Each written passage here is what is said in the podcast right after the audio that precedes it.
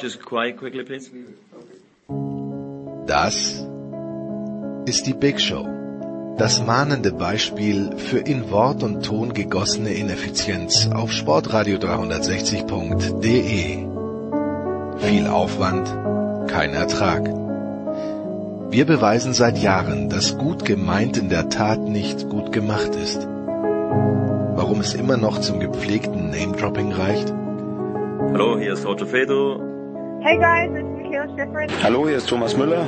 Hallo, das ist der Thomas Muster. Hallo, das ist Viktoria Redensburg. Hallo, Sie hören Christoph Daum. Wir wissen es nicht.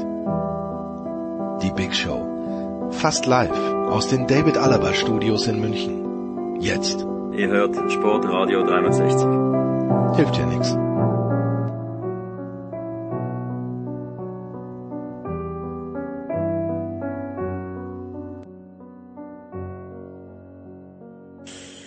Es ist die Big Show 444, eine Schnapszahl und eigentlich müsste man hier die ganze Mannschaft in der neuen Michaela Schifrin Lounge versammeln, aber die David Alaba Studios sind abgebaut, die Michaela Schifrin Lounge ist noch in der Entstehungsphase. Wir machen das alles fernmündlich und mit allergrößter Freude, selbst in dieser neuen Epoche nach 444 mit dabei ist Andreas Renner von der Zone. Guten Morgen, lieber Andreas. Guten Morgen. Und wir schalten nach London, denn er war gestern im Stadion von Tottenham, hat sich dort Rasenballsport Leipzig und Tottenham angeschaut. Das ist von der Süddeutschen Zeitung und von Sky. Sven heißt. Servus Sven. Guten Tag, hallo. Sven, lass mich mit dir anfangen. Ähm, mich hat's auch überrascht. Ich sage, ich, jeder weiß es, ich sympathisiere mit Leipzig, aber wie die die ersten 20 Minuten gespielt haben, das fand ich sehr, sehr beeindruckend. Da hätten sie gerne zwei Tore schießen können. Wie überrascht warst du und äh, die englischen Kollegen? Ist meine Anschlussfrage. Wussten die, was auf sie zukommt? Was wusstest du? Ich war deswegen überrascht, Jens, weil Leipzig vor allem sich sehr gut abgesichert hat vor den gegnerischen Kontern. Also dass Leipzig durchaus bereit ist, sich so ein Spiel anzunehmen und ähm, auch zu sagen, okay, wir wollen die Spielkontrolle haben, wir versuchen uns Torschancen herauszuspielen. Das hatte ich schon geahnt, weil Julian Nagelsmann ja schon ein Trainer ist, der die Dinge lieber selbst aktiv begleitet, als darauf zu hoffen, irgendwo über Konter zum Erfolg zu kommen. Aber ich fand das halt eben stark, wie diese junge, unerfahrene Mannschaft in diesem Achtelfinale der Champions League auch auf gegnerischem Platz sich immer davor geschützt hat, dass Tottenham sie auskontern kann. Da gab es immer ein, zwei Situationen, wo das eventuell möglich gewesen wäre, aber über das meiste, über die meiste Zeit des Spiels hinweg haben sie das perfekt hingekommen. Und dass sie dann nach vorne hin diese Klasse haben, das hat mich dann schon auch beeindruckt, wie sie es dann ausgespielt haben. Vor allem auch, finde ich, vom, vom Trainer her sehr, sehr gut eingestellt, auch von taktischer Natur. Nur ein Spieler immer so in diesen Halbräume hinten drin, da haben sie Tottenham massive Probleme bereitet. Und es war aus meiner Sicht dann auch der Schlüssel zum Erfolg, dass die Spurs da mit ihren zwei Außenspielern überhaupt nicht genau wussten, wie sie den Leipzigern da begegnen sollten. Andreas, kann man da zusammen, also nicht, wir wollen nicht jetzt schon zusammenfassen, aber kann man sagen, dass der Mut belohnt wird, weil mit Ethan Ampadu, ganz ehrlich, also ich, ich, ich wusste nicht, wo der Junge herkommt. Der hat am Ende auch große Probleme gehabt, aber eigentlich hat man ja gar nicht gemerkt, dass da hinten jetzt jemand drin steht. Die haben auf Upamecano konnte nicht spielen, Konate konnte nicht spielen. Äh, Willi Orban ist schon länger verletzt. Also das, was Sven sagt, kann man ja im Grunde genommen auch nur daran, dadurch unterstreichen, dass dieser Ampadu nichts zugelassen hat. Ja, nicht nur er, aber ähm, ich glaube, äh, also da, da gibt es dann mehrere Dinge äh, dazu zu sagen. Ich, wenn ich so die englische Presse lese, geht es nur darum, wer bei den Spurs alles gefehlt hat, mit Son und mit Kane und das sind natürlich enorm wichtige Bestandteile einer Mannschaft. Aber Leipzig hat, äh, und das hast du ja korrekt gesagt, äh, die, die drei äh, Top-Innenverteidiger nicht zur Verfügung gehabt in dieser Partie und man hat nicht so viel davon gemerkt. Ampadu war ja einer, dem Nagelsmann nicht so arg vertraut hat bis jetzt. Er hat, mhm. ähm, wenn ich das recht gelesen habe, in den, in den letzten zwei Monaten ist er nur einmal eingewechselt worden. Er hat zwar schon ein paar Spiele in dieser Saison gemacht, aber da war man offenbar der Meinung, der ist noch nicht so weit. Das Tempo ist vielleicht insgesamt zu hoch für ihn.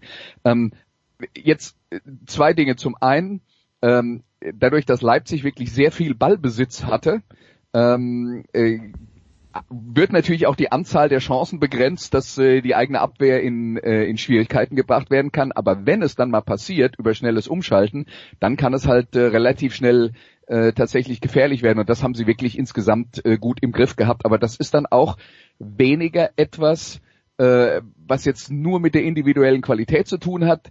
Ähm, wenn man wenn man als Mannschaft kompakt verteidigt und das auch schafft mit viel eigenem Ballbesitz, Tottenham über weite äh, Strecken der Partie gemacht hat, ähm, dann kann man halt auch die, die Anzahl der 1 gegen 1 Duelle, die vielleicht ein unerfahrener Verteidiger hat, äh, die, die kann man dann äh, möglicherweise auch begrenzen. Und das zeigt dann halt auch mal wieder, warum die Offensivspieler, die herausragenden Offensivspieler noch um einiges teurer sind als die herausragenden Defensivspieler, ähm, weil, weil man in, in der Ab guten Teamwork einiges kaschieren kann. Das wird in der Offensive, wenn die Leute den Ball am Fuß haben und einen Gegenspieler umspielen müssen, dann halt doch ein Schritt schwerer.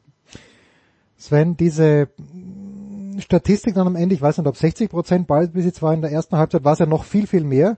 Für Leipzig ist das äh, das Markenzeichen, wie José Mourinho die letzten Wochen hat spielen lassen, oder war das gestern ein Ausreißer? Was meinst du mit die letzten Wochen? Ja, oder die letzten Jahre. Sven. Sorry.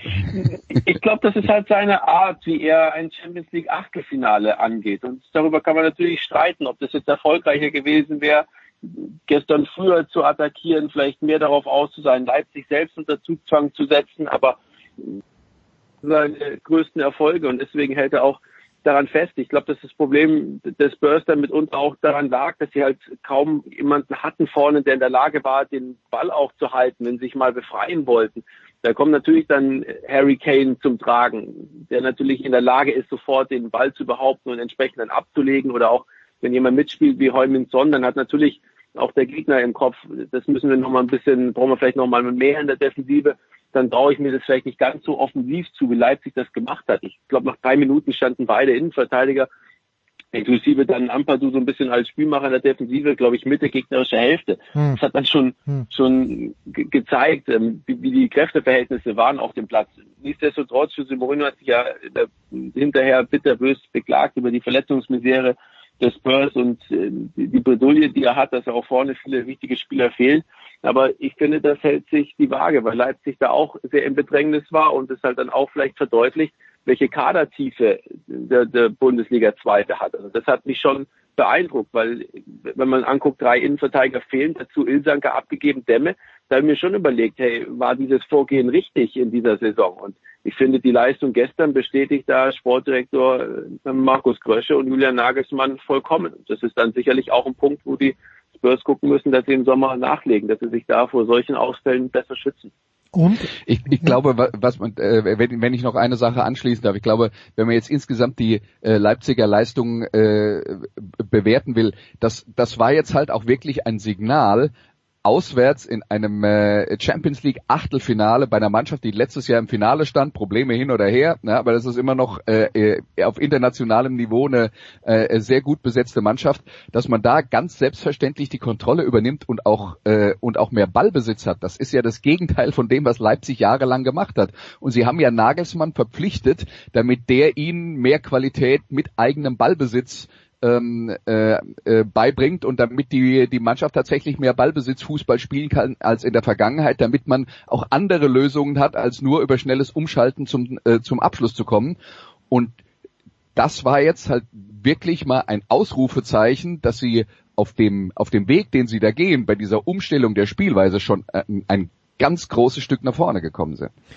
Und Sven, wenn du die Kadertiefe ansprichst, gerade bei Leipzig, dann ähm, Emil Forsberg und Yusuf Paulsen waren ja die letzten Jahre, sind ja schon länger da. Und wenn der Forsberg gesund war, dann hat er auch immer gespielt, aber ich finde, äh, der, der kann froh sein mittlerweile, dass er als Ergänzung reinkommt. Auch das scheint mir Julian Nagelsmann, äh, ich weiß nicht, was, der Kunku ist ein guter Fußballspieler, mir ist er zu verspielt, aber okay, der Nagelsmann sieht ihn jeden Tag.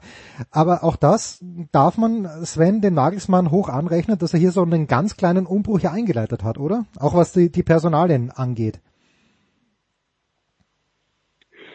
Lass uns Ralf Rangnick nicht vergessen. Ähm, ich glaube, ihn hat keine Fernsehkamera und keinen Fotoapparat gestern eingefangen, aber ich habe mir sagen lassen, dass er zwei Plätze neben Oliver Minzler oben Okay. auf der Okay. Tribüne saß und das schon lange geplant hatte, in, in London bei dem Spiel dabei zu sein.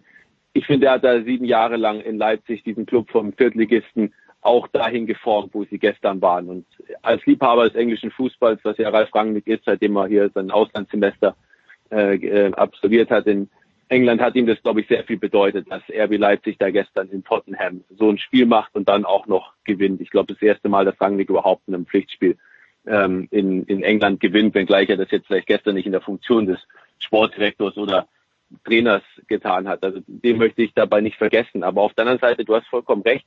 Ich glaube allerdings, dass es da bei Emil Forsberg nicht viel zu moderieren gibt aus Sicht von Julian Nagelsmann, weil guck dir die Elf an, wie die gestern gespielt hat. Also wen willst du da jetzt rausnehmen? Ich finde Leimer Sabitzer im, im Mittelfeld, was die da gearbeitet haben, mit welcher taktischen Disziplin, mit welcher Passqualität sie diese Angriffe nach vorne tragen, ist richtig klasse. Und vorne die drei, Werner und Kunku. Ich habe es vorhin gesagt, immer so ein bisschen aus dem Halbraum. Werner hat dann gemerkt, dass auch eine Möglichkeit ist, ganz rausgeht zu gehen an die Linie. Dann ging Angelino hinter ihm ein bisschen mehr ins Zentrum rein, weil dann Werner mit Schwung von außen kommen kann. Überragendes Fußballspiel und schick vorne drin. Hätte zwar dringend Tore schießen müssen gestern, aber allein wie er die, die beiden auch eingesetzt hat mit Ablagen und wie er auch vorne beim Attackieren das entsprechend sich verhalten hat, geschlossene Mannschaftsleistung, hohe, hohe Qualität über die gesamte Elf hinweg. Und ich glaube, dass Leipzig schon einen Yusuf Paulsen und einen Emil Forsberg noch brauchen wird im Verlauf der Saison. Und sie haben sie auch gestern gebraucht in diesen letzten 20 Minuten. Das war ja das, was Mourinho beklagt hat, dass er nicht nachlegen konnte und Julian Nagelsmann in der Lage war, solche Spieler noch zu bringen. Wäre das nicht schön, Andreas, wenn José Mourinho mal irgendwann sich nicht beklagen würde? Ich, also ich, ich kenne ihn nur als Klagenden. Ja, ja, der, das ist natürlich wahr, aber ich meine, ähm, äh, beklagen in diesem Sinne, äh, es war ja jetzt ein offensichtliches Problem, dass sie, äh, dass sie da äh, dünn besetzt sind. Und äh, ich meine, wenn wir jetzt mal über die Probleme reden, die Tottenham hat, man, man darf halt nicht vergessen, dass, dass das, was bei dieser Mannschaft passiert ist, also zum einen, die haben äh, äh, tatsächlich jetzt äh, dann in der äh, Winterpause auch noch mal ein bisschen was verloren, aber grundsätzlich ist es ja das, was bei Tottenham jetzt in den letzten ein, zwei Jahren passiert ist, das gleiche, was bei Arsenal vor ungefähr zehn Jahren passiert ist. Die haben ein Stadion gebaut, bei dem sie einen großen Teil selbst finanzieren Mhm. mussten und haben zwischenzeitlich ein, zwei Transferperioden nix bis äh, wenig bis nix gemacht. Und äh, das heißt nicht, dass sie nicht noch immer, wenn alle fit sind, eine exzellente erste Garnitur auf den Platz stellen. Aber sobald dann mal ein paar Verletzungen dazukommen und man muss dann in der 75. Minute auswechseln, dann wird's halt irgendwann mal dünn. Ja, das heißt, die haben immer noch, die erste Garnitur ist immer noch sehr gut, aber äh, so, sobald man hinter den Vorhang schaut, dann ähm, ja, äh, dann, stehen da nur noch irgendwelche Komparsen rum. Und das, äh, das ist sicher ein Teil des Problems bei Tottenham, was man was sie letzte Saison noch ganz gut kaschieren konnten, aber ähm, aber jetzt in dieser Situation äh, auch ohne Christian Eriksen, der weg ist, ne, dann ja, dann sieht man halt doch so ein bisschen die die Risse im Gemäuer. So, und da muss ich jetzt den Sven fragen, der ganz viel von Christian Eriksen gesehen hat. Ich habe den, ich habe es nie ganz verstanden. Ich habe ihn eher für überschätzt gehalten. Aber wenn Andreas jetzt das schon beklagt, Sven, wie sehr fehlt Christian Eriksen? Also ich glaube generell, dass, dass Tottenham da aufpassen muss, ähm, was das Beklagen anbelangt, gerade im Vergleich zu RB Leipzig, weil das hat dann schon auch was mit, mit Planung der, des eigenen Kaderstruktur zu tun und mit dem, dass da schon Geld vorhanden ist. Also ich habe mich jetzt nicht erinnern können, dass RB Leipzig die riesigen Transfers getätigt hat und ich glaube auch die Gehaltsstruktur bei RB Leipzig kann bei langem nicht mithalten mit den Spurs. Also wenn die Engländer da rufen, dass sie nicht genug haben und also wie soll was soll dann sollen dann viele deutsche Teams sagen? Also ich finde, das gestern war ein Exempel wieder dafür, wie wie stark in der Bundesliga gearbeitet wird, auch über Jahre hinweg und mit welcher ja mittelfristigen Perspektive auch und nicht nur auf den auf das nächste Ergebnis abgezielt.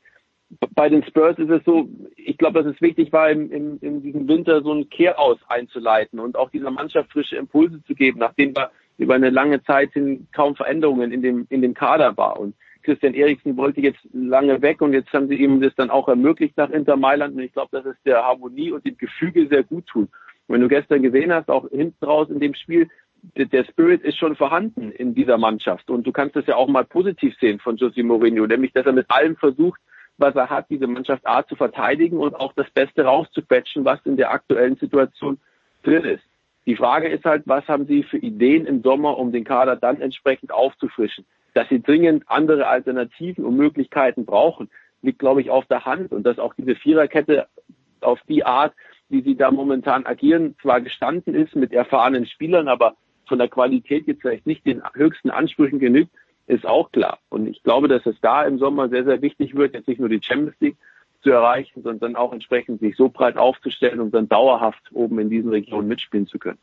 Und Andreas, wenn wir einmal noch auf Tottenham schauen wollen, dieser Lo Celso, wie auch immer man ihn ausspricht, der, der hat richtig Spaß gemacht, fand ich gestern. Das war der einzige, wo von dem irgendwie wirklich Gefahr ausging. Also dem schaue ich gern beim Fußballspielen zu.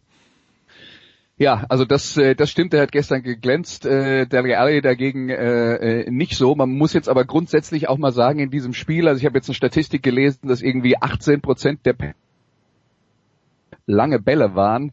Also da war halt auch, wenn wir jetzt über irgendwelche Mittelfeldspieler reden, da war halt ganz viel dabei, wo der Ball einfach nur hoch nach vorne gedroschen wurde, äh, wo, dann äh, gerade die Leute, die im zentralen Mittelfeld eigentlich das Spiel gestalten sollten, ähm, einfach nur zugucken, wie die Bälle äh, über sie drüber fliegen.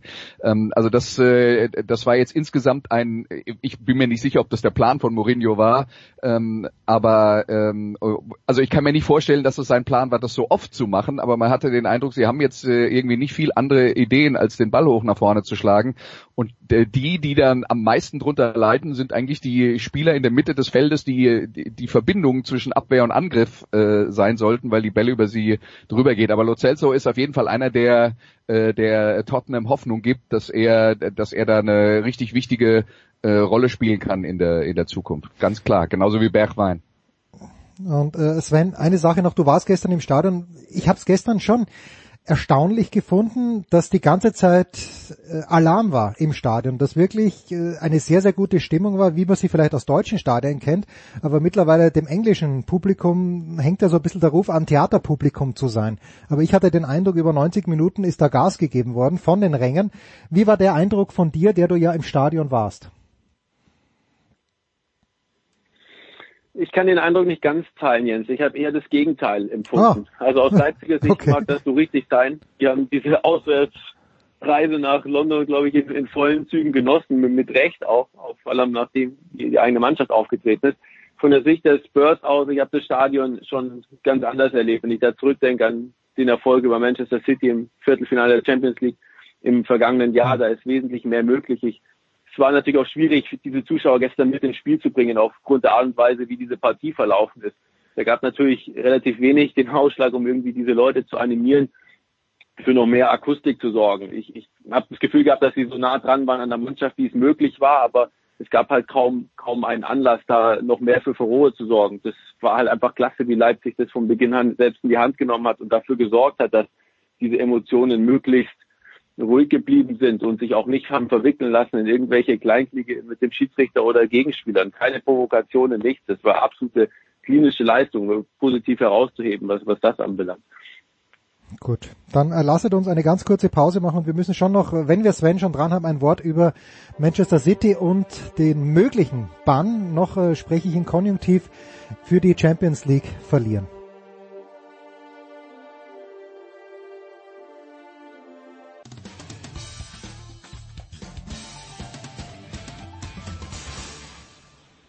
Servus, hier ist der Heiko Vogel und ihr hört Sportradio 360.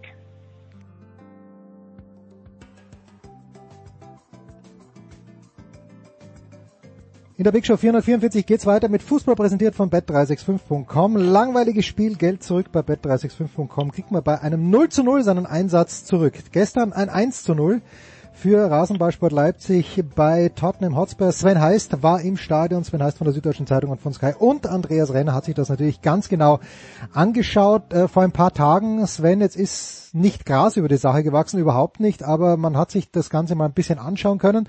Du hast dir die, die Reaktionen natürlich angeschaut in Großbritannien auf diesen zweijährigen Bann der UEFA für Manchester City. Äh, du bist ja auch schon, du bist zwar noch jung, aber schon erfahren gewissermaßen. Äh, ich habe nach wie vor meine Zweifel, dass dieser Bann vor dem Cast Bestand haben wird. Was sagt der, das, der englische Blätterwald? Was sagt dein Gefühl? Was sagen die Leute, mit denen du gesprochen hast, Sven? Ich tue mich schwer, Jens, das, das so einzuschätzen, um da eine endgültige Meinung momentan zu haben. Ich habe vor allem die Reaktion wahrgenommen von Manchester City, die gestern per E-Mail erfolgt ist, glaube ich, am Nachmittag. Da hat sich dann der Geschäftsführer Ferran Soriano zu Wort gemeldet in einem Club-Interview. Mich hat erstaunt, dass sich City da so lange zurückgehalten hat, gerade was die Offiziellen anbelangt. wenn ich mir da diese äh, Nachricht da von ihm durchlese, das wirkt schon sehr gekünstelt und sehr aufgesetzt, was natürlich nicht allzu sehr wundert bei dem Clubgerüst, das sie da aufgebaut haben ein paar Jahre. Ich glaube, dass Manchester City mit aller Macht das versuchen wird, irgendwo einzudämmen, vielleicht auch das hinzukriegen, dass es dann auch ein Jahr, zurück, äh, Jahr eingedämmt wird.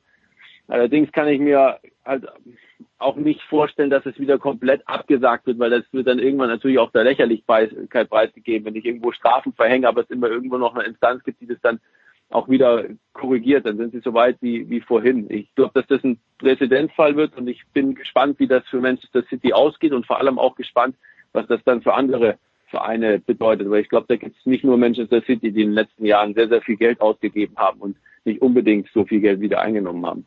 Richtiger Schritt, Andreas? Also wichtiger Schritt oder ist eh schon alles wurscht im Grunde genommen, weil diese Schere zwischen Clubs wie Manchester City und äh, dem FC Augsburg nie mehr zugehen wird. Naja gut, aber die Schere zwischen Manchester City und dem FC Augsburg hat es schon immer gegeben. Okay, gut. Weil Manchester City selbst zu den Zeiten, als sie noch zwischen der ersten und der zweiten Liga in England gependelt äh, haben, äh, waren trotzdem äh, dem FC Augsburg immer noch äh, zwölf Schritte voraus, weil damals äh, haben die zwischen dritter und zweiter Liga gependelt oder Regionalliga sogar.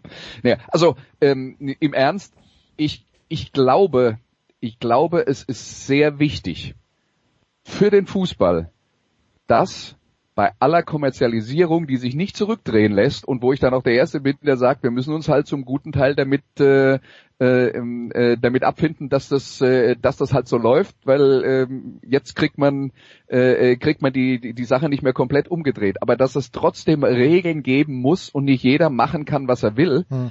Ähm, äh, also die Regeln gibt's ja, dass die auch eingehalten werden müssen das ist ein extrem, wäre ein extrem wichtiges Signal. Und ich sage das als jemand, der eigentlich Manchester City sehr gerne beim Fußballspielen zuguckt. Ich auch, ich auch. Ja, ja. ja. Trotzdem, ja, trotzdem in dieser Situation geht es wirklich darum, äh, dass man, dass man genug Beweise hat, um dafür zu sorgen, dass diese, diese Sperre nicht komplett aufgehoben wird. Man kann ja, ich, ich hätte jetzt wenn das jetzt reduziert wird auf ein Jahr Sperre, das wäre immer noch ein ganz deutliches Signal für alle anderen. Zwei Jahre ist natürlich nochmal ein, ein, äh, äh, ein dickes Ausrufezeichen, aber es geht halt schlicht und einfach darum, dass man damit ein Signal sendet an alle anderen, die äh, immer an der Grenze zu ähm, wir halten uns nicht an die Regeln und wir versuchen die Regeln zu umgehen, äh, entlang surfen, äh, dass man da zeigt, Leute, wenn ihr nicht aufpasst, dann ähm, dann passiert euch das, was ihr nicht wollt, denn alle, die irgendwie, ähm, sagen wir mal, äh, als Investoren äh, aus dem aus dem Ausland Geld in die Premier League stecken, alle sind da dabei, weil sie in die Champions League wollen, weil sie das Geld aus der Champions League wollen, weil sie die äh, die Öffentlichkeit, die die Champions League mit sich bringt, wollen. Und wenn das weggenommen wird, das ist genau das Signal, dass wir, dass wir insgesamt im Fußball, glaube ich, alle brauchen. Hm. Was heißt das aber? Ist es ja. Zufall gerade, dass mit Dortmund Atalanta Bergamo, Atletico Madrid und RB Leipzig vielleicht die jeweils kleineren Mannschaften ihre Spiele gewonnen haben in diesen Hinspielen des Achtelfinals in der ersten Runde zumindest. Ich hoffe, dass das auch ein Fingerzeig an die anderen ist, dass es auch mit weniger Geld noch gehen kann. Wenngleich das natürlich ein Vorteil ist, über die finanziellen Mittel zu verfügen, aber das gibt mir die Hoffnung, dass immer noch Spielraum ist für Überraschungen. Und wer hätte das zugetraut, dass die Dortmunder Paris Saint-Germain schlagen, parallel dazu Bergamo Valencia besiegt, Leipzig bei Tottenham gewinnt und Atletico Madrid den FC Liverpool als Champions League Sieger niederringt. Also ich glaube, das sollte vielen und, und auch, auch uns irgendwo ein bisschen Hoffnung geben, dass es auch noch nicht nur über Geld das Ganze definiert wird. Ich, ich will jetzt nur ganz kurz noch mal rausstreichen, dass äh, Sven jetzt gerade gesagt hat, und ich gebe ihm inhaltlich durchaus recht, ja, aber dass äh, äh, Sven jetzt gerade gesagt hat, dass Leipzig ein äh, gutes Beispiel ist, dass Kommerzialisierung nicht anders ist und das Geld nicht anders ist. Das sehen, glaube ich, in Deutschland ein paar Leute auch noch ein bisschen anders. Na, wir sehen einfach alle, Sven ja mittlerweile. Du weißt, wie ich meine, Andreas, dass sie ja, ja, diese hohen ja, ja. Ablösesummen ähm, für Kader ausgegeben haben, natürlich, Ja, wie, wie genau. das Ich- bei Tottenham momentan funktioniert. Ich weiß genau, andere was du meinst, aber aber äh, wenn ich äh, gestern Abend äh, bei bei äh, Twitter mal geschaut habe, was zu diesem Leipzig-Spiel, wie viele wie viele Leute es noch gibt, die sagen, äh, es ist mir vollkommen egal, was die machen, Leipzig ist Mist, egal was am Platz passiert. Ja, das ist halt ist halt auch ein nicht zu unterschätzender äh, Teil der Fußballöffentlichkeit in Deutschland, die da immer noch extrem ähm, kompromisslos ist. Ja. Jetzt äh, diese Geschichte mit Manchester City, wenn denn äh, der Bann bestehen bleibt, es gibt in München sehr viele Leute, eigentlich alle bis auf einen.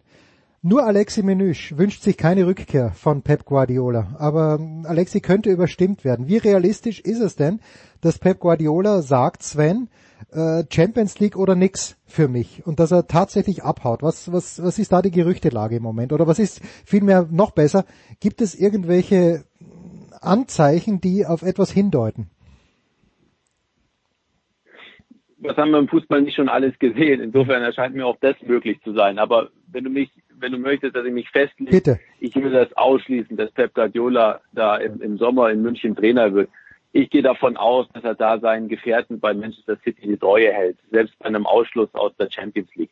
Ich kann mir nicht vorstellen, dass er da dem Verein den Rücken kehrt. Ich, ich bin da davon überzeugt, dass wenn diese Strafe durchgesetzt wird, dass Pep Guardiola derjenige ist, der dort dann bleibt und dem Verein in dieser schwierigen Situation mit seinem Namen hilft, auch nach wie vor ähm, ähm, adäquate Spieler zu bekommen und den Club weiterzuentwickeln.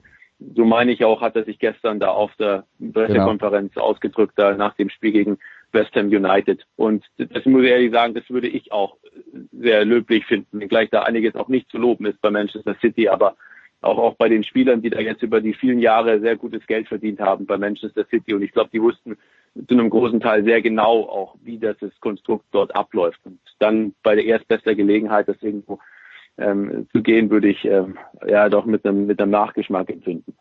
Man City hat ja gestern parallel zur Champions League gegen West Ham gespielt und 2-0 gewonnen und in der Pressekonferenz danach hat Guardiola gesagt, er wird nicht weggehen von Manchester City, außer sie feuern mich. Und das ist jetzt etwas, ähm, lass uns mal nicht so tun, als wäre das überhaupt keine Möglichkeit.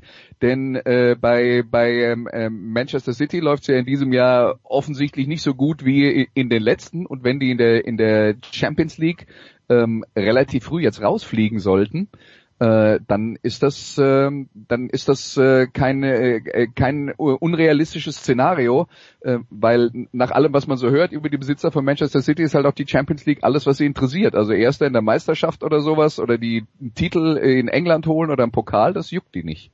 Tja, und stellt euch vor, gleichzeitig werden Thomas Tuchel und Pep Guardiola frei und die Bayern bleiben trotzdem bei Hansi Flick. Das wäre Wäre schön, wäre menschlich extrem bewegend, aber wenn diese beiden Kapazunder auf dem Markt sind, man weiß es nicht. Du, äh, ich meine, über die Trainersuchen beim FC Bayern muss man doch auch nichts anderes sagen, als dass sie die Chance hatten, Jürgen Klopp zu kriegen und sie wollten ihn nicht und sie haben die Chance gehabt, Julian Nagelsmann zu kriegen und sie wollten ihn nicht. Noch also soll sich bitte nicht. hinterher, ja, dann soll sich bitte hinterher keiner beschweren, dass sie, äh, äh, dass sie dazu kurz gekommen sind. Das ist halt, äh, manchmal muss man halt vielleicht auch äh, früh dran sein äh, und äh, die, die Leute holen, bevor jeder gemerkt hat, dass es der beste Trainer der Welt ist.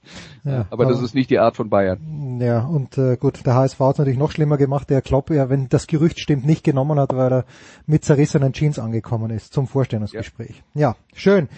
Nicht schön. Sven, mein Lieber, du hast gestern das Highlight erlebt in der Champions League. Am Wochenende kann es nur noch bergab gehen. Aber wo geht's hin für dich? In welchem Stadion? Oder wirst du möglicherweise sogar nach Deutschland fliegen, um für Sky etwas zu kommentieren? Äh, Das würde ich nicht sehen, also dass es da bergab geht. Äh, Okay. Ich freue mich auch auf das Premier League Spiel am Samstag, dass ich zu kommentieren habe. Das Zweitliga-Duell am, am Sonntag ist ja nicht jeden Tag Champions League, das ist ja automatisch der Fall. Nee, das sind meine Einsätze am Wochenende und dann geht's ja dann die Woche darauf schon wieder weiter mit den Bayern hier in, äh, in London gegen Chelsea. Ja, also nur ein Wort dazu. Also mein, mein Schwager ist ein ganz großer Bayern-Fan und ich habe zu ihm jetzt letzte Woche gesagt, ich sehe mit Ausnahme von Liverpool keine Mannschaft, die die Bayern schlagen könnte. Ähm, Und da habe ich gemeint, Chelsea, no chance gegen die Bayern. Worin besteht diese no chance, wenn überhaupt, von Chelsea gegen die Bayern?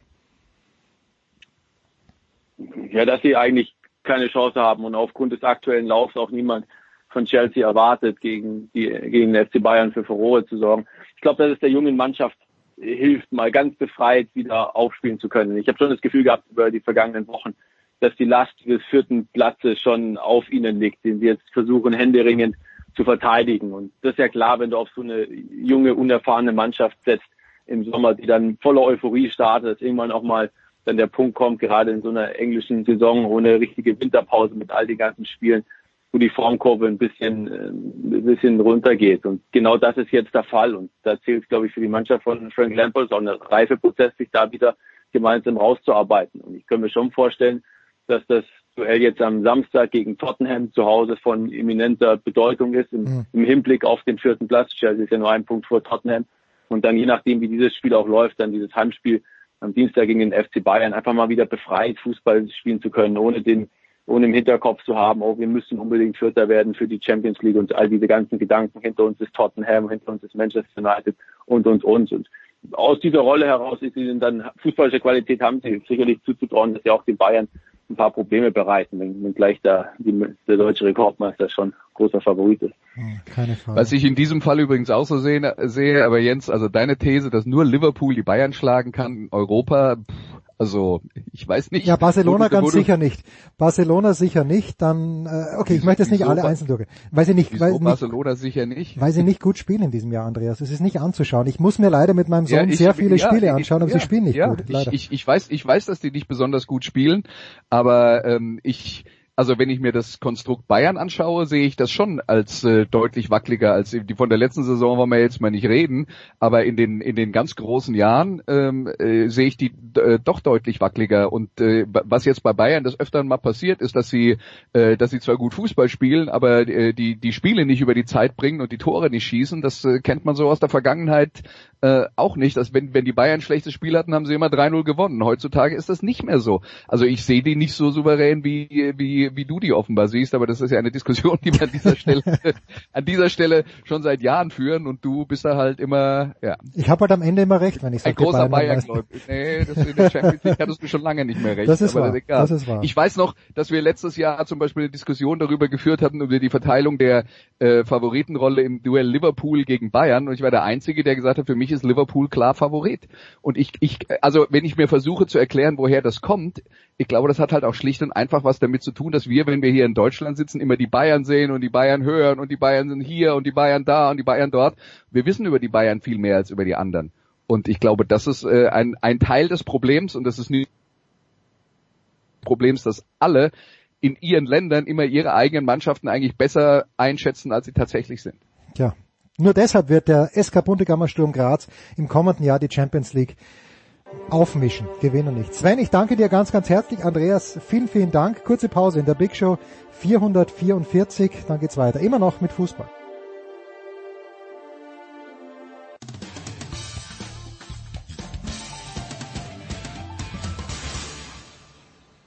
Hallo, hier ist Marcel Schäfer vom VfL Wolfsburg und ihr hört Sportrolle 360.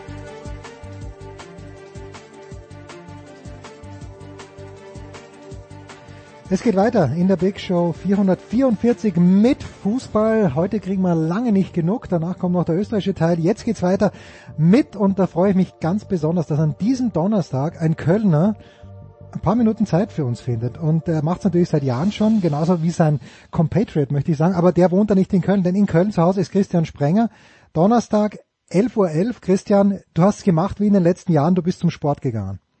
Alaf, ne, früher habe ich immer mal richtig gefeiert, aber heute war ich tatsächlich dann um 11.11 Uhr .11 beim Sport raus, nach zweieinhalb Stunden und habe gedacht, die Zeiten ändern sich halt doch. Aber ist halt so, alles hat seine Zeit.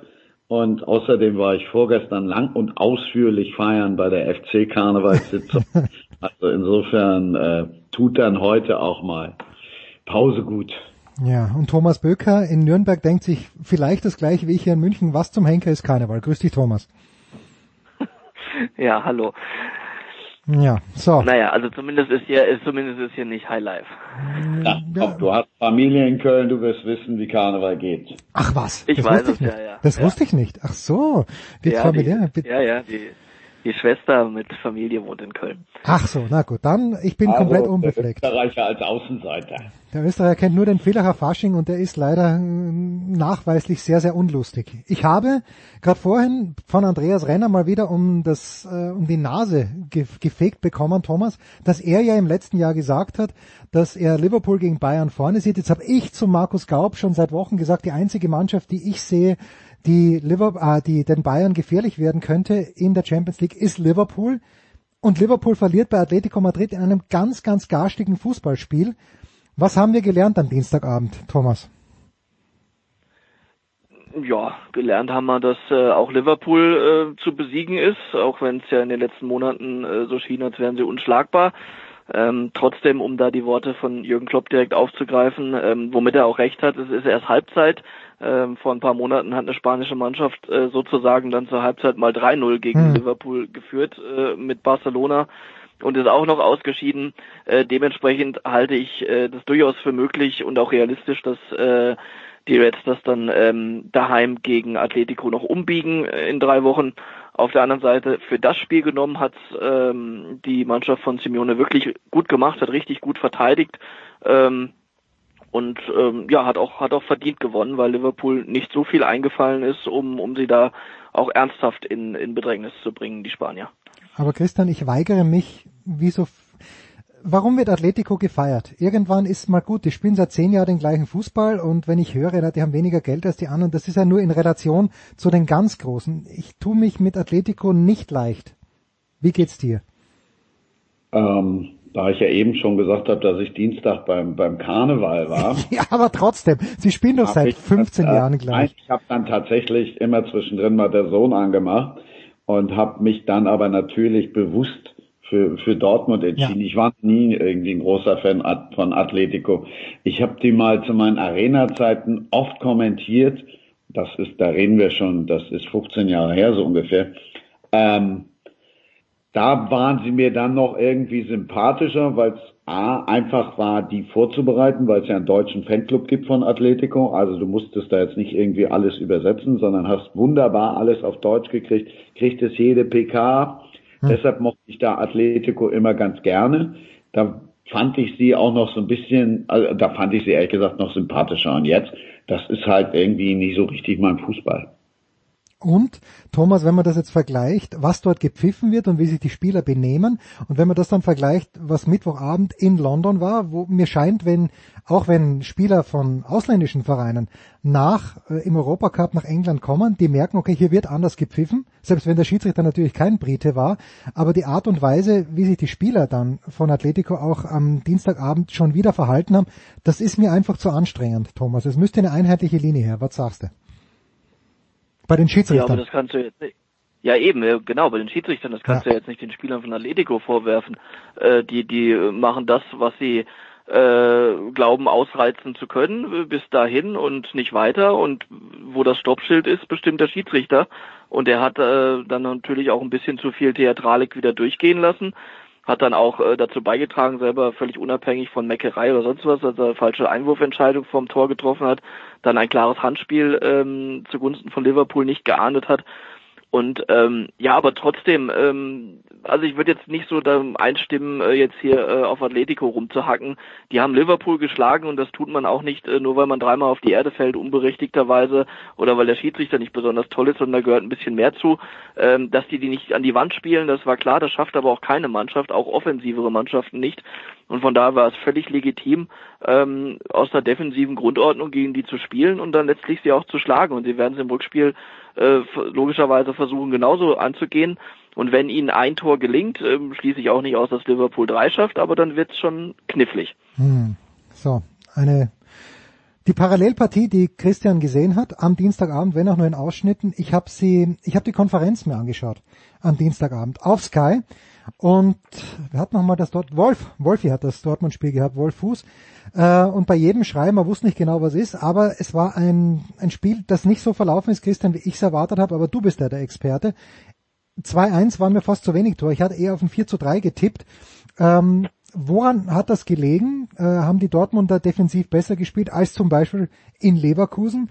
War die Grundordnung eine andere? Warum ist dieses Spiel auf einem sehr hohen Level geführt worden, aber eben nicht besonders torreich ausgefallen? Also erstmal haben sie ja dann tatsächlich auch mit einer Fünferkette agiert. Beide gehe ich mal von aus, dass beide gewarnt waren. Dortmund hat ja nun zuletzt wirklich, dass Dortmund immer Tore schießen kann vorne. Ja. War ja öfter klar. Irgendwann habe ich auch zu Favre neulich im Interview gesagt, pass auf, äh, so viele Tore, wie sie kassieren, können sie ja gar nicht schießen. Da muss ja irgendwie mal was geändert werden. da hat er mir dann auch äh, zugestanden, ja, da müssen wir dringend was dran ändern.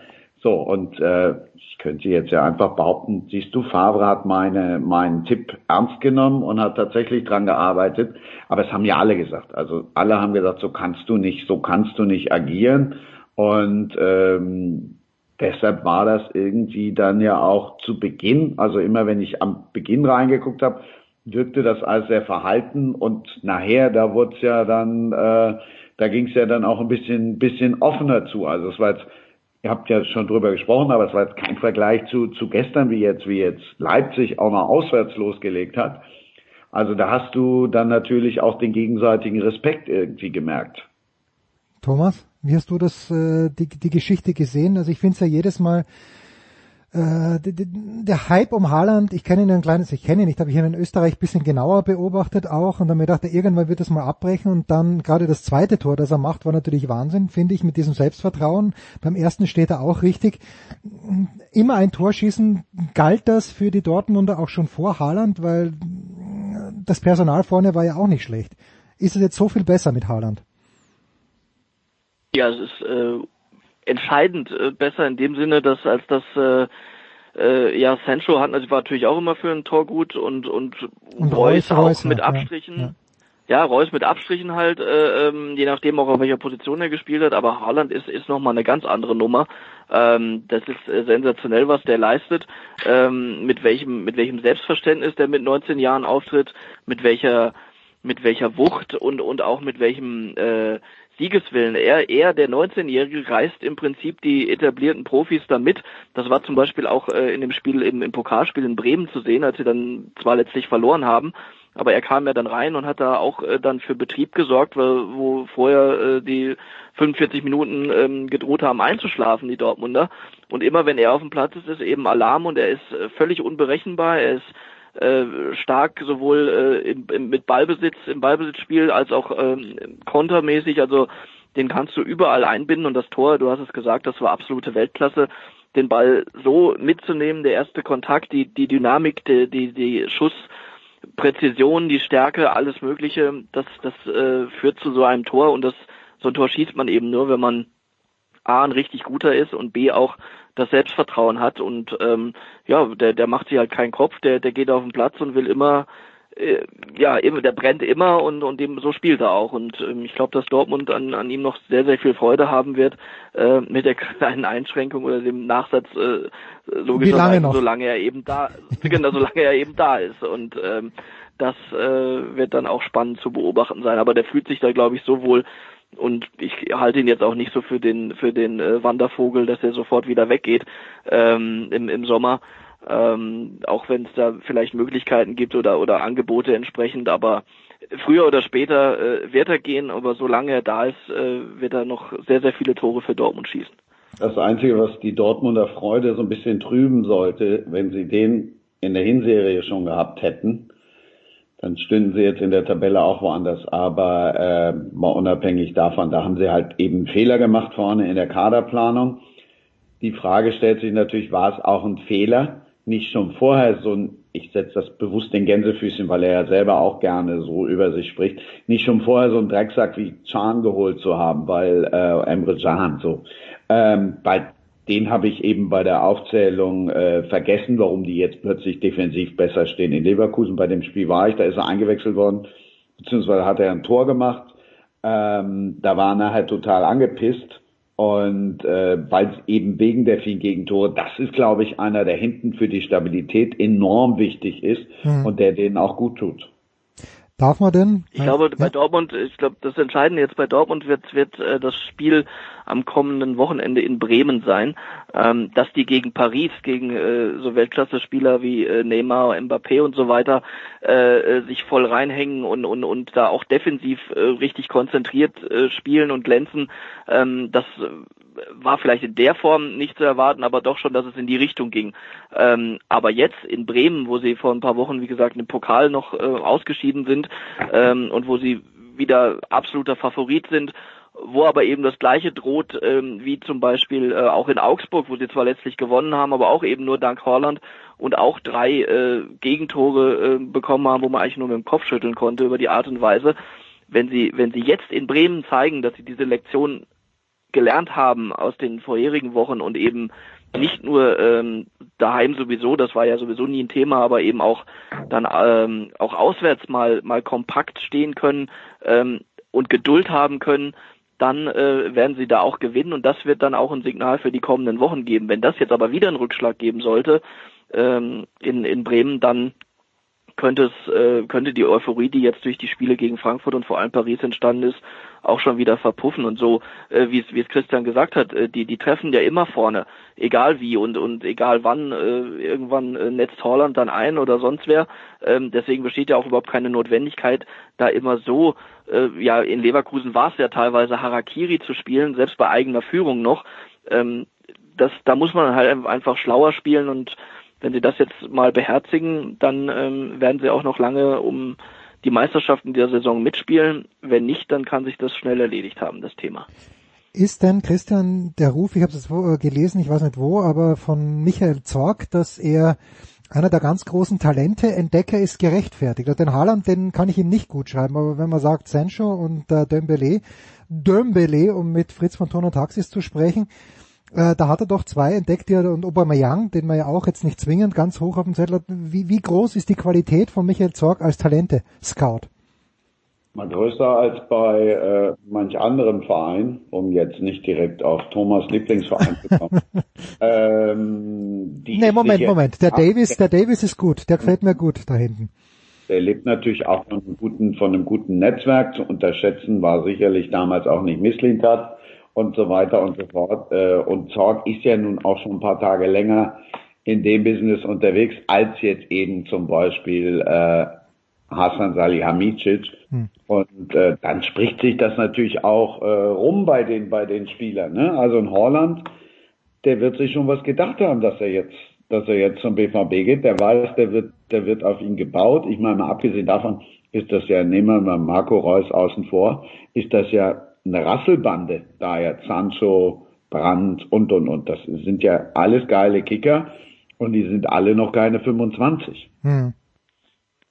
Thomas, äh, die andere Seite, äh, Thomas Tuchel, für den es äh, bei Paris im Grunde genommen immer nur darum geht, die Champions League zu gewinnen. Welchen Eindruck hat er dir? Ich habe mit dem noch nie persönlich geredet, aber irgendwie, ich würde ihn gerne als Coach meiner Mannschaft sehen. Ich weiß nicht warum, aber ich glaube, der kann jede Mannschaft besser machen. Aber welchen Eindruck haben dir die Pariser gemacht äh, und vor allen Dingen der Tuchel auch am Dienstag? Ja, also er vermittelt schon äh, den Eindruck, da, da äh, stimme ich dir zu, dass er ein, ein, ein guter Trainer ist, dass er, dass er eine Mannschaft und einzelne Spieler besser machen kann. Das hat er ja in, in Mainz und auch in Dortmund äh, bewiesen, ähm, dass er dort nicht mehr ähm, ja, oder dass er von dort gegangen ist, hatte ja mehr atmosphärische als, als fußballerische Gründe. Ähm, dementsprechend äh, ist, ist nur logisch, dass er bei so einem Topverein wie Paris gelandet ist. Dort allerdings muss ich sagen, bin ich etwas überrascht, ähm, dass er ja, dass er da ist einfach und dass er da bleibt, weil letztlich, ähm, wenn ich sehe, wie ein Mbappé da neulich äh, nach seiner Auswechslung reagiert, wenn ähm, Neymar, äh, der Exzentriker und Egoist, äh, wie der sich aufführt und so weiter, und da gibt's ja wahrscheinlich ein paar Charaktere mehr von auch in der Art, ähm, dann ja, sind, sind äh, den Trainern, egal wer der Trainer ist, ähm, sind mit solchen Typen dann irgendwo die Hände, Hände gebunden, mhm. möglicherweise auch noch vertraglich, was weiß ich, äh, was da alles vorgeschrieben ist, wie oft die zu spielen haben und dass die nicht ausgewechselt werden dürfen oder weiß der Kuckuck was. Ähm, und, und sowas, ich habe Tuchel eigentlich immer, immer für sehr strange gehalten, so dass er sein Ding durchzieht und er ist der Chef und die Frage ist, wie sehr darf er in Paris überhaupt Chef sein? Ähm, in der Meisterschaft äh, werden sie werden sie selten gefordert, ähm, werden äh, auch dieses Jahr wieder Meister werden. Äh, letztes Jahr halt das bittere Aus im Achtelfinale gegen Manchester United, womit nach dem Hinspiel überhaupt keiner rechnen konnte, dass sie gewonnen hatten äh, 2 zu 0 und dann auf einmal daheim äh, gegen ja, aber wie auch dann am Ende. ja. rausfliegen. Also unglücklicher geht's ja, Ja, ja, gar nicht. und- also, also sehr unglücklich auch noch, aber jetzt, äh, ja, jetzt ist eine andere Situation. Jetzt haben sie mit Dortmund einen, einen Gegner, der besser drauf ist. Sie haben das Hinspiel verloren, wenn auch mit einem wichtigen Auswärtstor. Aber das wird kein Selbstläufer und dann ähm, muss man sehen, ob er ein erneutes Ausscheiden im Achtelfinale als ob er danach dann noch ähm, Trainer ist bei PSG äh, oder wo ihn dann äh, der Weg möglicherweise hinführt. Also ähm, grundsätzlich halte ich ihn für einen sehr guten Trainer, aber in Paris eigentlich aus verschiedenen Gründen am, am falschen Ort. Ja, der wird super zum BVB passen, aber Ach. der halt, ja, da Vielleicht- gibt's halt die, die, die, die, die menschlichen Probleme. Ansonsten, wenn du dir die Mannschaft jetzt anguckst, siehst, wie Tuchel arbeitet, dann hätte der natürlich tausendmal mehr Spaß jetzt mit, mit äh, Julian Brandt jetzt als einfachen Charakter zu bezeichnen, meine ich in dem Sinne absolut positiv. Aber und Torgen Hazard, das sind ja umgängliche Typen. Und die, die anderen, da sitzt du ja echt davor und denkst, meine Güte, lass sie mal ausscheiden. Dann stopfen sie denen zwar noch ein paar Millionen in den Hintern, aber äh, die machen jetzt alle nie so den schrecklich super sympathischen Eindruck. Jetzt habe ich denen persönlich, bin ich denen natürlich noch nicht gegenübergestanden. Ähm, insofern ist das auch vielleicht ein bisschen, ein bisschen gemein, aber da bin ich total bei Thomas, weil normal geht der Tuchel seinen Weg und da denkst du dir manchmal, ey, der müsste doch die alle mal aussortieren. ja, gut. Na, Ich, Christian, deine persönlichen Erfahrungen mit Tuchel? Ich meine, du, du, du hast ja alle interviewt seit Jahren schon. Wie ist er so im Umgang? Ich finde ihn super sympathisch. Er ist, wenn du ihn interviewst, ist er immer, ist er, also er erzählt immer was. Mhm. Er ist jetzt keiner, der, der direkt so wie jetzt Markus Weinziel. Markus Weinziel hält so ein Mikrofon unter die Nase und der guckt direkt, ob er Messer im Rücken hat. So. Und das ist Tuchel jetzt überhaupt nicht. Der geht offen auf dich zu. Ja. Der ist freundlich. Der äh, erinnert sich auch, wenn du ihn mal ein Jahr nicht gesehen hast, an dich. Also da kann ich jetzt all denen, die, die Tuchel irgendwie scheiße finden, gibt ja viele Dortmunder Journalistenkollegen, die so denken, ähm, kann ich nicht zustimmen. Also ich bin mit dem immer gut klargekommen. Ich war mit dem allerdings natürlich auch nie, wobei äh, die Trainer, mit denen ich mal Bier trinken war, die kannst du auch nie an drei Fingern abzählen, äh, jetzt nie irgendwie ein Smoothie trinken. Bier gibt's ja eh bei dem nicht. Okay, dann ist ja gut. So, und die abschließende Frage äh, an beide, aber fangen wir mal mit dir an, Thomas. Äh, also Sven heißt und Andreas Renner haben eigentlich und ich schon gar nicht irgendwie auch noch einen Schatten eines Zweifels gehabt, dass die Bayern äh, bei Chelsea, äh, dass sie gegen Chelsea weiterkommen. Äh, siehst du irgendwelche Problemstellen beim glorreichen FC Bayern München, in die Chelsea vielleicht stoßen könnte? Ja, wenn du die zweite Halbzeit äh, oder die In Köln? Halbzeiten Ja. in Köln gegen Hoffenheim und in Mainz gesehen hast, dann beantwortet sich die Frage, äh, weil äh, sprich, wenn Bayern es nicht schafft, äh, 90, zweimal 90 Minuten äh, oder möglicherweise noch länger, man weiß es ja gerade gegen Chelsea nicht, äh, konzentriert zu bleiben, dann äh, wird ihnen das äh, wenig nutzen, dass sie möglicherweise, nicht möglicherweise, dass sie die bessere Mannschaft sind, dass sie die besseren Spieler haben, steht alles außer Frage. Es liegt nur an Bayern, äh, was sie äh, zulassen und inwieweit sie Chelsea ins Spiel kommen lassen. Ähm, und wenn ihnen, wie gesagt, wenn sie ihr Potenzial abrufen, dann sehe ich eigentlich auch, äh, ja, ich will nicht sagen keine Probleme, aber dann ist Bayern schon Favorit. Aber äh, wenn sie auch nur einen Hauch dessen zeigen oder nachlässig werden, wie jetzt in den genannten Spielen zuletzt, wo sie wirklich phasenweise richtig klasse gespielt haben und dann dem dermaßen nachgelassen haben, ähm, das darf man sich halt in der Champions League 0,0 erlauben und dann ist äh, Chelsea auch nicht Köln und nicht Mainz und nicht Hoffenheim, sondern die würden das dann aber richtig bestrafen, auch wenn sie selber gerade genug mit sich zu tun haben und mit eigenen Problemen.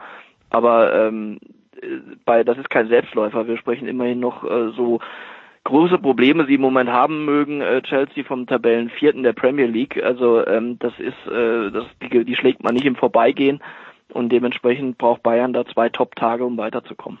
Aber wenn du die anderen eben im Vorbeigehen schlagen kannst, dann reicht das doch. Sorry, aber warum soll ich denn, wenn ich zur Halbzeit 4-0 führe, dann sage ich doch auch, komm, das reicht. Jetzt mal abgesehen davon, äh, dass 50.000 Leute da Karneval feiern wollen, ich denen die Stimmung nicht vermiesen will und, und, und. Nein, aber jetzt ohne Flachs. Wenn du 4-0 führst, dann schaltest du doch automatisch einen Gang zurück. Aber es war, aber es sorry, aber es war nur 3-0, es war, es war nur 3-0 und es war vor allem äh, nach, wenn es, wenn die beiden Abseitstore waren knapp genug, äh, äh, es hätte auch äh, nach 60 Minuten 2 zu 3 stehen können. Und dann wollen die 50.000 nicht nur Karneval feiern und dann hätten die ja nämlich so viel Rabatz gemacht, dass Bayern dann erstmal wieder hätte umschalten müssen. Und wenn sie halt vorher nur 3-0 statt, äh, was tatsächlich möglich gewesen wäre, 6-0 führen, dann ist das auch eine Form von Nachlässigkeit bei aller, bei allem Lob für die, berechtigten Lob für die gute Leistung bis dahin. Aber so darfst du äh, keine Mannschaft wieder zurückholen ins Spiel. Äh, das ist einfach fahrlässig und das hat Flick ja auch äh, bemängelt, äh, nicht zum ersten Mal jetzt. Und ähm, das, das, wenn sich sowas einschleift, äh, dann dann wird's halt gefährlich. Also, und äh, gegen Leipzig wäre es auch fast schief gegangen. Also bei den bei den Konterchancen da von Leipzig in der zweiten Halbzeit. Auch da hätte das Spiel bis dahin längst entschieden sein können. Nicht auf die Art wie jetzt in den anderen Partien, aber äh, dafür ist Leipzig ja dann auch eine Nummer besser. Aber äh, auch da hätten sie führen müssen und äh, auf einmal steht der Werner äh, und der Sabitzer allein vorm Tor. Ja, sowas äh, weiß nicht, ob Chelsea dann sowas vielleicht nicht dann doch nutzt. Ja, aber dann nehmen wir nochmal dieses 4-0. Das ist natürlich zur zweiten Halbzeit gefallen, stimmt, aber das ist ja unmittelbar, wenn ich mich jetzt noch richtig erinnere, eben nach diesen beiden vermeintlichen oder nach diesen beiden Abseitsdingern. Äh, Ja, ja, genau, ja. Ja, aber das heißt ja, sie können dann schon oder sie hätten dann ja schon Gas geben können. So, und nach dem 4-0 war das Ding ja durch. Da haben sie die kurz einmal zucken lassen und dann sind sie ja immer da. Also die werden jetzt sicherlich nicht gegen Chelsea zur Pause 4-0 führen. Insofern werden sie dann auch zwei richtig gute Halbzeiten hinlegen. Ich bin da jetzt 0,0 äh, skeptisch und glaube jetzt auch nicht, dass die Bayern immer nach 45 Minuten dann das Fußballspielen einstellen werden. Leider Gottes. Ja, weil wenn, wenn sie denn spielen, dann ist es nämlich schön anzuschauen. Herrlich. Wir stellen äh, jetzt noch nicht den Fußballteil ein, denn gleich geht's in die einzig wahre Liga, diese von Fußball Europa, nämlich in die österreichische, mit Martin Konrad von Sky Austria. Äh, danke Thomas, danke Christian. Äh, Thomas, du wirst wahrscheinlich das Wochenende in der Redaktion verbringen oder wirst du möglicherweise Freitagabend sogar in der Allianz Arena sein? Nee, nee, der Freitagabend schaue ich The Zone. Äh, ich hatte mal kurz überlegt, ob ich hinfahre, aber es ist ein dermaßen schlechtes Wetter auch angekündigt, Ah, okay, dass ich mir das dann glaube ich auch nicht antue. Ja, äh, und dann am Sonntag, äh, genau, äh, Redaktion und äh, Premier League, Chelsea, Tottenham, Auch die schön. beiden deutschen Gegner sozusagen intensiv verfolgen und drüber berichten. Und Freitag reicht ja auch, wenn du die erste Halbzeit guckst. Da steht Vier- ja steht 4-0, ja.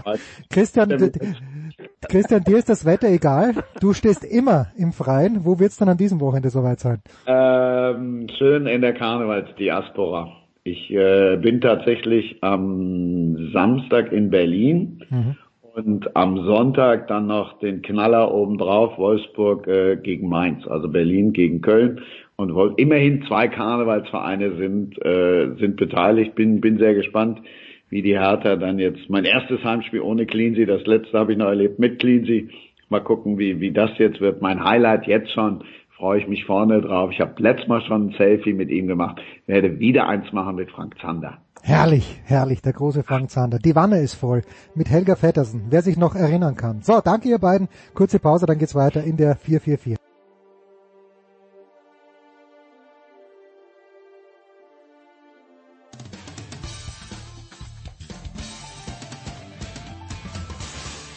hallo, da ist Andi Herzog und ihr hört Sportradio 360.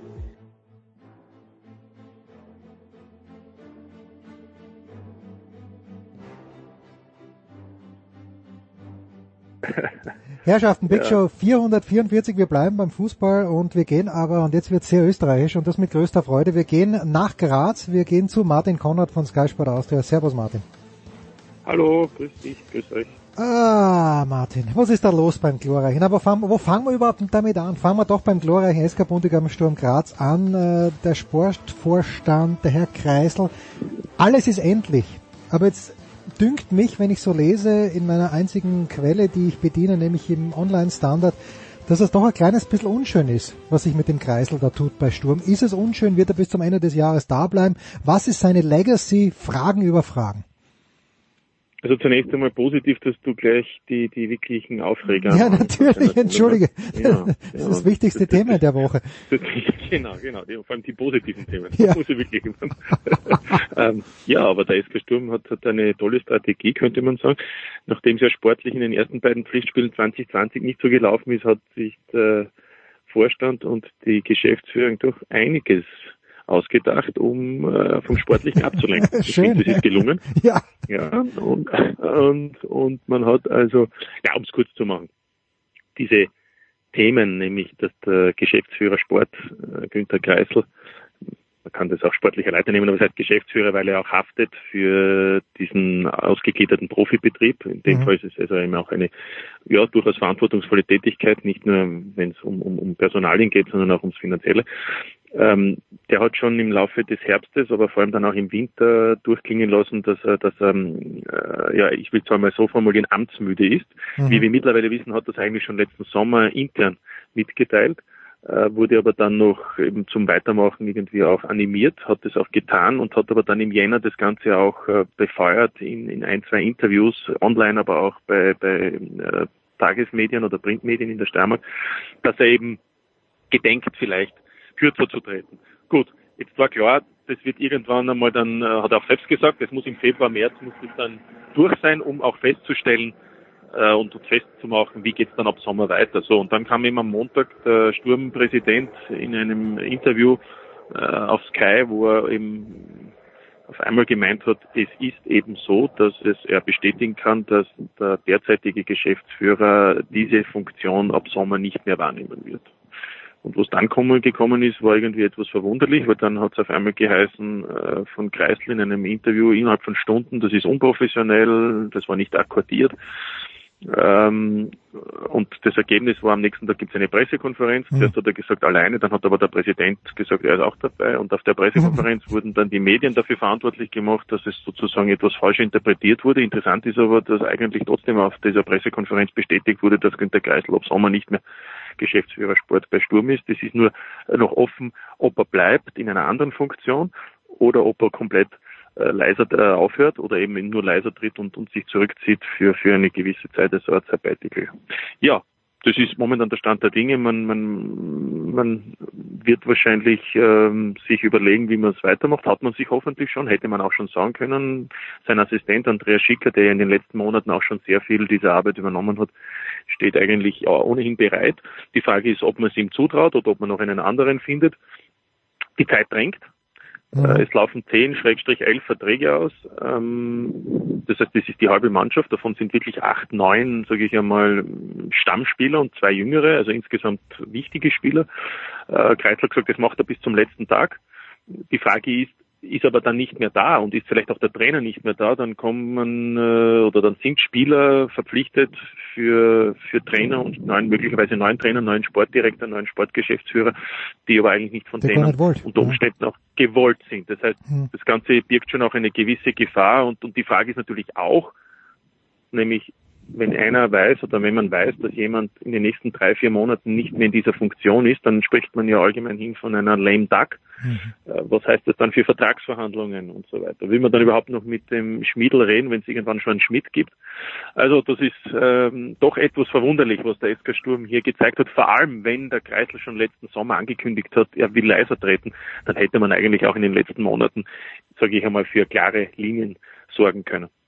Herrlich. Also nur Martin Konrad schafft, dass er die Begriffe Lame Duck, Schmied und Schmiedel innerhalb von wenigen Sekunden unterbringt. Ja, also ich muss dir ganz ehrlich, ich habe vor ein paar Tagen mit dem Kollegen Gaub unser Daily aufgenommen und wir mussten, ich musste echt überlegen, wer eigentlich gerade Coach ist beim glorreichen SK Bundegammer Sturm Graz und es ist natürlich der gute alte Nestor El Maestro. So, gibt's noch Dinge? Ja, natürlich ist er noch jung. 36 und den klingender Name und und ja, es ist es ist eben lame duck Schmied und Schmiedel, das ist, das ist auch irgendwie, Das ist großartig. das zeigt eigentlich, dass es auf dieser Provinzbühne doch auch über den Tellerrand und weltweit gedacht wird. In Graz wird weltweit gedacht und das vor allen Dingen bei Sturm Graz. Herrlich. So, Jetzt aber im Herbst, Martin, wir haben ja schon ein paar Anzeichen gesehen. Also du weißt das natürlich besser als ich, aber ich glaube gegen St. Pölten war es oder gegen dann Nachzügler, wo die Salzburger ganz spät dann noch einen ausgehörten Sieg geschafft haben. Jetzt ist es passiert, sie haben ein Heimspiel verloren gegen den Lask. Ähm, ich habe so ein bisschen im Ticker mitgelesen und habe mir gedacht, naja, äh, nur eine Frage der Zeit, bis Salzburg in Führung geht und dann lese ich, äh, und dann bin ich ausgestiegen aus dem Ticker und lese dann, hoppla, der Lask hat gewonnen, okay. Der Lask ist gut, aber die Salzburger spielen ja heute Abend in Frankfurt. Wie gut ist Salzburg im Moment? Fangen wir mal mit den Salzburgern an. Was liegt im Argen? Klar, dass Haaland nicht mehr da ist und klar, dass Minamino nicht mehr da ist. Ich will nicht sagen, dass es was im Argen liegt. Wer das Spiel gesehen hat, äh, muss auch festhalten, dass es noch zehn Minuten 2-3-0 stehen hätte können. Es gab zwei Stangenschüsse und zwei Großchancen, also wirklich 400-prozentige Tormöglichkeiten.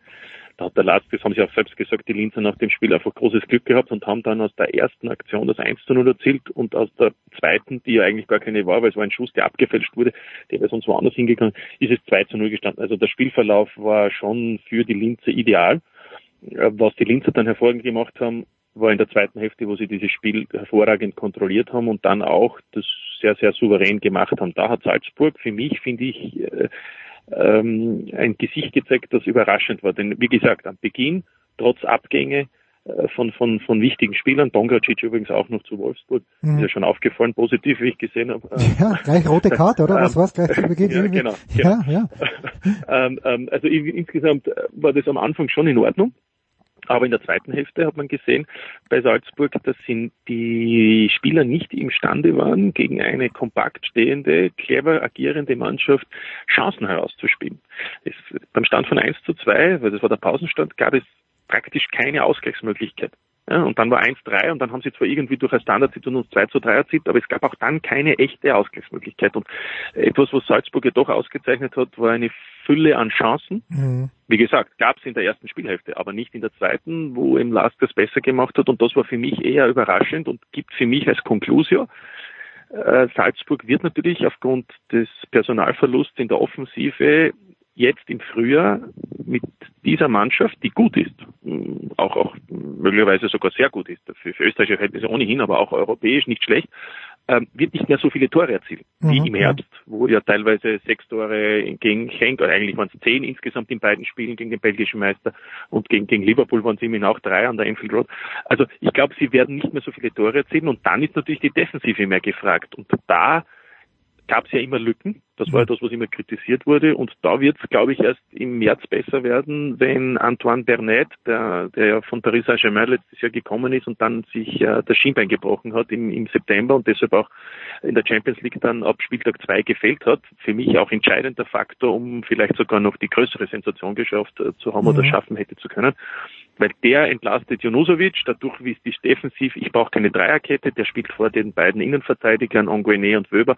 Und ich glaube, dann wäre Salzburg insgesamt defensiv ähm, gesettelter, auch stabiler und dann ist es vielleicht auch möglich, einmal, wenn man nur ein oder zwei Tore schießt, zu gewinnen. Denn momentan hat man oft den Eindruck, die Mannschaft muss drei, vier Tore schießen, weil sie ein, zwei immer bekommt.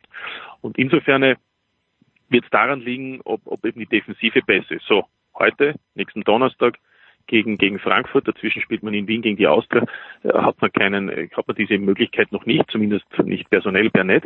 Äh, insofern wird es interessant zu sehen sein, ähm, wie Salzburg agiert gegen Frankfurt, auch defensiv. Ich würde sagen, es ist 50-50, weil ja Frankfurt jetzt auch nicht gerade die stabile Truppe ist.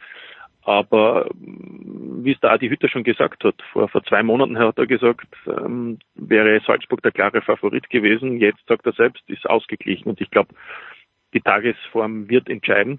Äh, würde mich auch überraschen, wenn schon im Hinspiel quasi eine Vorentscheidung fällt. Ich glaube, die Entscheidung wird dann erst am Donnerstag in einer Woche fallen. Jesse Marsch war am Sonntag, ich schaue mir nicht oft Sky 90 an, aber da bin ich dabei geblieben. Und ich fand, ja. du hast mir glaube ich eh gesagt, dass du, du, du den äh, wirklich erfrischend findest oder du hast irgendein anderes Adjektiv benutzt, aber ich fand ihn sehr, sehr erfrischend. Ich fand ihn ehrlich, auch wie er gesagt hat, naja, also da, wie die Sprache auf Klinsmann gekommen ist, so he's more a celebrity, als dass er äh, als Coach wahrgenommen wird zumindest und dann immer noch zu sagen, ja okay, ich kenne ihn nicht gut, aber was er dann auch gesagt hat, äh, ja, wir wollen die Europa League gewinnen. Das taugt mir. Ist das nur, weil er Amerikaner ist, dass er so frei raus ist? Ähm, ist das realistisch aus deiner Sicht? Das, oder sag mal so, glauben die Salzburger wirklich dran oder hat das nur der Coach in einer Talkshow im deutschen Fernsehen gesagt? Na, das ist er. durfte ja auch über ihn in eurem Magazin Ja, schreiben. ja, natürlich. Ähm, und, und so habe ich ihn auch kennengelernt. Das ist, das ist in unseren Genen nicht so drinnen in Europa. Immer Vorsicht oder, oder zumindest auch dieses ähm, Schauen wir mal und, und Understatement. Er sagt von sich aus, ja, ich spiele doch wo mit, wo ich am Ende gewinnen möchte. Ich spiele ja auch, um das Spiel zu gewinnen, also möchte ich auch den Bewerb gewinnen, äh, auch wenn es schwierig wird. Das ist schon eine Einstellung, die, die ist, glaube ich, wie man so schön sagt, um jetzt eine Plattitüde und das Phrasenschwein zu verwenden, in der Muttermilch offensichtlich mit Aufgesogen. Schön, schön. Genau, genau. Schmied, Schmied und Muttermilch, das ist Wahnsinn. Die, die Ja, Reihe setzt ja. sich unendlich fort. Ich kenne schon die Schlagzeilen Ja, auf den Hinweis auf, dieses, auf dieses Gespräch. Aber, aber wirklich, das ist so. Wie er auch gekommen ist, hat er auch gesagt, ja natürlich, wir wollen, wir wollen alle Bewerbe gewinnen und in der Champions League, da wollen wir auch. Und auch, du siehst ja auch an der, an der, an der, an dieser Pausenansprache und so, also äh, die legendär ist äh, in Liverpool. Es geht immer eigentlich dieser, dieser, ich möchte fast sagen, grenzenlose Optimismus. Hm. Ähm, das ist, das ist für uns besonders, aber das ist für jemanden, der aus den USA kommt, eigentlich selbstverständlich. Es ist eher für ihn, und das hat er mir auch gesagt, immer bewundernswert, um nicht zu sagen etwas verstörend, wie, wie die Herangehensweise oft in Mitteleuropa ist, ja, dieses, ja, und dieses eher das, das halb äh, volle Glas nur zu, äh, das halb leere Glas zu sehen und nicht das halb volle Glas zu sehen. Also das ist schon ein, ein, ein gesellschaftlicher Unterschied und da hat er natürlich schon auch ähm, etwas lernen müssen in diesem Jahr in Leipzig und jetzt in Salzburg, wo ich einmal sage, äh, wo eben der Optimismus vielleicht doch erst gesucht werden muss und nicht von vornherein schon vorhanden ist. Und jetzt pass auf, jetzt, jetzt müssen wir, jetzt kriegen wir die Kurve vom einstmals glorreichen SK Bundegammer Sturm Graz wieder zurück zum vielleicht bald wieder glorreichen SCR, also zum SK Rapid. Ich habe nie verstanden SCR und SK, aber ist egal.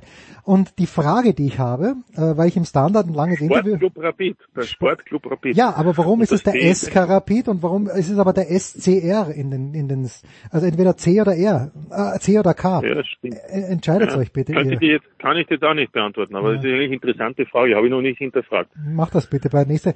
Und ich habe bei äh, im Standard gelesen, Interview mit dem Andy Marek. Ich war einmal, äh, aber das ist schon so lange her, ich glaube, da war er noch gar nicht Platzsprecher. Und die einen sagen eine Legende und die anderen sagen ein Hetzer.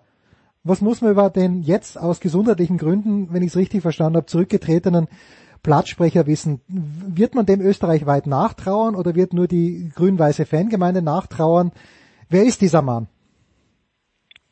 Also nachtrauen wird ihm hoffentlich niemand, denn er lebt ja und wie er wie er selbst in Interviews sagt, das Wichtigste ist die Gesundheit und da scheint er ja auf einem positiven Weg zu sein.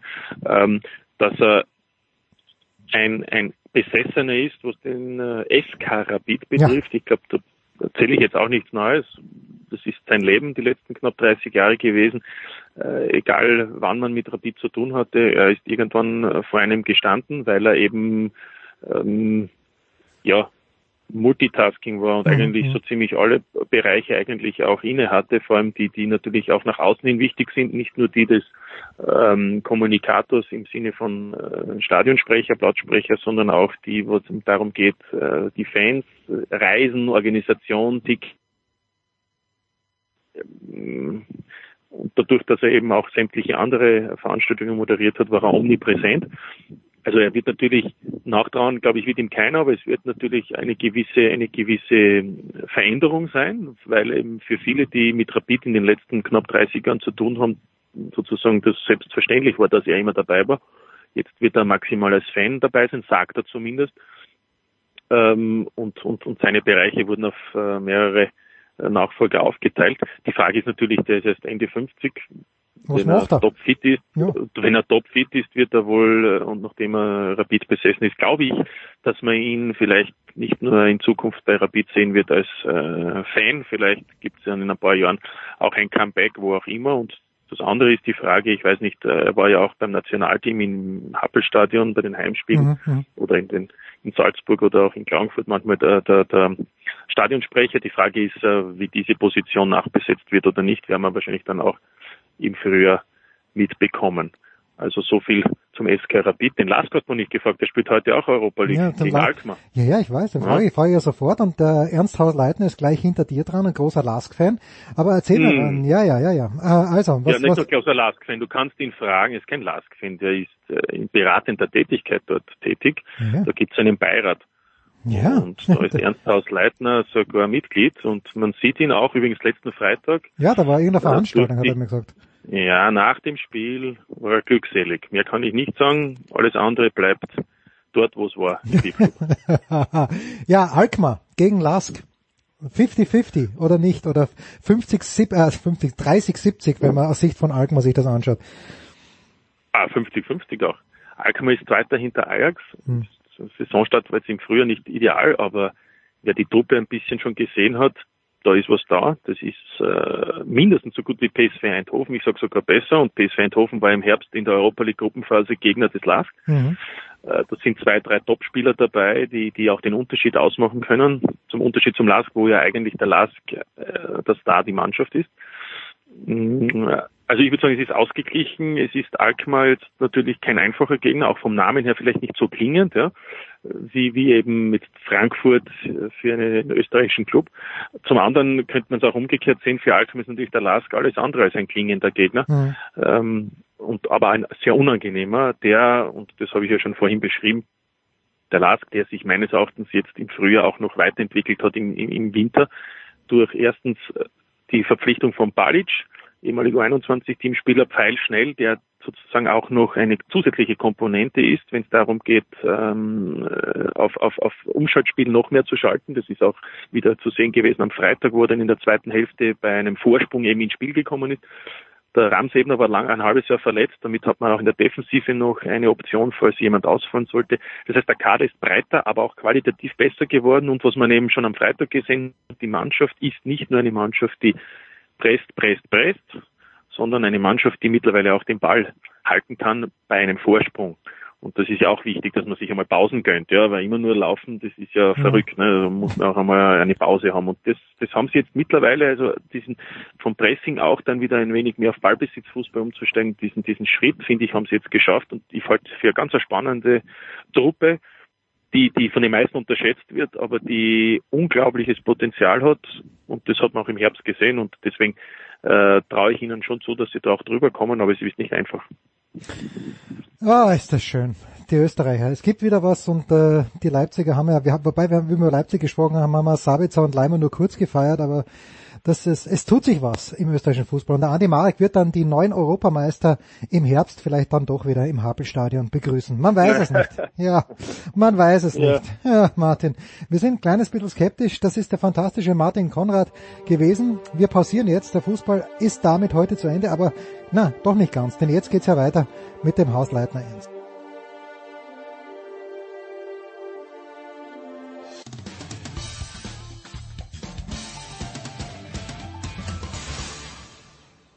Hallo, mein Name ist Harald Schmidt und Sie hören Sportradio 360.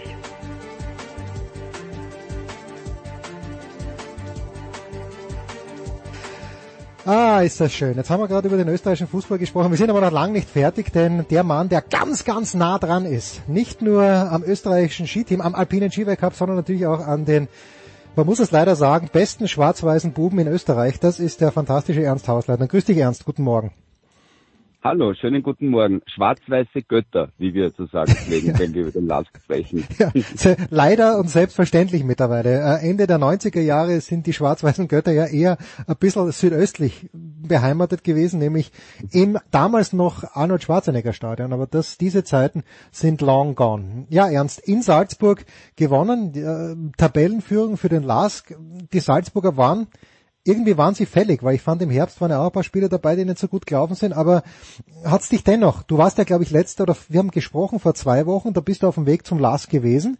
Hat's dich überrascht, dass die in Salzburg gewinnen konnten? Also ich war natürlich auch in Salzburg vor Ort im äh, Ah. Stadion und äh, man muss jetzt fairerweise sagen, dass das Spiel in den ersten 20 Minuten natürlich eine ganz andere Wendung, Wendung nehmen hätte können. Salzburg hat da drei, vier wirklich hochkarätige Torchancen gehabt und der Lask hat mehr oder weniger aus der ersten Torchance das 1 zu 0 gemacht, dann gleich das 2 zu 0 ähm, nachgelegt. Was ich bei Salzburg dann ein bisschen vermisst habe, das war ein deutliches Aufbäumen, vor allem in der zweiten Halbzeit. Da hat der Lask Red Bull eigentlich eindeutig im Griff gehabt Mhm. und so war dann der Sieg unterm Strich auch ein verdienter, wie ich meine. Natürlich, ich sehe das Ganze ein bisschen durch die schwarz-weiße Brille, aber äh, Salzburg hat für den Rückstand und für das, dass sie zu Hause gespielt haben, vor vollem Haus gespielt haben, für mich in der zweiten Halbzeit nichts Brauchbares mehr zustande gebracht. Das Tor war dann aus einer Standardsituation, aber aus dem Spiel heraus ist da nicht mehr wirklich viel gekommen. Der Lask hat das wirklich äh, sehr, sehr ähm, trocken dann nach Hause gespielt.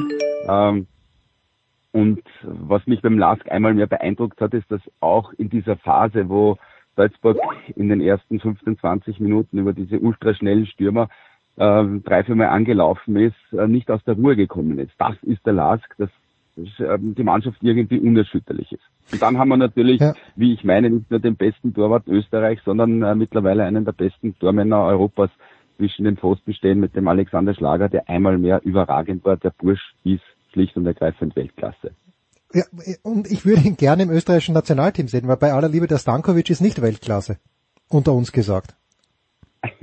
Also für mich gibt's da auch eine ganz klare Nummer eins, das ist der, der Alex Schlager, weil er einfach eine unfassbare Ruhe ausstrahlt. Ich habe das Glück, dass ich ihn privat Anfang mal schon treffen konnte und der ist am Platz genauso wie er im, im, im normalen Leben ist, wie er außerhalb des Platzes ist. Eine unglaublich positive Erscheinung. Ein, ein, ein, ein Mensch, der eine Ruhe und Zuversicht ausstrahlt und äh, das macht er auch auf dem Platz, obwohl er erst sehr, sehr jung ist. Er ist da mit einer Selbstverständlichkeit drinnen, er hat eine Präsenz, er ist fußballerisch top ausgebildet, das heißt, er kann angespielt werden auf dem linken, auf den rechten Fuß. Er ist äh, da nicht aus der Ruhe zu bringen und er ist wirklich ein Weltklasse-Tormann. Schön, schön, weil der letzte, den wir gehabt haben, der wirklich Weltklasse war, auch wenn er ab und zu daneben gegriffen hat, aber ich hoffe, du gibst mir recht, war der Alex Manninger. Der Manninger war wirklich der letzte österreichische Torwart, wo ich sage, okay, einfach weil er auch eine Präsenz gehabt hat, den habe ich gerne im Tor gesehen. Ja, durchaus. Da hast du natürlich völlig recht, wenngleich man dann auch sagen muss, dass er dann im Laufe seiner internationalen Karriere dann äh, gerne mal auch den Zweier gemacht hat Ja, und nicht ja. immer ähm, äh, als Einser-Tormann gespielt hat. Ja. Ähm, letzte Frage zum Lask. Ich hatte ehrlicherweise meine Zweifel an Valérien Ismail. Hattest du A diese Zweifel auch? Und wenn ja, seit wann sind diese Zweifel zerstreut? Weil spätestens jetzt muss es ja soweit sein. Also ich glaube, dass äh, die Zweifel ähm, da waren. Allerdings, das hat weniger vielleicht mit der Person des Valerian Ismail äh, zu tun gehabt, sondern ganz einfach mit der Tatsache, dass mit äh, Oliver Glasner der vermeintliche Baumeister dieser Mannschaft Ja. gegangen ist. Und es hätte jeder, da hätte Pep Guardiola kommen können und er hätte einen schweren Stand gehabt. Und so war das auch bei, bei Valerian Ismail.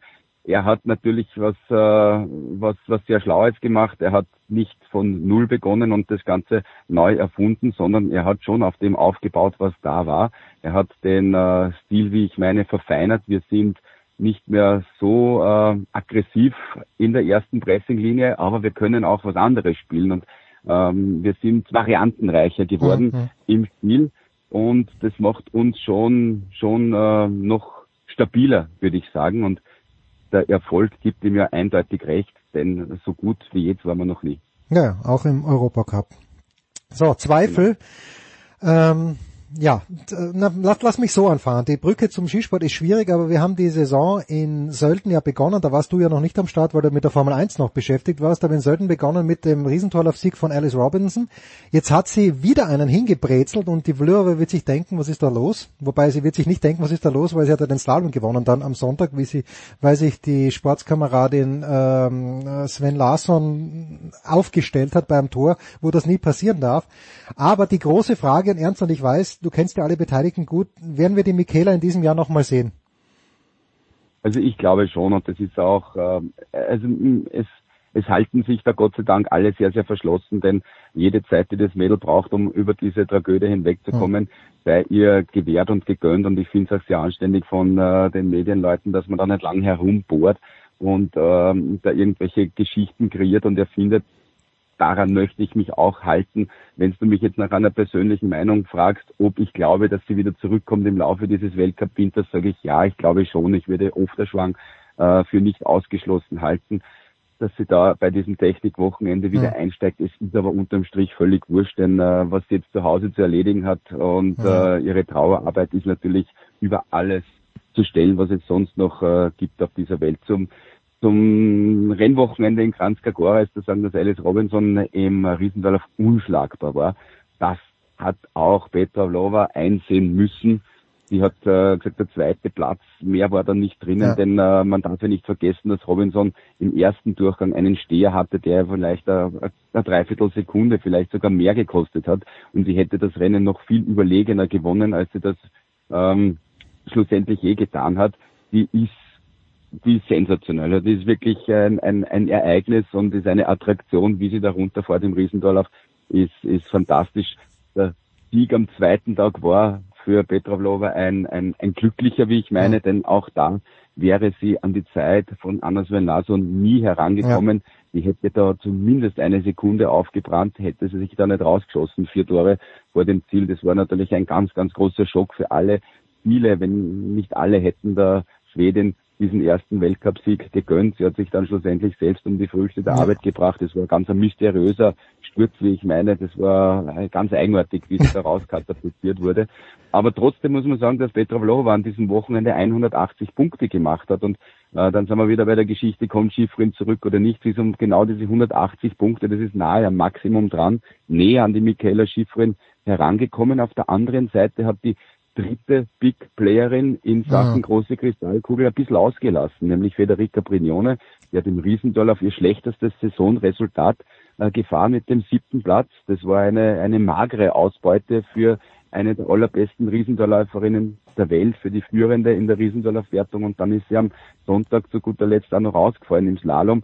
Auch das wären ein paar, zwar weniger, aber ein paar Punkte wären es gewesen. Also die hat man einen wir sind bis zum Schluss nicht draufgekommen, warum, aber die hat einen etwas zerstreuten Eindruck gemacht. War es tatsächlich der Druck da näher an die Führung im Gesamtweltcup? In der Theorie hätte sie die Führung sogar übernehmen können, aber war es der Druck da näher heranrücken zu können? Hat ihr sonst irgendetwas nicht gepasst? War sie körperlich nicht auf der Höhe? Hat das Setup nicht gestimmt? Wir haben es leider nicht erfragen können, aber irgendwie war Federica Brignone von der Rolle. Für Vlova ist es natürlich super ausgegangen mit 180 von 200 möglichen Punkten.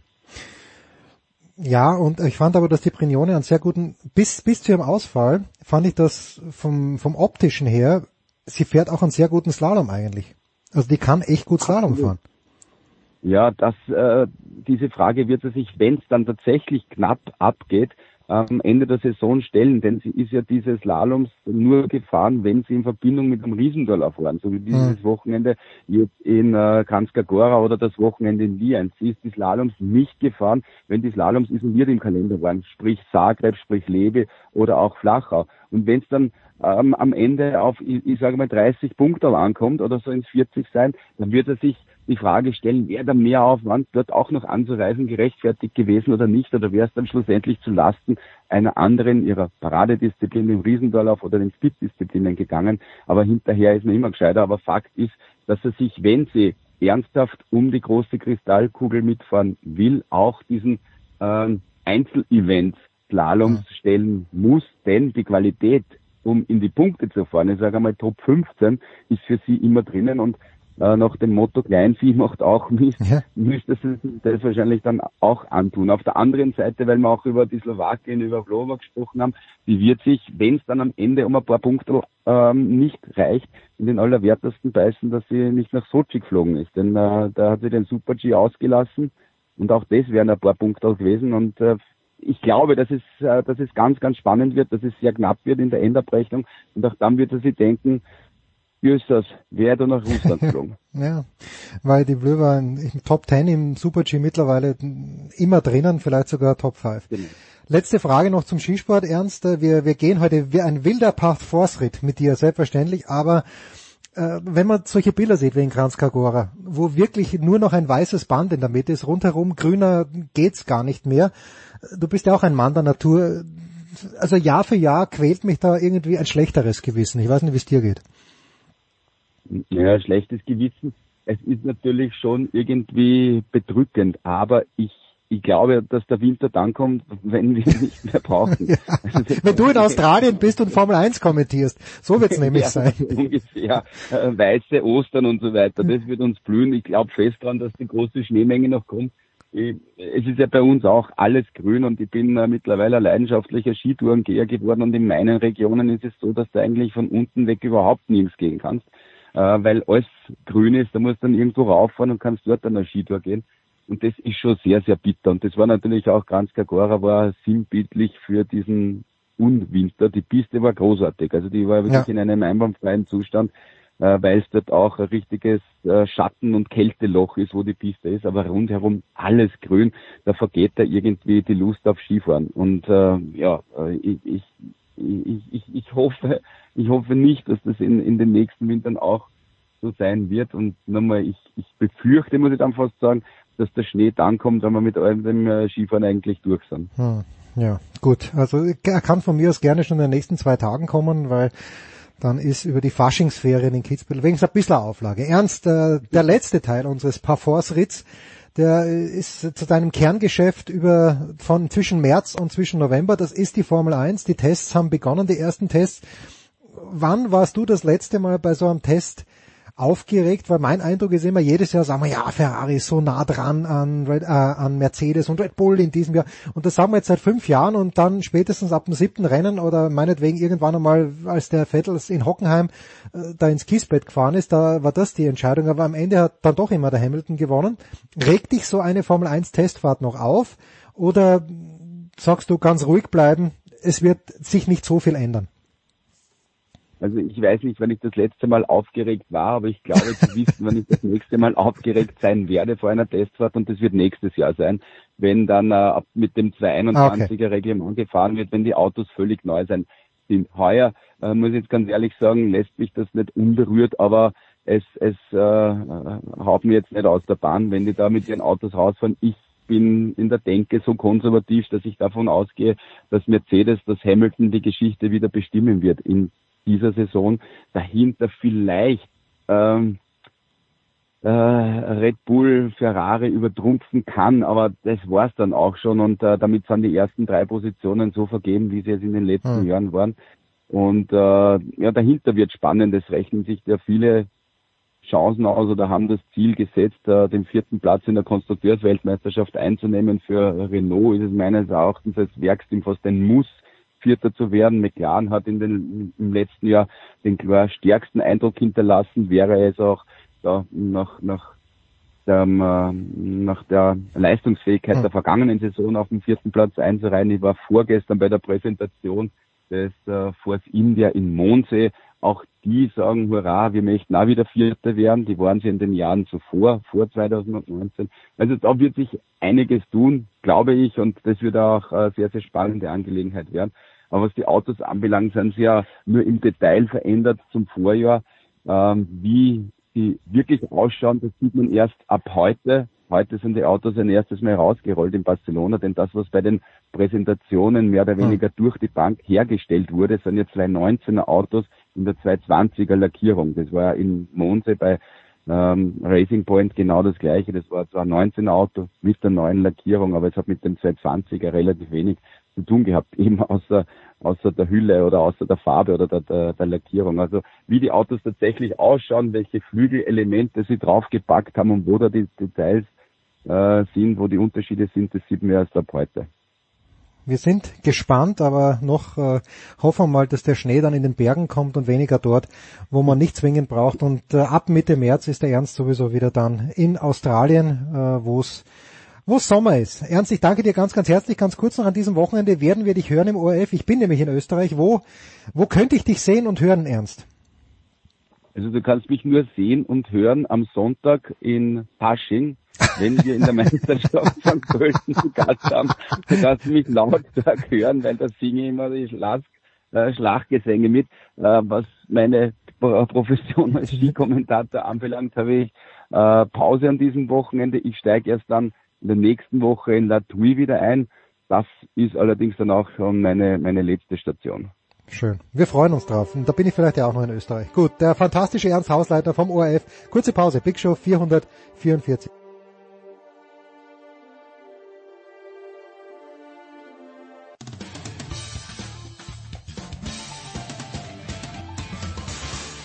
Hallo, hier ist Rainer Schüttler, hört Sportradio 360.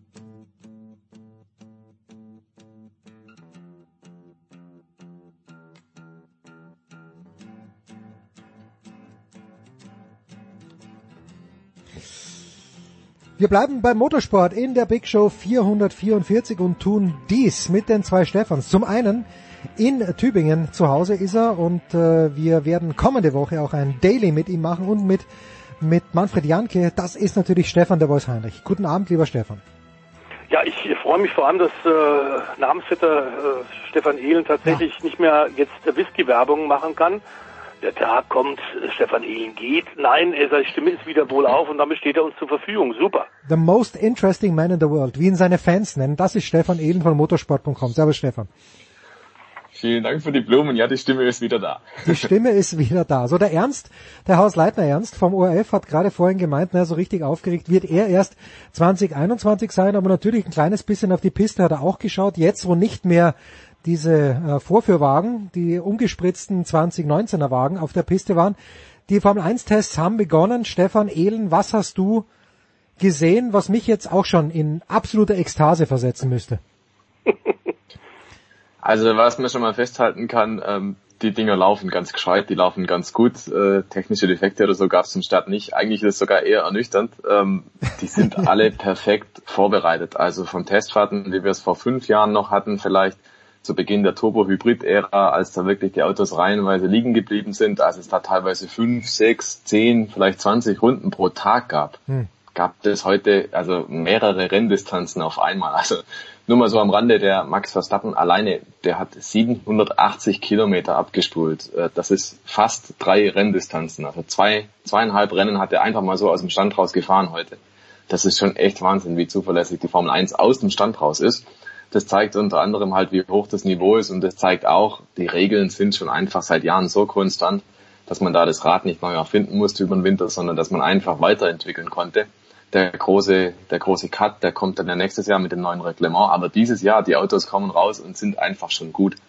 Ähm, das ist vielleicht jetzt nicht unbedingt eine Überraschung, aber was, was man nach dem ersten Testtag einfach festhalten muss, die Formel 1 steht extrem gut da und die Formel 1 ist auch schon auf Vorjahresniveau unterwegs beziehungsweise sogar schon schneller unterwegs. Das ist klar, von Jahr zu Jahr geht's schneller. Und äh, das zeigt aber auch nur, die kommen so schnell aus dem Startblock, die sind schon jetzt wieder richtig, richtig stark. Ähm, also da bis zum Ende der Woche wird es wahrscheinlich noch weitere Rekordrunden geben.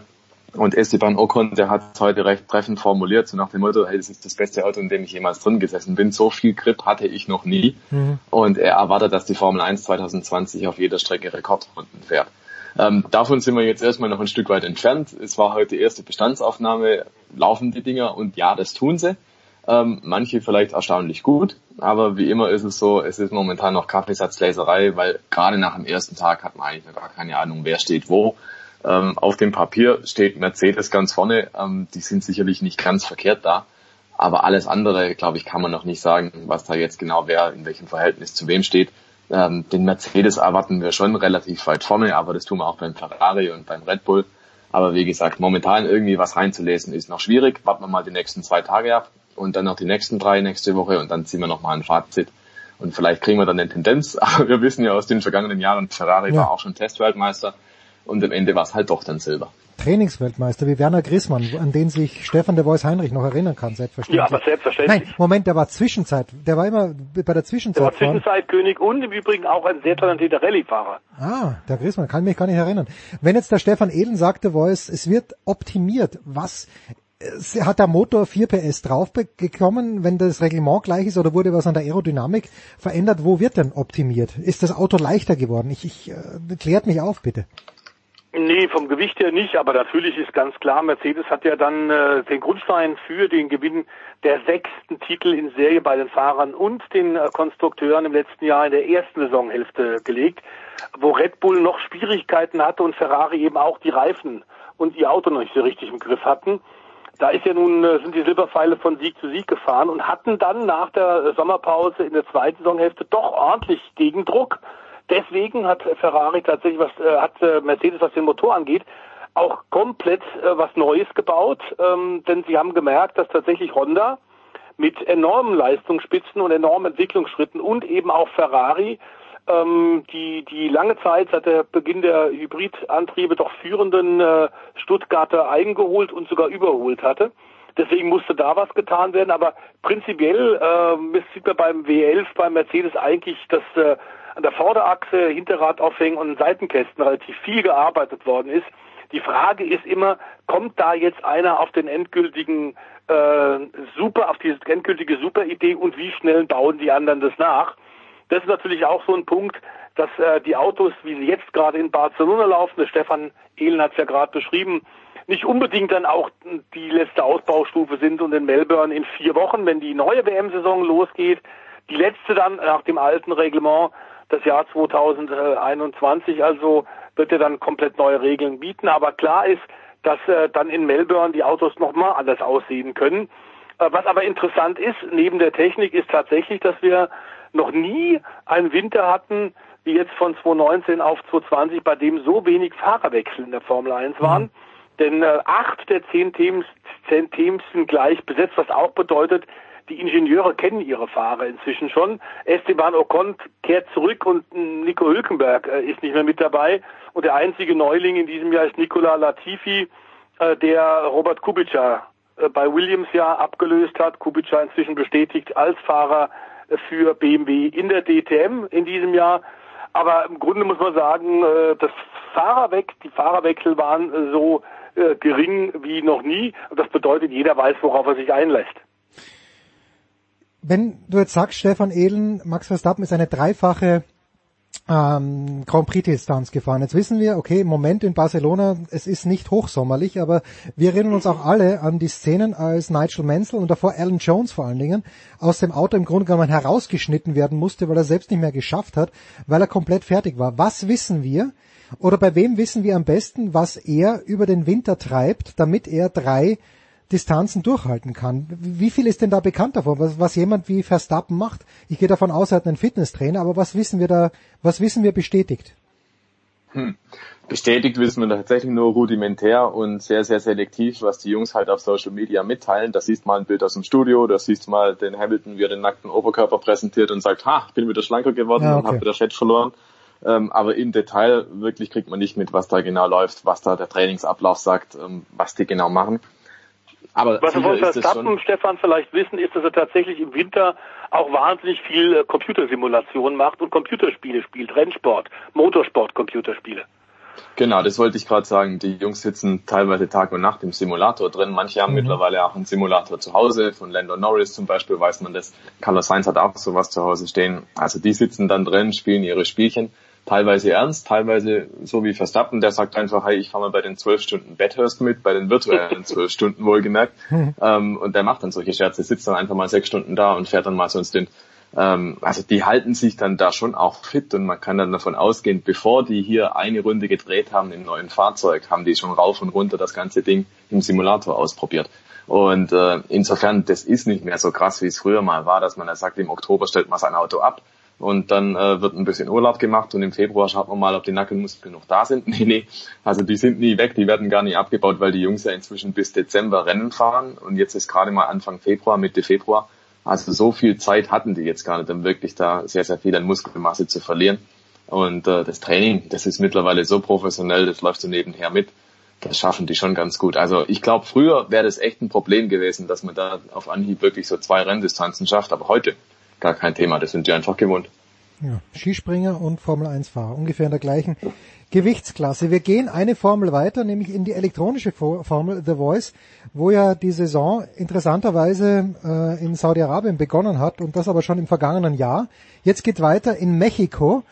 Äh, in Mexico City fahren die auf dieser gleichen Strecke, wo ich dieses Autodrom so liebe. Also dieses, diese Stierkampf-Bullen-Dingsbums. Du, du weißt, wovon ich spreche. Baseballstadion, äh, aber so ein Multifunktionsarena, wo natürlich auch Live-Pop-Konzerte stattfinden. Genau da fahren sie durch, aber es ist nicht die komplette Formel 1 Rennstrecke, mhm. sondern verkürzter Kurs, ist ganz klar. Trotzdem war äh, wieder ordentlich was los und durchaus die Resonanz, äh, die Begeisterung bei den Fans vergleichbar dessen, was wir bei der Formel 1 immer wieder sehen in Mexico City. Ähm, bisher sah es ja sehr gut aus. Wir haben inzwischen ja äh, die ganzen deutschen Premium-Hersteller mit dabei. BMW, die mit Andretti zusammenspannen, aber im Grunde mehr und mehr es an sich rangezogen haben. Audi ohnehin seit Anfang an bei der Formel E dabei und Mercedes, nachdem sie im letzten Jahr so ein bisschen ähm, HWA-Team als, als äh, zum Vorschnuppern reingeschickt haben, sind sie jetzt tatsächlich auch in dieser Saison mit dem reinen Werksteam mit dabei. Und wenn wir uns bei den Stand der Teams angucken, nach diesem vierten Rennen der Saison in Mexico City tatsächlich BMW vor Virgin, Audi und Mercedes an den ersten drei Positionen, da wird man sagen, das ist ja eigentlich normal. Was nicht normal ist, dass tatsächlich in Mexiko äh, Jaguar gewonnen hat, mhm. ähm, mit einem sehr überzeugenden Mitch Evans, ein Mann Neuseeländer, von dem eine Menge Leute sehr viel halten, der es aber in die Formel 1 nicht geschafft hat, obwohl er tatsächlich in der GP3 und auch in der Formel 2 gut war, ähm, aber jetzt eben den Weg über Formel, die Formel E gefunden hat und da ein souveränes Rennen in Mexico City hingelegt hat. Was aber da immer noch der Fall ist, ähm, mit dieser Formel E, äh, und dem eigenen Reglement dort, dass tatsächlich auch Werkteams ab und zu mal tatsächlich verwachsen. Und so war es bei Jaguar im Rennen zuvor, da waren die nirgendwo. Jetzt in Mexiko haben sie offenbar die Defizite ähm, abstellen können und waren richtig gut. Das heißt aber nicht, dass die beim nächsten Rennen gut sind. Wir hatten bisher ein tolles Debüt vom BMW-Team, äh, die ja auch schon äh, Rennen gewonnen haben. Diesmal war im Qualifying in Mexiko André Lotterer für das äh, brandneue Porsche-Team super mit dabei, hat die erste Pole Position im erst vierten Rennstart geholt. Lotterer, zweifacher Le Mans-Sieger und äh, Langstrecken-Weltmeister, dessen Porsche-Vertrag ja über Jahre gelaufen ist, der dem Stuttgarter Haus in Zuffenhausen treu geblieben ist und dann aber Probleme hatte im Rennen, weil er dann offenbar gleich am Start zu viel Wheelspin hatte und das Rennen im Grunde da weggeschmissen hat. Ähm, aber wie schnell es gehen kann, haben wir bei Maxi Günther gesehen, einem anderen deutschen Fahrer, der ja diesem Jahr schon gewonnen hat für die Münchner und der diesmal gar nicht zurechtkam, weil es Probleme gab. Und wir müssen sagen, wir konnten tief durchatmen, dass tatsächlich Daniel Abt nichts Größeres passiert ist, einer der deutschen Fahrer, den üblen Unfall hatte im freien Training und einen Abflug hatte, der ihn ins Krankenhaus gebracht hat, ein heftiger Frontaleinschlag in die Mauer und äh, der Aufprall war gemessen 20 G, also das 20-fache äh, des Körpergewichts. Ähm, der Allgäuer allerdings äh, kam dann wieder raus und durfte das Rennen mitfahren. Allerdings war klar, der war natürlich ein bisschen daneben, denn äh, die Abstimmung war nicht optimal. Es ist eine sehr ausgeglichene Meisterschaft, auch wieder in diesem Jahr. Nun eben auch mit Mercedes als Werksteam, mit Porsche mit dabei, mit ähm, erhöhter Schlagzahl von BMW. Und insofern freuen wir uns tatsächlich, das ist sehr munter. Man kann darüber diskutieren, ob tatsächlich ähm, auch das Qualifying-Reglement vernünftig ist. Das ist so ein bisschen mehr Show, ähm, wie wir es ja bei den Sportwagen in dem Special äh, von Sportradio mit Manfred Janske auch haben, dass er sagt, die Amerikaner verstehen eigentlich ein bisschen mehr tatsächlich reine Technik, dann tatsächlich auch noch zu mischen mit Show-Einlagen. Die Top-4-Fahrer in der Meisterschaft sind gerade mal durch neun Punkte voneinander getrennt. Ähm, es ist also noch alles drin, alles offen und äh, wir hoffen, dass tatsächlich am 29. Februar in Marrakesch es genauso spannend weitergeht. Allerdings mit weniger Unfällen für die deutschen Fahrer, bitte sehr. Apropos Unfall, jetzt müssen wir doch einen Schwenker machen in die USA. Stefan Ehlen und zwar nach Daytona. Ich, ich lese ja nur darüber. Und unser lieber Freund Pete Fink hat auch darüber geschrieben auf Facebook. Äh, Ryan Newman, ganz große ähm, ja, Unsicherheit, was denn passiert ist. Was ist denn, was ist denn passiert? Hallöchen. Also es war tatsächlich ein sehr, sehr schwerer Unfall in der Schlussphase des Daytona 500. Das war der Saisonauftakt der NASCAR Cup Series, also der höchsten NASCAR-Liga in Amerika. Und ja, die letzte Runde hat es halt in sich. Es wird gedrückt, es wird geschoben, es wird geblockt. Und bei einem solcher Blockmanöver, Ryan Newman war vorn, ist er halt eben weggedrückt worden, dann von hinten. Das ist eine Geschichte, die passiert halt nun mal bei so einem engen Racing-Pack. Und ich glaube, der Stefan ist wieder da, genau. Ja. Und ähm, dann ist es halt so gewesen, dass er zum einen recht äh, spitz in die Wand eingeschlagen ist bei Tempo 300, 320 und das Blöde war dann ein nachfolgender Fahrer, Corey LaJoy, der hat ihn dann voll aufs Korn genommen, hat ihn dann äh, getroffen, hat sein Fahrzeug dann hochgeschleudert, ähm, der Ryan Newman hat sich mehrfach überschlagen, Fahrzeug hat Feuer gefangen und dergleichen mehr. Also es war ein sehr, sehr wilder, ein sehr, sehr fürchterlicher Highspeed-Crash und äh, man hat dann sofort gemerkt, dass das tatsächlich jetzt nicht einfach glimpflich ausgegangen ist, sondern dass es wirklich ein schwerer Crash war, weil bei NASCAR merkst du irgendwie sofort, wenn der Fahrer aussteigt, alles klar, bist du durchgeschüttet und so. Aber auf so einem Superspeedway wie Daytona, ähm, da sind die Geschwindigkeiten, da sind die Kräfte einfach so hoch. Hm. Und nach diesem Crash, wenn man gesehen hat, wie das Auto ausschaut, da war klar, hoppla, das ist jetzt nicht einfach nur so Anti-Walks away, sondern das war richtig großes Programm dann und auch langes Bangen, weil eben nicht klar war, ähm, wie geht's diesem Ryan Newman eigentlich. Nach ein paar Stunden gab's dann, dann die erste Entwarnung, als dann hieß er ist nicht in Lebensgefahr. Äh, und inzwischen, das ist tatsächlich erst ein paar Minuten her, da gab's das erste Foto aus dem Krankenhaus, wie er schon wieder mit den äh, Kindern scherzt und rumläuft tatsächlich. Also paar Tage, nur ein paar Stunden nach diesem fürchterlichen Crash ist er soweit wieder fit, dass er zumindest sich unterhalten kann, dass er zumindest wieder Witze machen kann. So heißt es auch ausdrücklich, dass er schon wieder mit den Ärzten und mit den Krankenschwestern scherzen würde und shakern würde. Also Ryan Newman, dem geht's den Umständen entsprechend gut, aber das war natürlich so ein Crash, ähm, das kann dann durchaus mal als Weckruf dienen für die ganze Szenerie, dass man sagt, hey, also es ist jetzt gut, dass es so ausgegangen ist, wie es ausgegangen ist. Aber ich glaube, was bei uns da allen irgendwie mitschwingt, ist, es ist nach wie vor halt so eine trügerische Sicherheit im Motorsport Mhm. insgesamt und im NASCAR Cup natürlich auch. Ähm, es, ist ein Accident waiting to happen, heißt es also immer so ein Ja. bisschen, also irgendwann wird's mal wieder richtig krachen und dann wird sich auch mal wieder jemand wehtun. Ähm, wir wiegen uns da alle in falscher Sicherheit, weil Motorsport ist und bleibt einfach gefährlich. Und der letzte tödliche NASCAR-Unfall aus der Cup Series, der datiert aus dem Jahr 2001 an gleicher Stelle. Dale Earnhardt 2001 ein Daytona tödlich verunglückt. Es sind jetzt also fast 20 Jahre her. Wir kennen das aus der Formel 1. Da denkt man gar nicht mehr daran, dass es da möglicherweise solche fatalen Crashs geben kann. Aber wie gesagt, Daytona war jetzt dann mal wieder so eine Szene, wo jeder gemerkt hat, hoppla, wir müssen vielleicht echt ein bisschen aufpassen, was wir hier machen, weil die Geschwindigkeiten sind furchtbar hoch, die Kräfte sind furchtbar hoch. Und wenn es wirklich blöd läuft, dann kommt vielleicht sowas dabei raus. Also es schadet in Anführungszeichen vielleicht auch mal nicht. Alle Beteiligten kriegen mal so eine Art, äh, ja, wie soll man sagen, Stoß in die Rippengegend, um zu erfahren, hey, ein bisschen Ruhe, ein bisschen mehr auf, aufeinander aufpassen auf der Rennstrecke, das schadet vielleicht nicht, weil einfach dann der Preis am Ende vielleicht doch sehr, sehr hoch sein kann, wenn es mal wirklich richtig schief geht. Hm. So, und hinten raus wollen wir natürlich nicht vergessen, wie die Rallye Schweden, The Voice, äh, verlaufen ist, verläuft, äh, verlaufen wird, weil wir ja natürlich auf die Monte Carlo auch sehr genau geschaut haben. Da, wie, wie tun wir gerade in Schweden? Wie haben wir getan in Schweden? Naja, wir hatten relativ wenig Schnee, aber das kennen die Wintersportler ja, Ja, auch. Äh, Es ist, ist sehr, sehr warm momentan. Ich saß vor drei Tagen noch mit meiner Frau tatsächlich auf der Terrasse mit T-Shirt nur und wir hatten 19 Grad und das äh, Mitte Februar. Es ist verrückt. Das war jetzt im hohen Norden auch nicht so viel anders und deswegen hat man von Anfang an ja diese äh, Wertungsprüfung auch schon verkürzt. Es ist ja die einzige Schneerallye eigentlich im, im äh, was gerade wir so ein bisschen über NASCAR auch besprochen haben, ähm, was für ein schmaler Grad das immer wieder ist, Spektakel zu bieten, ähm, die Fahrer wirklich für ihre Leistung äh, fantastisch zu applaudieren, ihnen zu sagen, wir ziehen die Mütze, Chapeau, aber eben dann auch Gefahr zu laufen, dass es ein bisschen aus der Hand geht. Also sie hatten in der ersten Wertungsprüfung in Schweden äh, teilweise auf Schotter mit Spike-Reifen einen Schnitt von 131. Du hast Waldwege und links und rechts sehr solide Bäume.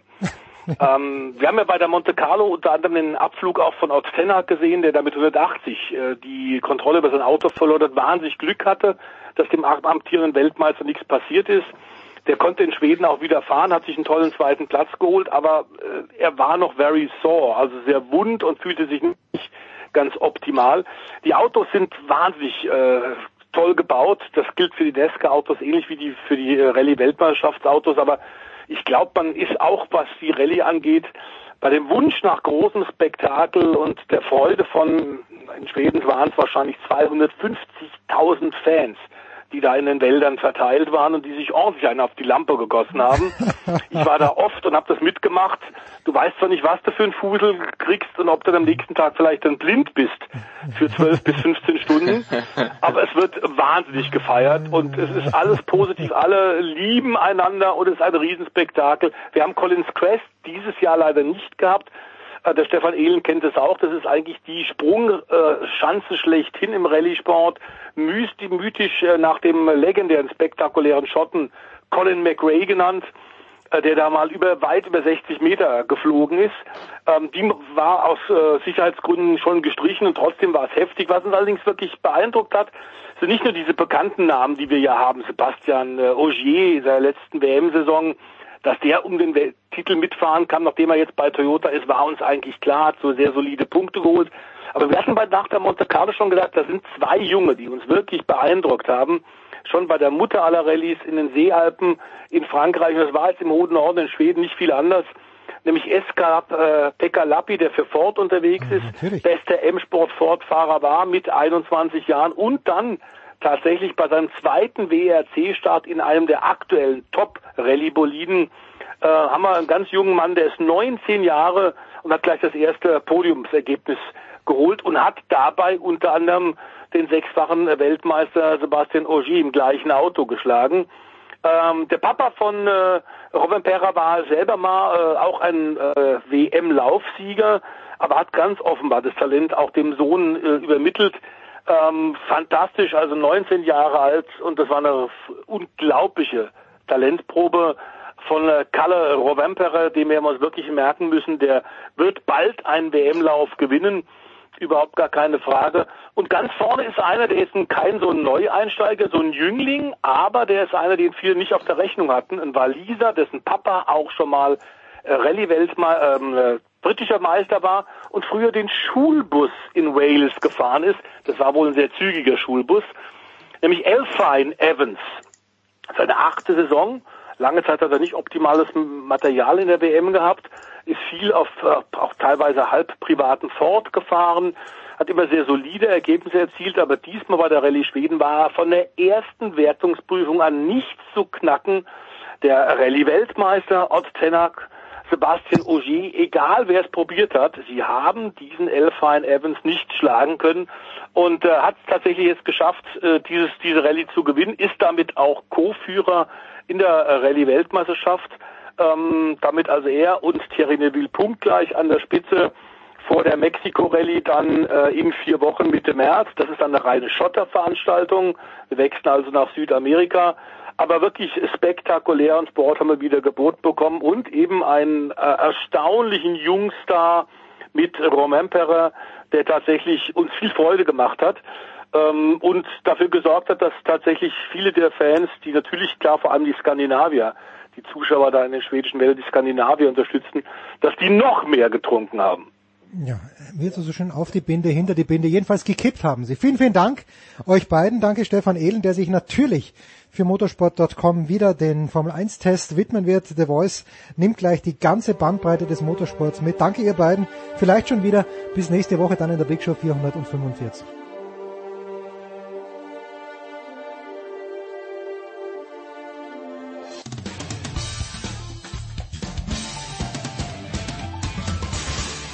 Ja, hallo, es ist Marcel Sieben. Ähm, willkommen zu Sportradio 360.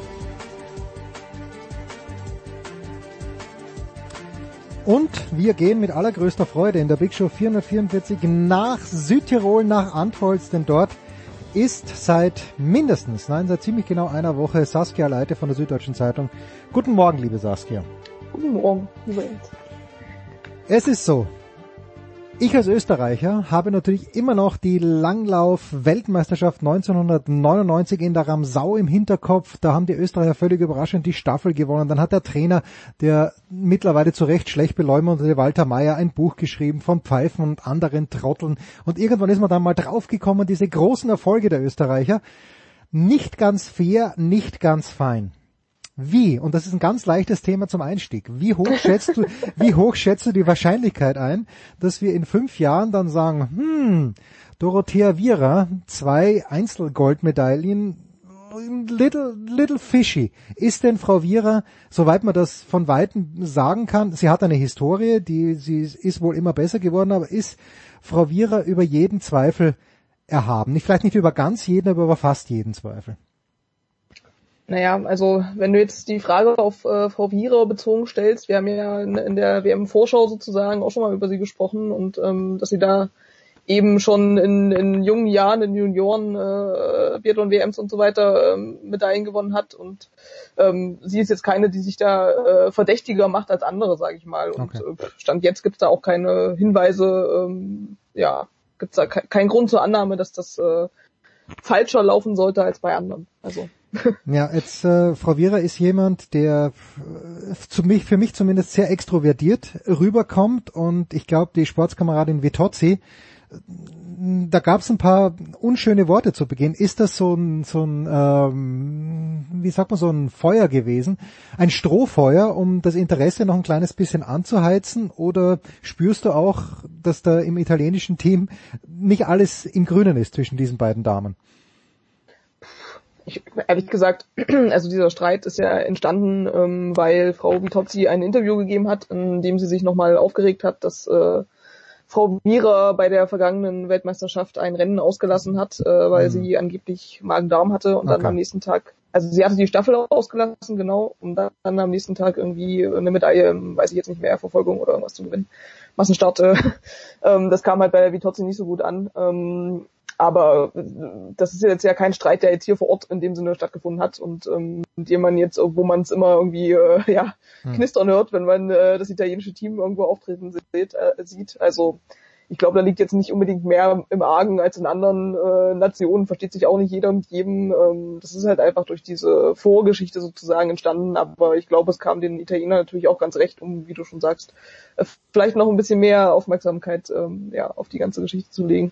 Ja. Wer sich erinnern kann, und natürlich haben es alle unsere 12.000 Hörer vergangene Woche gehört, ich habe Johannes Tinius Bö eine Krise angedichtet und habe übersehen, dass er eine Babypause gemacht hat. Aber er hat in der Verfolgung den Sprint verloren. Er ist in, äh, im Marathon sozusagen nur Zweiter geworden, hinter Martin Fourcade. Ist das schon und hat eigentlich nur die Mixed-Staffel gewonnen. Muss er den Massenstart gewinnen? Äh, über die Staffel äh, sprechen wir nicht, aber muss er den Massenstart gewinnen aus deiner Sicht, damit Johannes Dinesbö freudig zurück zu seiner Frau fährt? Schwer zu sagen. Also ähm, ja, was man halt gerade so ein bisschen sehen kann, ist tatsächlich, dass ihm wahrscheinlich diese Auszeit sozusagen vor der WM und äh, vielleicht auch direkt die direkte Vorbereitung auf die WM vielleicht nicht äh, so gut getan hat. Er ist äh, später als die anderen Norweger nach Antholz gereist, eigentlich erst mhm. kurz vor WM-Start ähm, weil er der Meinung war, dass er mit der Höhe klarkommt und äh, dass alles wird und so.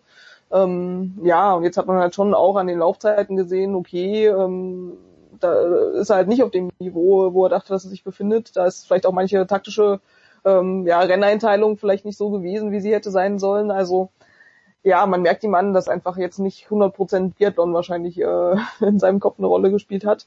Ähm, aber es ist ja irgendwie auch eine Entscheidung, die, also das ist jetzt zu spekulieren, wie glücklich er nach Hause fährt oder nicht, weiß man nicht. Aber du siehst natürlich schon, dass er jetzt, wenn er da auf dem zweiten äh, Platz äh, sitzt nach dem, nach dem Einzel neben Foucault, jetzt nicht äh, freudestrahlend naja. ist. Ne? Aber natürlich setzt er sich auch nicht hin und sagt, oh Gott, ich hätte meine Frau mit dem Kind allein lassen sollen und äh, das war die dümmste Vorbereitung meines Lebens. Also das wirst du auch nicht hören. Von daher, ja, ja es ist halt jetzt so, wie es ist. Ja, und ich, ich beim, beim Schießen äh, ist er bekannt schneller Schütze und da war gerade in der Verfolgung, fand ich, ja, da hat er halt einfach zu viele Fehler gemacht und dann muss er wieder in die Runde rein, dann holt er ein bisschen auf und mhm. Am Ende hinten raus reicht's dann nicht ganz. Dominik Landertinger, den wollen wir noch schnell feiern, weil wenn irgendeine Medaille wie aus dem Nichts kam, dann die. Oder hat das irgendjemand, ich weiß nicht, wie viele österreichische Journalisten anwesend sind, aber ich glaube, die Bronzemedaille von Landertinger hat niemand kommen gesehen, außer mir selbst natürlich. Ja, ähm, naja, es ist halt jetzt auch so ein Rennen im, im, Einzel. Es ist halt, man sagt das eh im Biathlon bei vielen Rennen immer, oh, es ist alles möglich, aber im Einzel ist es halt tatsächlich so. Also mhm. der ist halt mit vier, vier mal null ja, glaube ich, durchgekommen. Ne? ähm, was sonst niemandem, also keinem von den 97 anderen Startern gelungen ist. Und äh, durch diese Strafminute, die dann aufgebrummt wird, kann das selbst ein sehr guter Läufer halt nicht mehr einholen.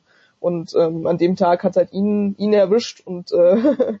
oder er, er hat das gut gemacht, ja. Also von daher, ähm, er hat, glaube ich, in, in Pyeongchang sehe ich gerade auch das Einzige äh, nicht gewonnen, aber die Bronzemedaille gewonnen. Also es ist ein, ein Rennen, das ihm auch liegt und ähm, ja, er saß gestern äh, bei der Pressekonferenz und meinte irgendwie, dass er vor zwei Monaten oder so schon überlegt hat, ob er seine Karriere beenden soll, mhm. weil er wohl irgendwie mal einen Bandscheibenvorfall hatte, der ihm immer noch nachhängt.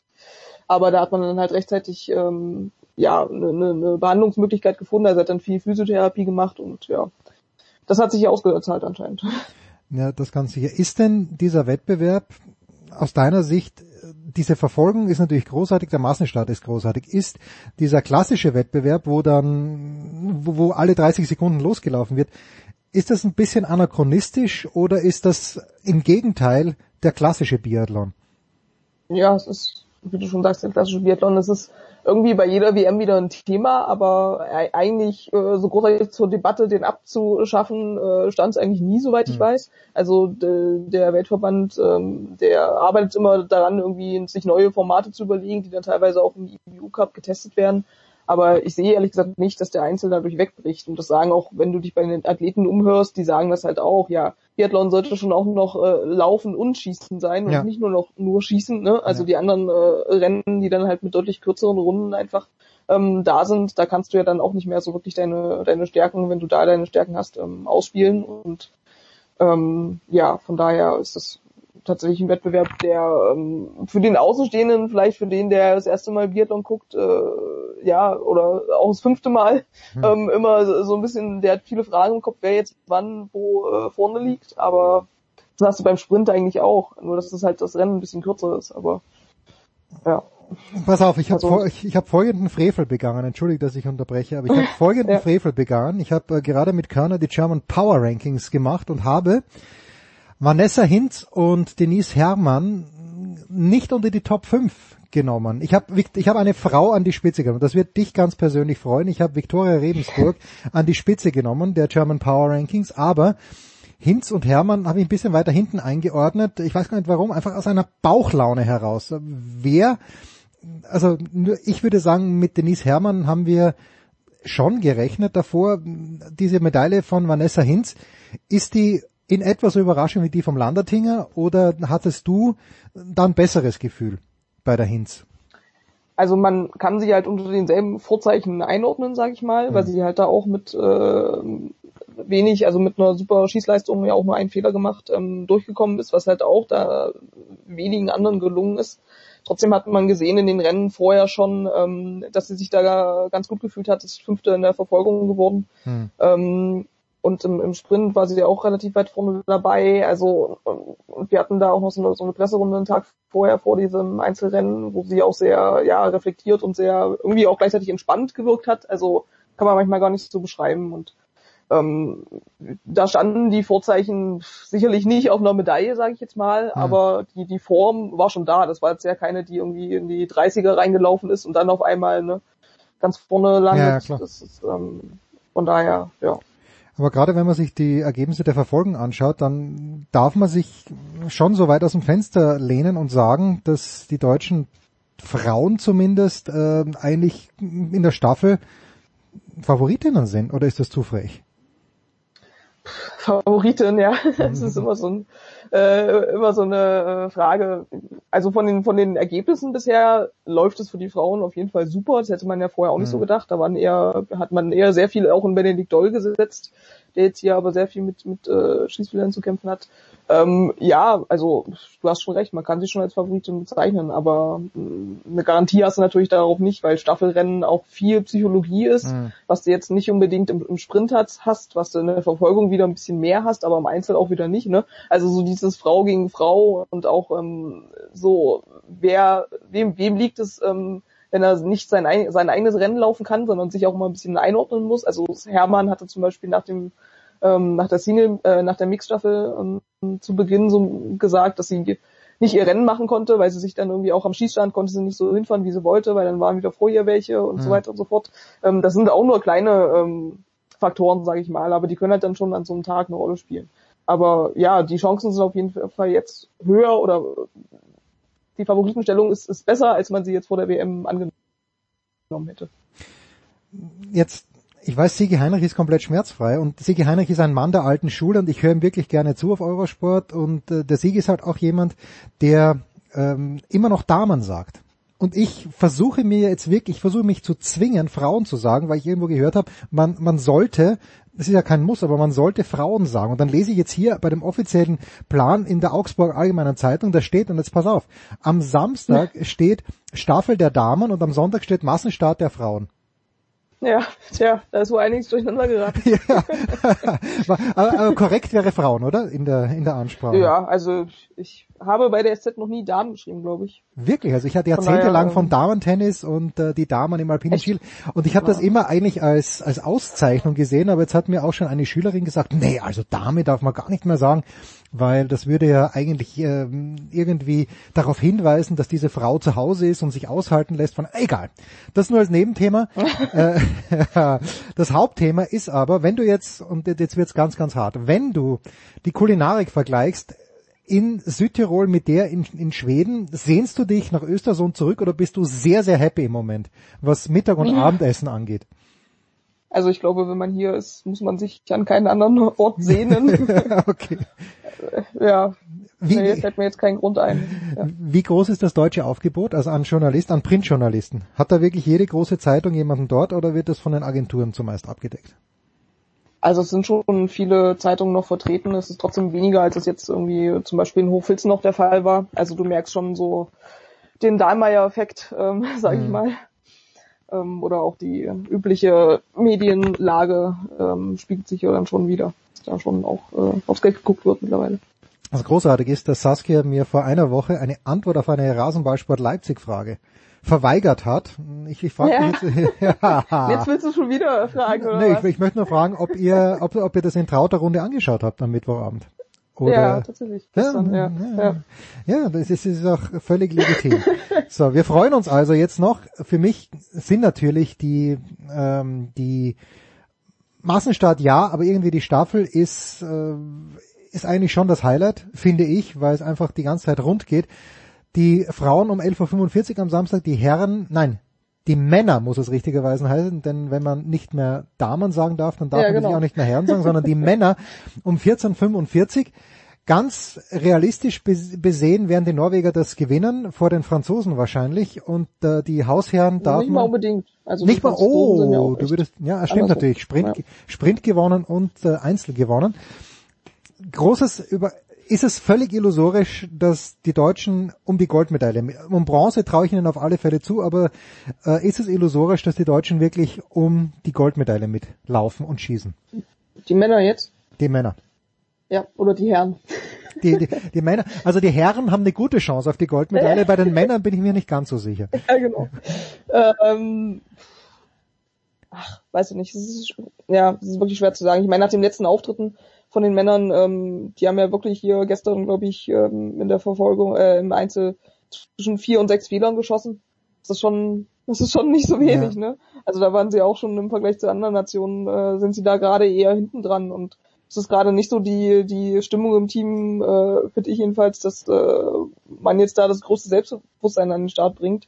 Aber ja, wie ich vorher auch schon bei den Frauen gesagt habe, Staffel ist irgendwie ja dann auch nochmal, hat dann irgendwie dann doch nochmal die eigenen Gesetze. Ähm, ich halte Gold für unrealistisch, aber ja, vielleicht ist das die richtige Antwort auf deine Frage.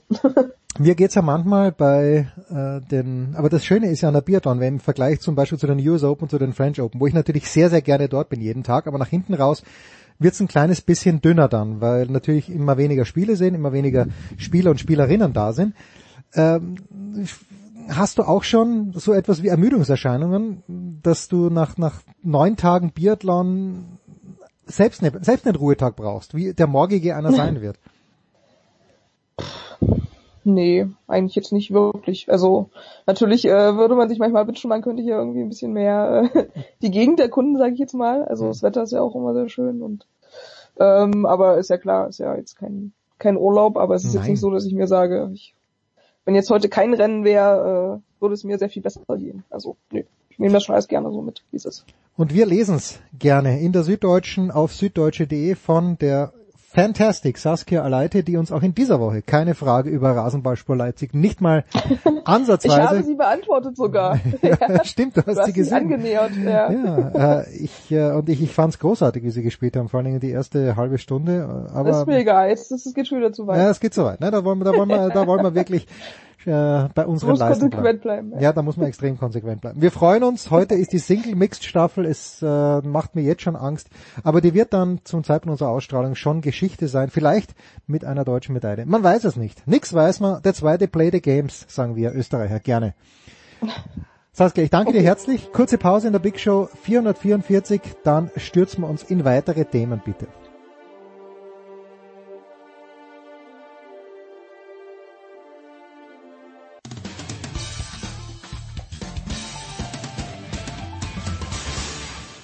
Einen wunderschönen guten Tag, hier ist der Dieter Baumann und ich grüße alle Hörer von Sportradio 360. Ich wünsche einen schönen Tag und Dauerlaufen nicht vergessen.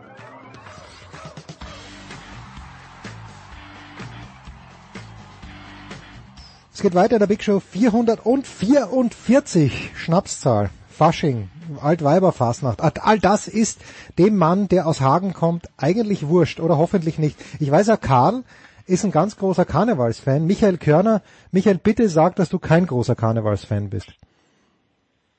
Ich bin äh, das Gegner, also ich bin ein 180 Grad entfernt von einem Karnevalsfan. Für mich ist das sogar eine Strafe. Ja, danke, danke, du alter, du alter Misanthrop, aber da bin ich komplett auf deiner Seite. Nicht, nichts ist, es ist nichts ist furchtbarer als Karneval. Also es ist ganz furchtbar. Aber vielleicht kenne ich nicht den richtig. Ja. ja, also äh, Michael, was war da, und ich habe deinen Tweet natürlich nicht ganz verstanden, aber irgendwas war doch los beim mitteldeutschen BC, dass der Trainer entlassen wurde und das auf den Point Guard gehört wurde. Kannst du das vielleicht in kurzen, auch mir verständlichen Worten darlegen? Ja, ähm, wer das ganz ausführlich hören will, bitte Abteilung Basketball ja, hören. Bitte, Podcast, bitte. Da machen wir es fast eine Stunde. Äh, in Kurzform, ähm, der Point, also der ehemalige Head Coach, muss man jetzt sagen, Björn Hamsen, hat schon über einen etwas längeren Zeitraum Teile der Mannschaft kritisiert, dass sie ähm, im Training nicht richtig mitziehen und dass sich das im Spiel auf die Einsätze, auf die Intensität in der Verteidigung überträgt.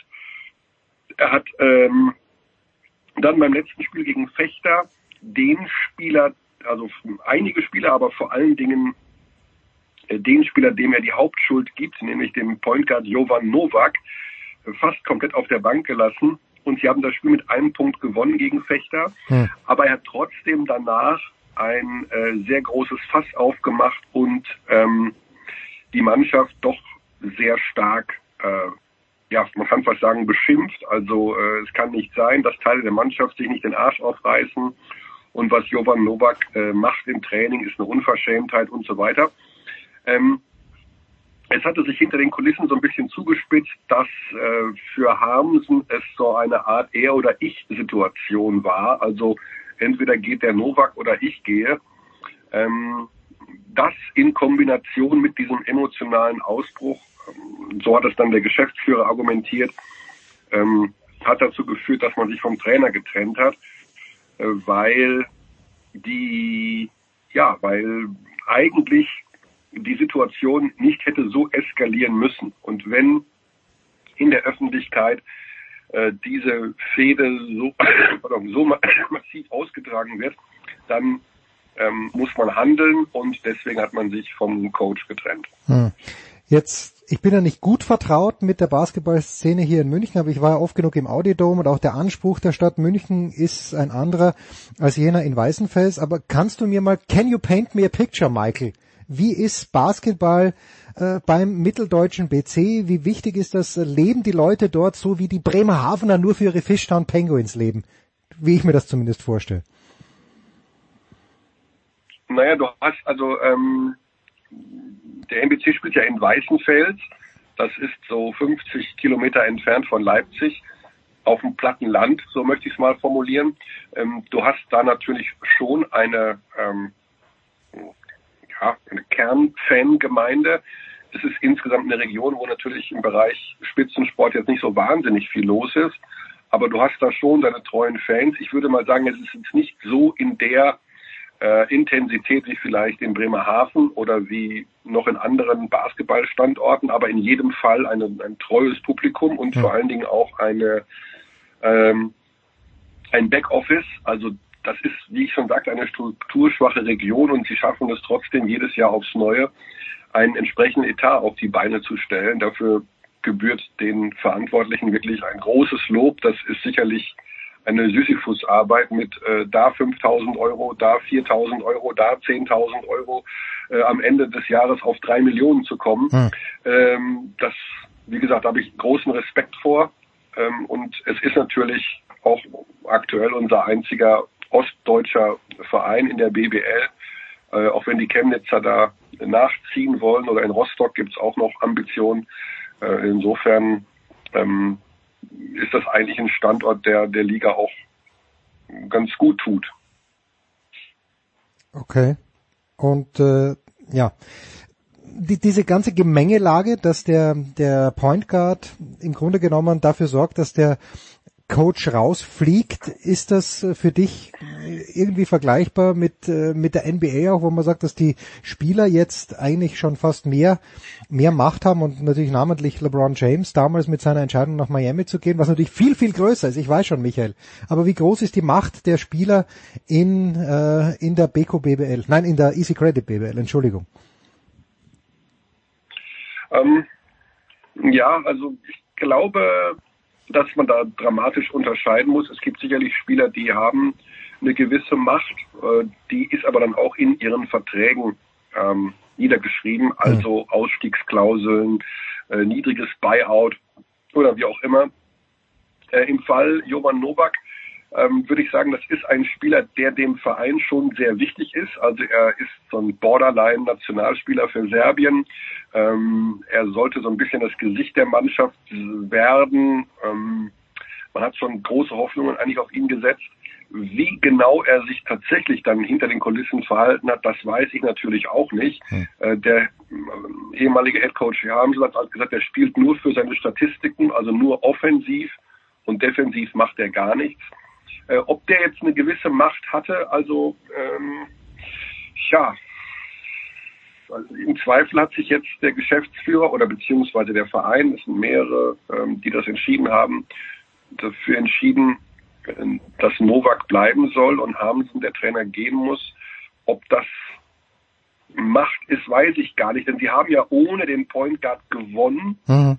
und eigentlich hat der dann wenig Möglichkeiten zu sagen, äh, schaut, seht ihr, ohne mich geht's nicht, denn äh, es ist ja falsch, ohne ihn ging's ja. Also, sie haben ja Fechter geschlagen, einen, einen sehr guten Verein. Insofern hat er da wenig Druckmittel, glaube ich. Ähm, deswegen glaube ich nicht, dass vom, vom Spieler in irgendeiner Form Druck ausgeübt wurde, sondern dass die Geschäftsführung oder die Vereinsführung äh, gesagt hat, das ist jetzt hier, dieser Machtkampf ist aus dem Ruder gelaufen und wir sehen die Argumente eher auf Seiten des Spielers, beziehungsweise, ich würde es noch anders formulieren, der Trainer hat sich fast vereinsschädigend verhalten aus ihrer Sicht und ähm, bevor das noch weiter eskaliert und das sich auch in den nächsten Wochen noch hinzieht, der Verein hat jetzt drei Wochen spielfrei.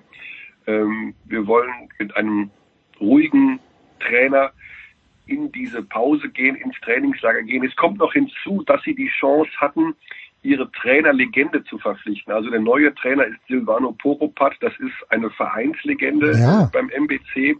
Also die haben ihre größten Erfolge mit ihm gefeiert. Er steht so ein bisschen für den Club. Er war jetzt verfügbar. Er hat sich bereit erklärt einzuspringen. Ich glaube, dass das die Entscheidung auch noch mit befeuert hat. Den kenne sogar ich noch von seinen Pressekonferenzen in München, als ich noch wirklich regelmäßig zum FC Bayern Basketball gegangen bin. Er ist jetzt auch der, ähm, er ist jetzt auch der Assistenztrainer von Henrik Rödel bei der Nationalmannschaft. Ja, okay. Michael, äh, apropos FC Bayern, ich weiß es ist schon ein paar Tage her, aber der FC Bayern Basketball verliert in Göttingen, was äh, wahrscheinlich auf die Meisterschaft keinen Einfluss haben wird, aber why? Und das nicht mal ganz so knapp mit neun Punkten, wenn ich es richtig noch in Erinnerung habe. Also erstaunlich, oder? Oder nicht erstaunlich für dich? Ähm, nee, ich habe für mich war es nicht erstaunlich. Ähm, ich habe das schon am Sonntag den ähm, ich habe am Sonntag den Bayern mitgeteilt, dass sie in zwei Tagen in Göttingen verlieren werden äh, beim Spiel gegen Gießen. Äh, ja, wirklich, weil äh, da war ich auch fest davon überzeugt. Zum einen glaube ich, dass die Göttinger eine wirklich sehr gut gecoachte Mannschaft sind. Also ich bin so ein kleiner Fan vom Trainer Johann Reuerkas. Und der hat da auch im Hinspiel ja schon fast gewonnen in München. Ähm, Hm. Nur mit einem Glückswurf hat also München am Ende der letzten Sekunde das Spiel gewonnen. Also der weiß so ein bisschen, wie man die bespielen kann.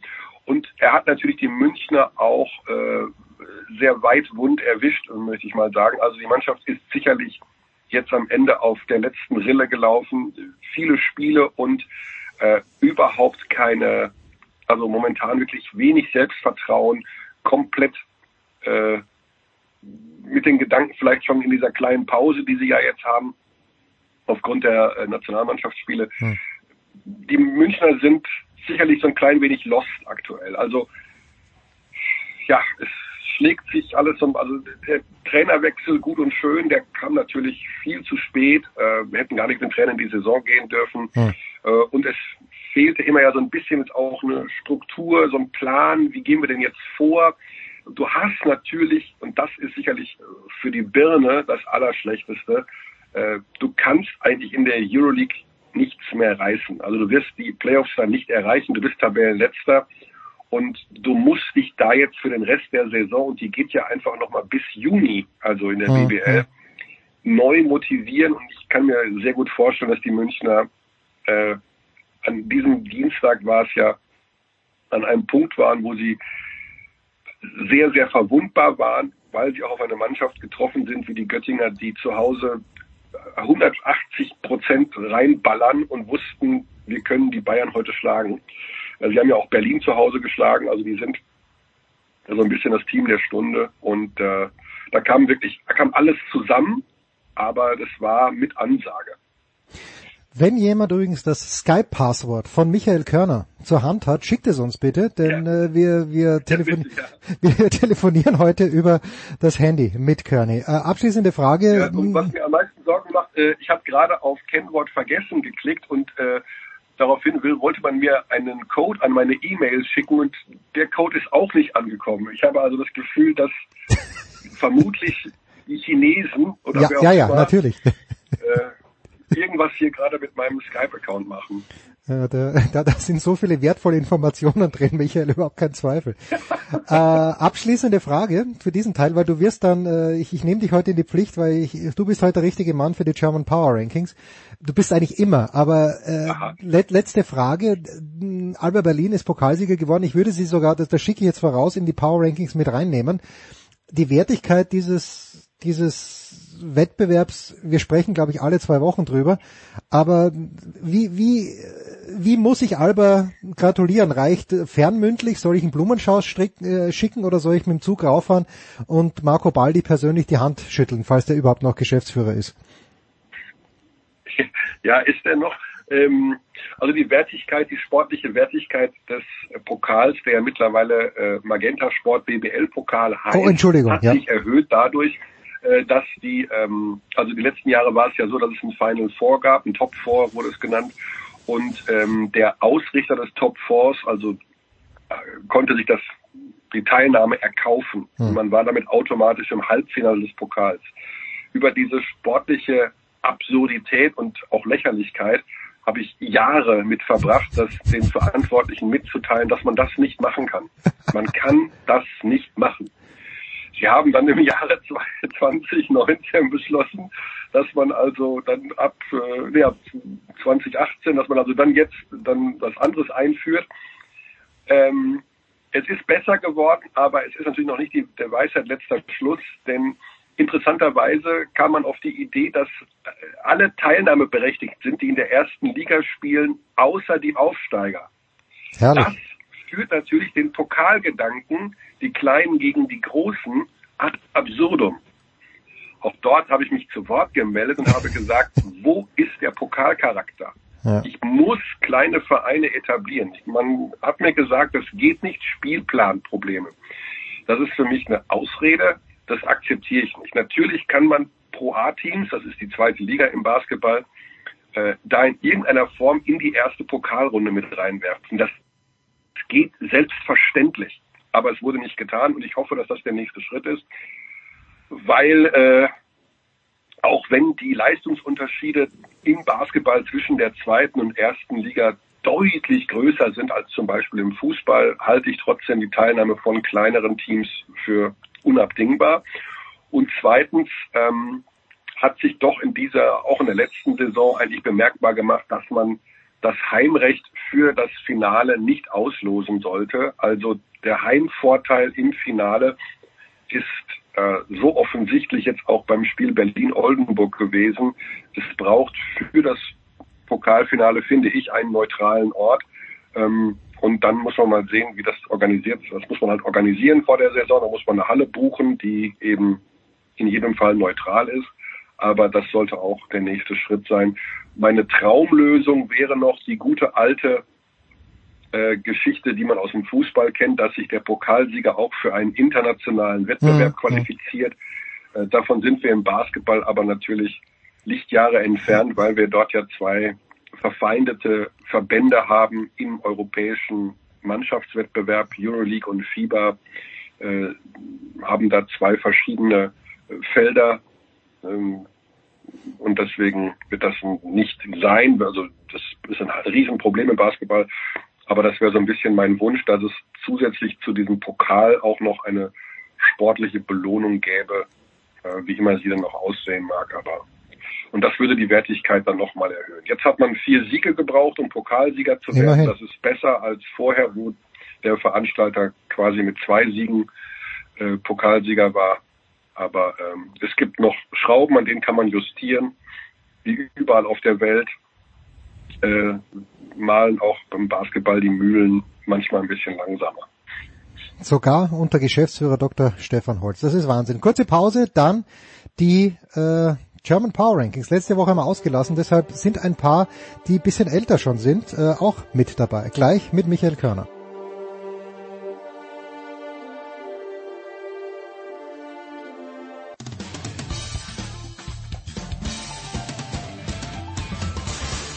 Hallo, hier ist Dennis Seidenberg von den Boston Bruins und ihr hört Sportradio 360.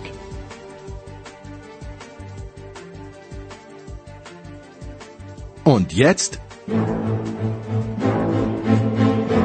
ist es Zeit für die German Power Rankings, die wöchentliche völlig subjektive Rangliste aller deutschen Sportler, Teams, Trainer, Spielerfrauen. Exklusiv produziert, verantwortet und dem gesamten Internet zur kritischen Würdigung hingeworfen von sportradio360.de.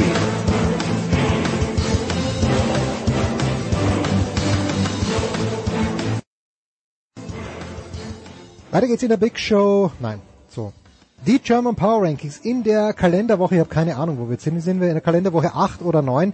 Ich weiß es nicht. Meine Küche sollte in Kalenderwoche 5 kommen, ist längst noch nicht da. Wir sind später dran. Michael Körner ist am Start und Michael, ich habe schon angekündigt, ich nehme sie auf Platz 7 rein, weil die Wertigkeit des deutschen Basketballpokals jetzt nicht ganz so hoch ist, aber Alba Berlin ganz klar gewonnen gegen Oldenburg 89 zu 67 zu Hause. Deutscher Pokalsieger, herzlichen Glückwunsch, aber mehr als Platz 7 gönne ich Ihnen nicht den Albern, den, Al, den Albatrossen, so rum. Ja, zu viel Skifahrer auf den Plätzen 1 bis 6, oder? Ja, das sind tatsächlich zwei Skifahrer dabei. Aus guten Gründen, aber ich, ich, werde, die, ich werde die alle erläutern, mein Lieber. Also. Ja, natürlich. Ja, so. Auf Platz 6. Und Thomas Dresden ist ja auf jeden Fall auf 1, denke ich mal. Aber ich will nicht zu viel vorwegnehmen. Ja, ich, ich muss dich enttäuschen. Ähm, äh, Thomas Dresden hätte sich Platz 1 verdient gehabt, keine Frage, aber in dieser Woche ist es nicht geworden. Auf Platz 6, Michael, ein Duo, das möglicherweise zusammen für Deutschland Gold holen wird, das aber unabhängig voneinander jeweils eine Silbermedaille bei den Biathlon-Weltmeisterschaften geholt hat, nämlich Vanessa Hinz und Denise Herrmann. Ich bin ja mittlerweile so weit, dass ich sage, okay, als Fernsehsport, Biathlon meinetwegen, aber immer die gleiche Strecke und dann halt in 14 verschiedenen Wettbewerben. Aber mein Gott, es sind Weltmeisterschaften, zweimal Silbermedaille. A, bist du ein Freund des Biathlons? B, Platz 6, äh, zu weit hinten, hätten wir sie weiter vorne nehmen müssen. Ähm, ich bin jetzt kein Freund, aber auch kein äh, Feind des Biathlons. Also ich schaue da schon mal rein. Äh, nicht in dieser epischen Breite, wie dieser Sport von öffentlich-rechtlichen Fernsehsendern angeboten wird. Aber natürlich verfolgt das mit Interesse. Da bin ich natürlich doch zu sehr ein deutscher Sportdude, äh, um das komplett ignorieren zu können. Ja, äh, finde ich gut. Ich bin äh, etwas überrascht gewesen, dass die Lücke da doch recht zügig geschlossen wurde, denn die Saison war ja bisher aus deutscher Sicht eher mau.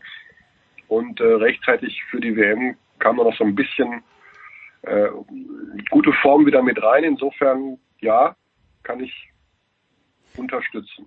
So, und jetzt pass auf. Auf Platz 5. Und vielleicht hätte man diese Mannschaft auch weiter nach vorne nehmen müssen, aber auf Platz 5 noch im Lichte des 2 zu 1 Erfolges gegen Paris Saint-Germain ist für mich der BVB. Warum? Weil sie auch am vergangenen Freitag, eigentlich hieß es ja, Frankfurt kommt ganz stark nach Dortmund, da müssen sie aufpassen, Heimniederlage von wegen. 4 zu 0 gewonnen gegen Frankfurt, 2 zu 1 gewonnen gegen Paris Saint-Germain. Für mich Platz 5 vielleicht sogar ein kleines bisschen zu weit hinten. Michael, was sagst du, der BVB, der Glorreiche? Ja, sicherlich eine gute Leistung gegen Paris, äh, kann man nicht anders sagen. Äh, man hätte das eigentlich auch höher gewinnen können, ich finde. Sehr, sehr gut von der Grundausrichtung, wie, äh, also das passt einfach da momentan hinten, wie sie da stehen mit Zagadou, der einen riesen Unterschied ausmacht, wenn der da in der Verteidigung mitspielt. Das Ganze doch sehr stabil. Sie haben vorne meines Erachtens ein bisschen schlampig gearbeitet, äh, ersten Hälfte. Also nicht schlampig, aber Haaland hätte man vielleicht noch etwas schneller einsetzen mhm. können. Ähm, der Typ ist natürlich der blanke Wahnsinn. äh, das 1-1 tat weh, war aber dann auch nicht so richtig zu vermeiden, wenn der Mbappé da einmal, ja, ist halt individuell natürlich schon stark, was er da macht. Ähm, ja, aber ansonsten klar, das 4-0 gegen Frankfurt, ähm, blendet so ein bisschen aus, was da wieder im Pokal passiert ist äh, oder eben auch in Leverkusen. Die Mannschaft ist auf jeden Fall, finde ich, die sehenswerteste in der Bundesliga. Also es macht einfach extrem viel ja. Spaß. Also nicht nur, wenn man Fan des Teams ist, sondern die spielen einfach richtig gut. Wenn dir die Kiste da läuft, das ist natürlich schon sehenswert. Ich meine, äh, Hakimi, Sancho, das sind Wahnsinnsspieler. Es ist sehr schade, dass sie nächstes Jahr nicht mehr da sind, aber äh, ja. das sollte man sich in jedem Fall geben. Aber dieser kurze, der, der 17-jährige Gio Reyna, das ist ja auch wieder so einer, der viel Spaß macht. Also auch Wahnsinn, der kommt von der Bank rein, Buff, Pass, Tor, Zack. Also ist schon eine coole Truppe irgendwie. Schaut mal gerne zu. Wer die, die Eishockey-Freunde in Deutschland, ja. ich, weiß nicht, ich weiß nicht, ob sie unserer Nummer 4 in den German Power Rankings gerne zuschauen, aber ich habe ja vor zwei Wochen zu Franz Büchner gesagt, äh, Red Bull, die Red Bulls aus München sind in Deep Shit, dann sagt der Franz zu mir, wieso, sie führen die Tabelle an. Jetzt haben sie in Mannheim gewonnen, das Spitzenspiel beim regierenden Meister mit 2 zu 1 auf Platz 4 in dieser Woche. Red Bulls München, das lokale Eishockey-Team, Michael.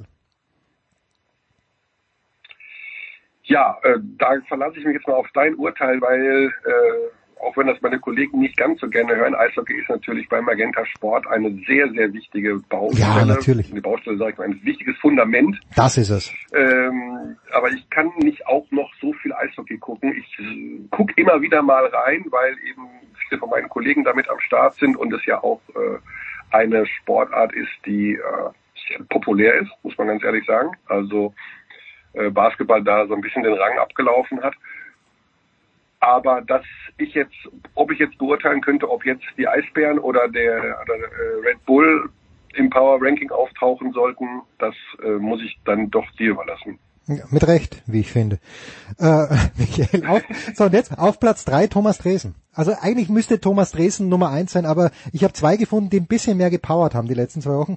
Für mich war bei Thomas Dresen der dritte Platz, Michael, und jetzt wird's ganz, ganz, äh, ganz, ganz kleinteilig. Der dritte Platz im Super-G von Saalbach war für mich sportlich mehr wert als der Sieg in der Abfahrt, weil der Sieg in der Abfahrt beide Rennen in Saalbach waren Startnummernrennen. Und im Super G hat äh, Dresden die Nummer 19 gehabt, eine absolut beschissene Nummer. Und er war der Einzige, der von da hinten noch reinfahren konnte. Deshalb erster und dritter, eigentlich müsste er auf Platz 1 sein, aber ich habe zwei gefunden, die mir in dieser Woche noch besser gefallen haben. Oder in den letzten beiden Wochen. Platz 3, Thomas Dresden. Ich weiß, ein kleines bisschen zu wenig. Wie viel hast du gesehen von Thomas Dresden? Nichts. Gut. Auf Platz zwei, Michael. Und zu, also ich, ja, ich, äh, ich habe, man sieht dann mal ein Highlight, irgendwo ein Clip, ich weiß gar nicht, wo man den dann irgendwo überall sieht, also da wo er dann durchs Ziel fährt und schwuppdiwupp. Aber ich, äh, es ist so viel. Es ist ja, ich so weiß, es, geht, es ist zu viel los, ja. Andere Sachen, ich, äh, ich kann nicht auch, also ich weiß auch teilweise gar nicht, wann was stattfindet. Das ist übrigens, das ist übrigens eine Geschichte, Jens. Damit kannst du noch richtig reich werden. Ich meine, reich bist du ja schon, aber so richtig reich. Denn ich glaube, dass das, es gab ja mal die Seite alles außer Sport. Ja, ja. Ja, von äh, Kai Pahl. Ja. Die gibt's ja nicht mehr. Das war ja auch so ein, Alleinunterhalter-Ding, als hat er alles selber gemacht. Äh, die brauchen wir. Wir brauchen eine Seite im Internet, die mir sagt, was, wann, wo für Sport läuft, wo der gesendet wird, warum ich mir das anschauen soll, die Highlights, aber alles. Also da muss auch alles drinstehen von zweite Liga südkoreanisches Tischtennis, wenn es irgendwo gezeigt wird, bis zu äh, Champions League Bayern gegen Juventus Turin. Also da muss alles rein, aber das brauche ich. Hm. Wir alle brauchen das. Wir brauchen das. Ich will wissen, wo, was, wann im Sport zu sehen ist, an jedem gottverdammten Tag. Das wäre dann Mach die, diese Seite jetzt. Ich habe äh, bei 12 mit 12producer.de was ähnliches probiert. Das ist so fucking viel Aufwand. Ich weiß nicht, wie Kai Paul das gemacht hat. Also wirklich nicht. So, Platz zwei in den German Power Rankings. Ja. Ja. Platz zwei. Michael Preetz. Michael Preetz ist für mich die Nummer zwei die letzten zwei Wochen, weil der hat so einen schlechten Leumund und trotzdem äh, hat er das dieses Power-Gerangel mit dem Klinsmann aber sowas von äh, K.O. in der ersten Runde gewonnen. Deswegen für mich Michael Preetz auf Platz zwei. Ja, ich meine, äh, das hätte ich auch gewonnen gegen Klinsmann. okay, so. Man muss, man muss dazu sagen, dass Jürgen Klinsmann sich natürlich massiv disqualifiziert hat über die Art und Weise, wie er da den Verein verlassen hat. Ja. Also das geht natürlich gar nicht. Das ist ja wie ein beleidigter äh, 14-jähriger Junge, der bei der ersten Tanzstunde nicht gewählt wurde. Jetzt gehe ich dann nach Hause. So, jetzt könnt ihr mich alle mal gerne haben. Und das nehme ich jetzt noch auf Video auf, wie ich gehe, und das schreibe ich dann auch noch bei Facebook. Und tschüss. Ja. Also, das ist, also Jürgen Klinsmann hat überhaupt keine Klasse in der Hinsicht und äh, mal ganz im Ernst, wer den noch als Trainer engagiert, da muss man auch am Verstand zweifeln. Also ich war nie ein Fan von Jürgen Klinsmann, ich werde es auch nicht mehr werden. Ähm, aber das ist natürlich, da, da setzt Preetz, also da kann Preetz, der hat sich zu Hause wahrscheinlich kaputt gelacht. Obwohl die Situation dramatisch ist, muss er irgendwo einen Trainer herkriegen.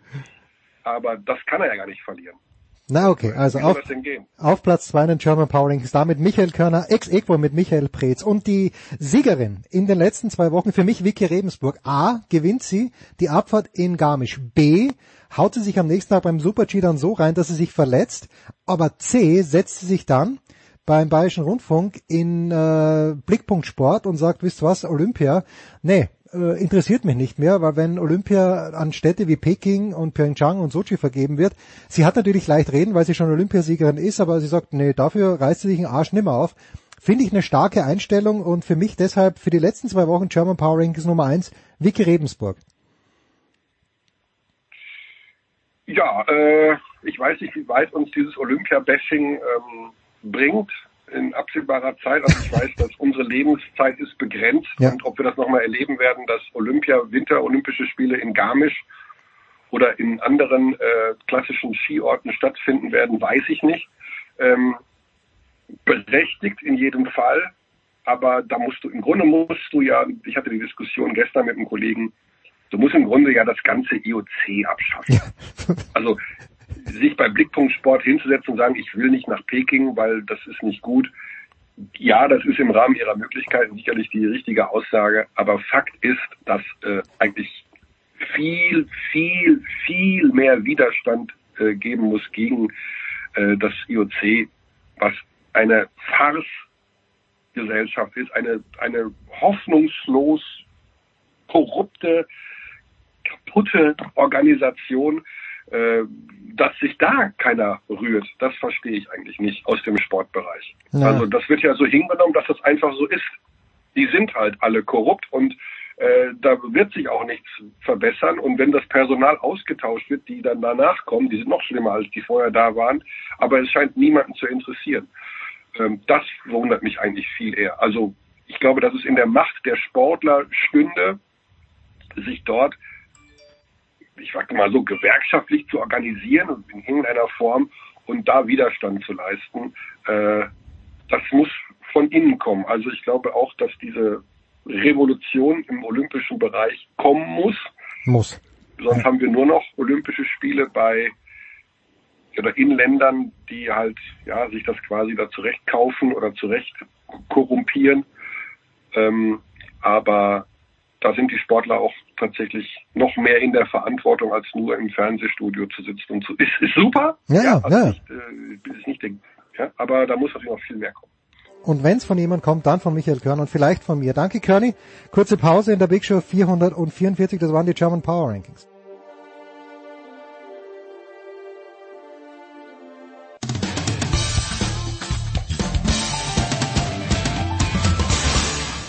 Ja, hallo, hier ist der David Storer und ihr hört Sportradio 360.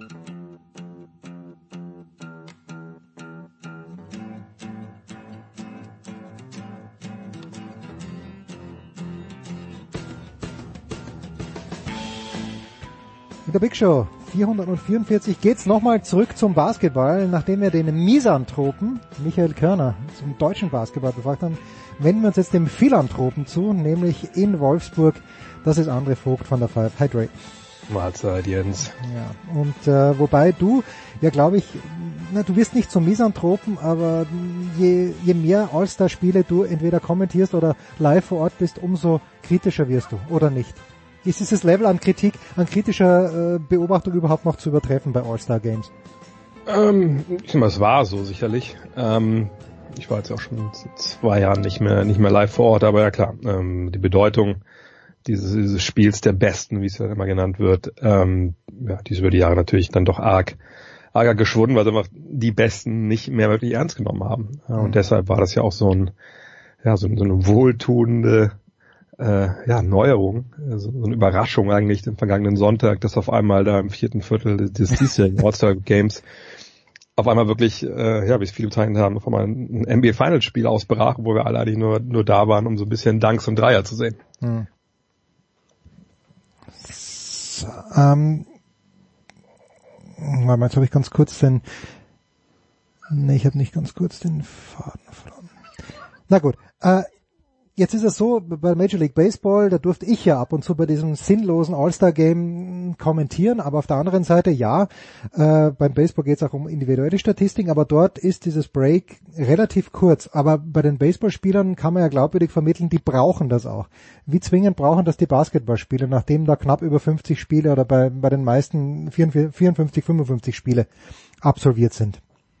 Jetzt kann man natürlich äh, ketzerisch sagen, ja, ich glaube, die Basketballer brauchen Brauchen als die nein, nein, nein, nein, nein, nein, nein. Ein Du- bisschen, bisschen rumstehen und, und den Ball schlagen. Du unterschätzt die, die mentale Anstrengung. Du unterschätzt absolut die mentale ja. Anstrengung. Ja. dafür nehmen sie doch ihre, ihre wie hieß es, wie hießen die Pilchen? Greenies. Greenies. Die Greenies nehmen sie, ja, ja, die Greenies. Ja. Ähm, ja, ich meine, das ist einfach, diese Erweiterung des All-Star Breaks ist, ist schon nötig, glaube ich. Ähm, denn man spricht ja im Januar, Februar so ein bisschen immer von diesen Dog Days der NBA-Saison, also diesen, diesen Tagen, wo man irgendwie, ja, ne, man merkt, die Hälfte ist eigentlich schon um.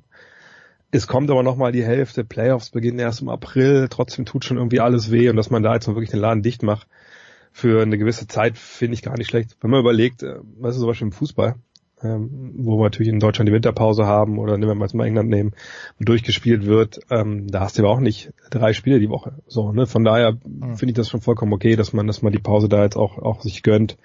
Was mir aber auch dem Produkt hilft. Ähm, ich, ich denke dann, ne, dann, wenn es jetzt wieder losgeht, dann am Wochenende, dann wird es vielleicht nicht direkt wieder gut sein, wenn man ein bisschen im Rhythmus gekommen ist. Aber dann doch, so die nächsten zwei, drei Wochen, bis dann wirklich in den März irgendwie reingeht, das, das gibt der Saison schon so ein bisschen nochmal so einen Schub, dass man eben jetzt mal Zeit hat, sich ein bisschen auszuspannen. Und vor allem, das Problem war immer, dass die Besten, die nun mal dabei waren an dem Wochenende, Keine quasi Pause keine Pause hatten. Ja, Und ja. Ähm, das ist zum einen, dass es auf dem Feld passiert, zum anderen ist es ja so, dass diese Wochenende immer dann von allen Sponsoren äh, genutzt wird. Ne? Und wenn du quasi einen Sponsoring-Deal hast, und das haben wir nun mal die allermeisten, ähm, der Guten, dann musst du an diesem Wochenende auch irgendwo auftreten. Hm. So, und dann nimmt die NBA dich aber auch noch in die Pflicht, dann musst du auch noch bestimmten Events damit auftreten, abseits von dem, was in den Arenen passiert. Und äh, da kommen nochmal die Partys oben drauf abends, die natürlich auch äh, dann oft frequentiert werden, gerade von den jüngeren Spielern. Also es ist schon ganz gut, dass wir jetzt mal eine Woche Pause gemacht haben, äh, glaube ich, für alle Beteiligten. Und dann kann man mit voller Wucht dann den Endspurt der regulären Saison gehen. Wenn du dir mal deine Drainiacs anschaust, die mit dir auf Reisen gehen, ähm, an wen, wer ist denn das Zielpublikum in der NBA? Ist es jemand wie mein Sohn, der jetzt gerade 19 ist? Wen möchte die NBA hauptsächlich erreichen? Weil mein Sohn hat noch keine Kohle. Ja, aber ich, ich glaube, ich meine, das ist ja, ich glaube, das kann man gar nicht so ähm, so genau, glaube ich, jetzt sagen, also ich von, von 19 bis 25 oder so. Sie wollen natürlich auch deinen Sohn erreichen, damit er, wenn er dann mal Geld hat, sich dann halt Trikots, Merchandise, Karten, alles mögliche kaufen kann, sicherlich. Ähm, All-Star Weekend ist natürlich auch äh, nicht unbedingt für die absoluten Basketball-Fans gedacht gewesen oder immer noch gedacht, sondern ist natürlich eher für den allgemein sportinteressierten Amerikaner, der halt jetzt vom Football kommt. Hm. Weil wir natürlich jetzt so eine Phase haben im amerikanischen Sportkalender, wo Football vorbei ist, wo auch jetzt noch nicht Free Agency so krass wirkt, dass man da jetzt unbedingt jeden Tag drauf gucken muss. Ähm, Baseball hat noch nicht angefangen, das dauert noch ein paar Wochen. Und NHL Eis, Eishockey, Eishockey interessiert niemand, bis auf Heike Olderb Genau, natürlich. genau, das muss man genau, das, das, das, das vor allem da wird es ja auch erst wirklich spannend, wenn es dann äh, auch in, in die Playoffs geht, und das ist ja ungefähr zeitgleich zur NBA. Und dann College Basketball ist erst im März dann wirklich interessant. So von daher ist jetzt auch so ein Vakuum, wo man halt gut gut reinpreschen kann als NBA mit seinen Besten, mit den Highlights, die so ein Wochenende natürlich äh, produziert. Und eben auch jetzt mit einem vierten Viertel, das ja wirklich stark war im Sinne von Intensität, von Spannung, wo, wo die Leute standen in der Arena. Von daher, das ist einfach ein riesen Marketing-Tool, wo man halt wirklich wie gesagt, ne, die sportinteressierten Amerikaner, um die geht's ja vor allem immer erstmal, äh, die bekommt und dann natürlich auch die weltweite Audience halt mit Highlight-Clips. Hm. Pipapo. Die Milwaukee Bucks haben acht Spiele verloren. Äh, wie viel waren es damals bei den Warriors? Neun, oder? In der in der Insgesamt meinst du insgesamt neun in der Regular Season, oder? Das waren 73 und neun. Ja, genau, ja. Okay, Ja. das das werden sie aber nicht packen, oder? Ist unmöglich im Grunde genommen. Na gut, möglich ist natürlich schon rein rechnerisch, aber ich, ich, ich glaube nicht, dass das, äh, das jetzt also durchrauschen. Ähm, aber ist auch okay. Also ne, klar kann man sagen, die Warriors haben den Rekord damals aufgestellt, und der war, der war vollkommen umsonst. Ganz so sehe ich das nicht. Ich denke, der Rekord bleibt für immer und es gibt eine Menge Champions in der Geschichte der NBA. Es gibt nur ein Team, was diesen Rekord aufgestellt hat. Das ist auch was wert. Aber ähm, die Bucks sind nicht äh, unterwegs, um irgendwas in der regulären Saison zu beweisen. Also die spielen unglaublich guten Basketball gerade, deswegen gewinnen sie auch so viele Spiele. Aber ich, ich glaube, jeder da, äh, also er natürlich im Team, aber B auch im Trainerstab von von Coach Mike Budenholzer weiß, okay, also wir werden erst in den Playoffs gemessen. Hm. Und nicht nur von, von außen, ne, sondern natürlich auch, auch von innen. Und damit meine ich äh, Janis Antetokounmpo, der wird dann äh, nicht diesen Sommer, sondern Sommer 2021 Free Agent und natürlich will der auch, dass es weitergeht. Ne, Der will dieses Jahr mindestens in die NBA Finals. Also das denke ich, das kann man da mal durchaus spekulieren, ohne dass man sich da zu weit aus dem Fenster lehnt, weil, wie gesagt, das, dieses Team ist rein bilanztechnisch das Beste momentan in der Liga. Er ist für meine Begriffe momentan der klare MVP. Also ich wüsste nicht, wie man jetzt wirklich, ohne dass man eine Fanbrille aufhat, jemand anders klar die Stimme geben kann. Mhm. Und ähm, von daher, klar, die müssen in die Finals, am liebsten auch Meister werden. Klar gibt es andere Teams, die auch Ansprüche anmelden, aber ähm, darum geht's halt. Und wir können Lobeshymnen singen mit die Bucks, wie wir wollen in der regulären Saison. Sie müssen zeigen, dass sie gegen den starken Gegner in den Playoffs gewinnen, weil das letzte Jahr haben sie halt nicht geschafft. Und äh, daran werden sich halt messen lassen müssen. Jetzt hat LeBron James, wenn man schaut, wo der kommt aus Cleveland, geht nach Miami, wieder zurück nach Cleveland, dann nach äh, Los Angeles, weil er dort ein Home hat. Okay, bei ihm ist ja wurscht, weil LeBron James ja schon früh komplett ausgesorgt hat. Aber glaubst du, dass für junge Spieler äh, wie für Janis, dass dann dieser Big Market überhaupt noch eine Rolle spielt? Oder ist es bestes Team, bestmögliches Team? Ähm, Milwaukee, mein Gott, ja, ich war noch nie dort. Ich stelle es mir jetzt nicht ganz so lässig vor wie LA. Man muss natürlich immer unterscheiden, keiner ist wie der andere, aber glaubst du, dass jetzt mal prozentuell für junge Spieler eher das Team und die Kohle eine Rolle spielt oder ist es schon auch dieses Carmelo Anthony, ich muss zwingend nach New York? Gut, ich meine, so ein Unterschied, glaube ich, ähm, wenn du wie Carmelo Anthony halt Amerikaner bist, der aufwächst und irgendwie einfach da, weiß ich nicht, sich über Jahre dann in einer formativen Phase sich irgendwas was ausbildet, was für später der einen Traum, den du erfüllen willst, zum Beispiel. Ähm, das wird bei Jan sonst gewesen sein, weil er nun mal in Athen aufgewachsen ist und, und vielleicht ein Junge davon geträumt hat, also weder in Milwaukee zu spielen noch in der LA oder sonst Aber in Madison Square Garden Ähm, vielleicht, wo immer alle immer sagen, ja. Aber ich glaube, also ich mir gut, kann niemand in den Kopf reingucken, aber so wie ich ihn kennengelernt habe, und ich habe halt das Glück gehabt, ihn schon zweimal wirklich auch in Athen dann relativ nah zu kommen und, und, und da auch ein bisschen, bisschen wirklich hinter die Kulissen zu schauen. Ich glaube, er ist halt jemand, der gewinnen will. So, das ist Okay. für ihn das, ist das Aller, Allerwichtigste so. Und ähm, der wird sicherlich dann im kommenden Jahr, und das ist natürlich sehr früh darüber zu spekulieren, wird halt schauen, wie laufen dieses Jahr die Playoffs, wie ist der Plan äh, der, der Bucks für die Zukunft, kann ich hier gewinnen. So, und das wird, glaube ich, sein, seine allererste Priorität halt sein. Und, wenn er zum Schluss kommt, ja, ich kann das hier in Milwaukee, dann bleibt er, glaube ich, relativ sicher da. Und wenn er denkt, nee, so richtig, weil ich vertraue ich der ganzen Geschichte nicht mehr oder wir haben jetzt zu viel langfristig laufende Verträge, ich glaube, wir kriegen nicht die Spiele, die wir brauchen, dann geht er vielleicht. Allerdings muss ich ihm auch sagen, wo, soll er dann hingehen? Also wo ist mhm. denn das, mhm. wo er dann direkt wieder Titelchancen hat? Das ist ja nicht, nicht immer direkt gegeben. Ähm, von daher ist die spannendste Personalie 2021, wenn er nicht vorher irgendwie eine Verlängerung unterschreibt natürlich aber ähm, vielleicht auch ein bisschen früh, um jetzt darüber zu reden. Ja, um Gottes Willen, das wollen wir auf keinen Fall. Aber wenn wir über die Playoffs sprechen, äh, letzten Jahr haben die, die Raptors gewonnen, eben wegen, nicht wegen nur, aber ja, Kawhi Leonard, der geht dann weg. Jetzt sind, die haben die die zweitbeste Bilanz. Im Osten, why? Ganz einfach. Äh, ist, ist, ist, stimmt da das Management, stimmt das Coaching?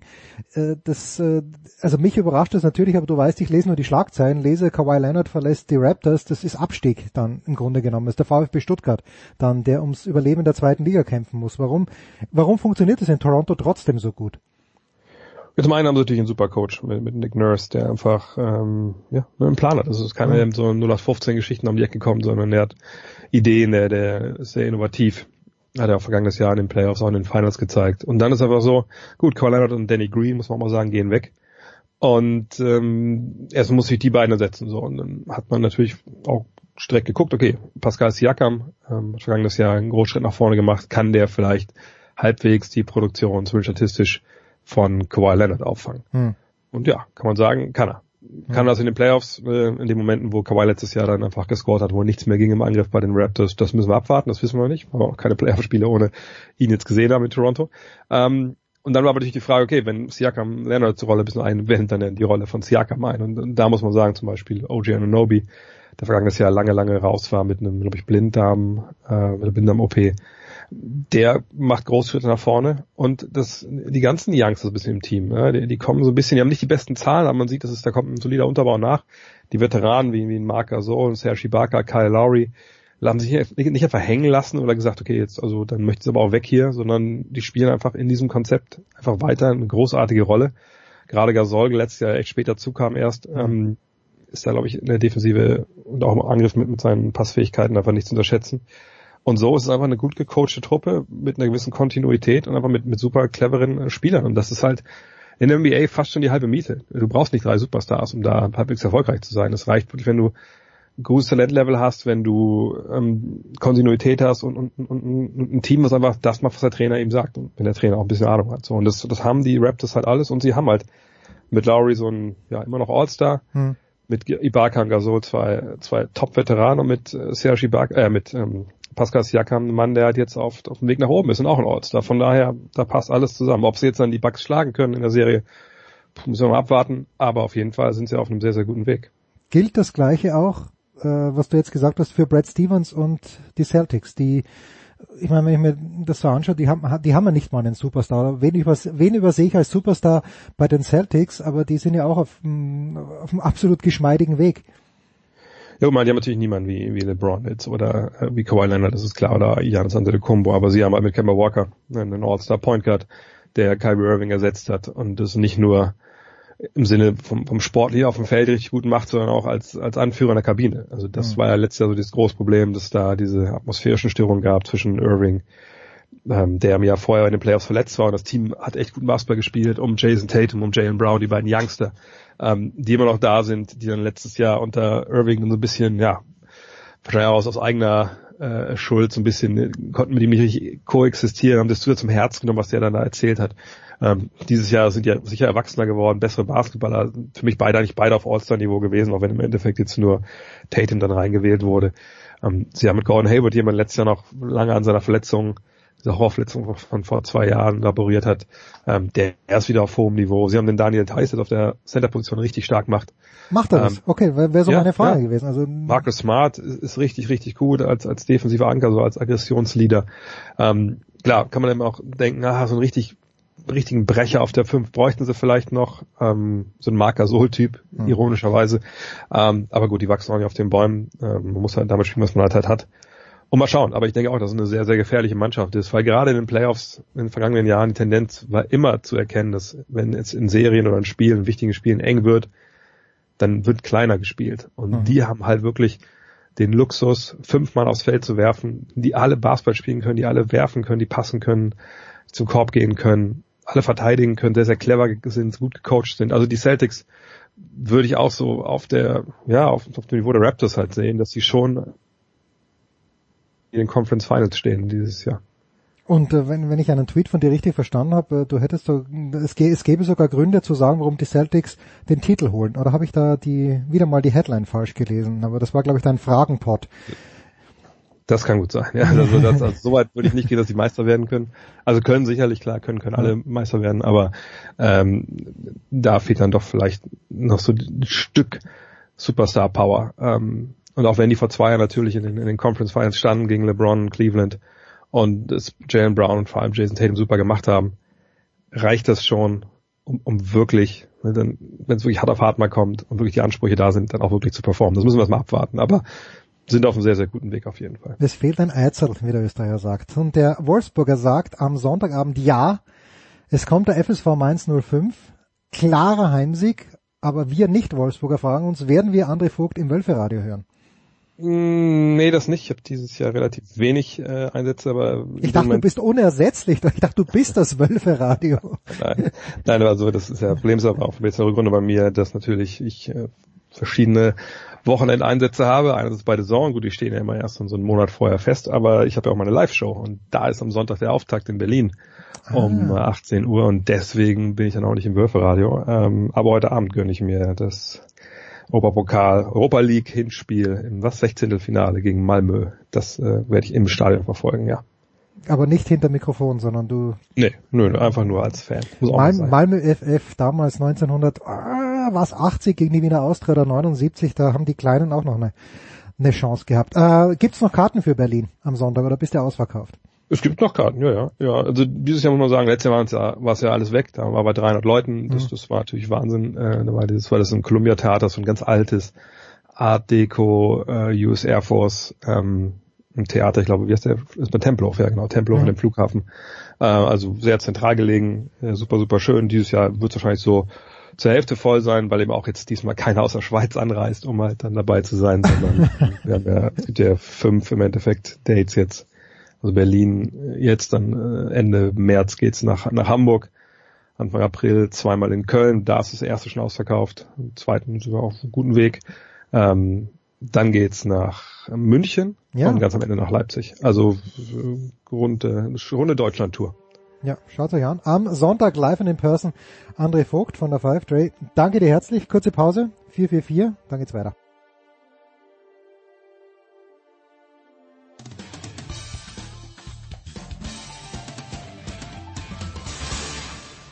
Das ist Daniel Theiss und Sie hören Sportsradio 360.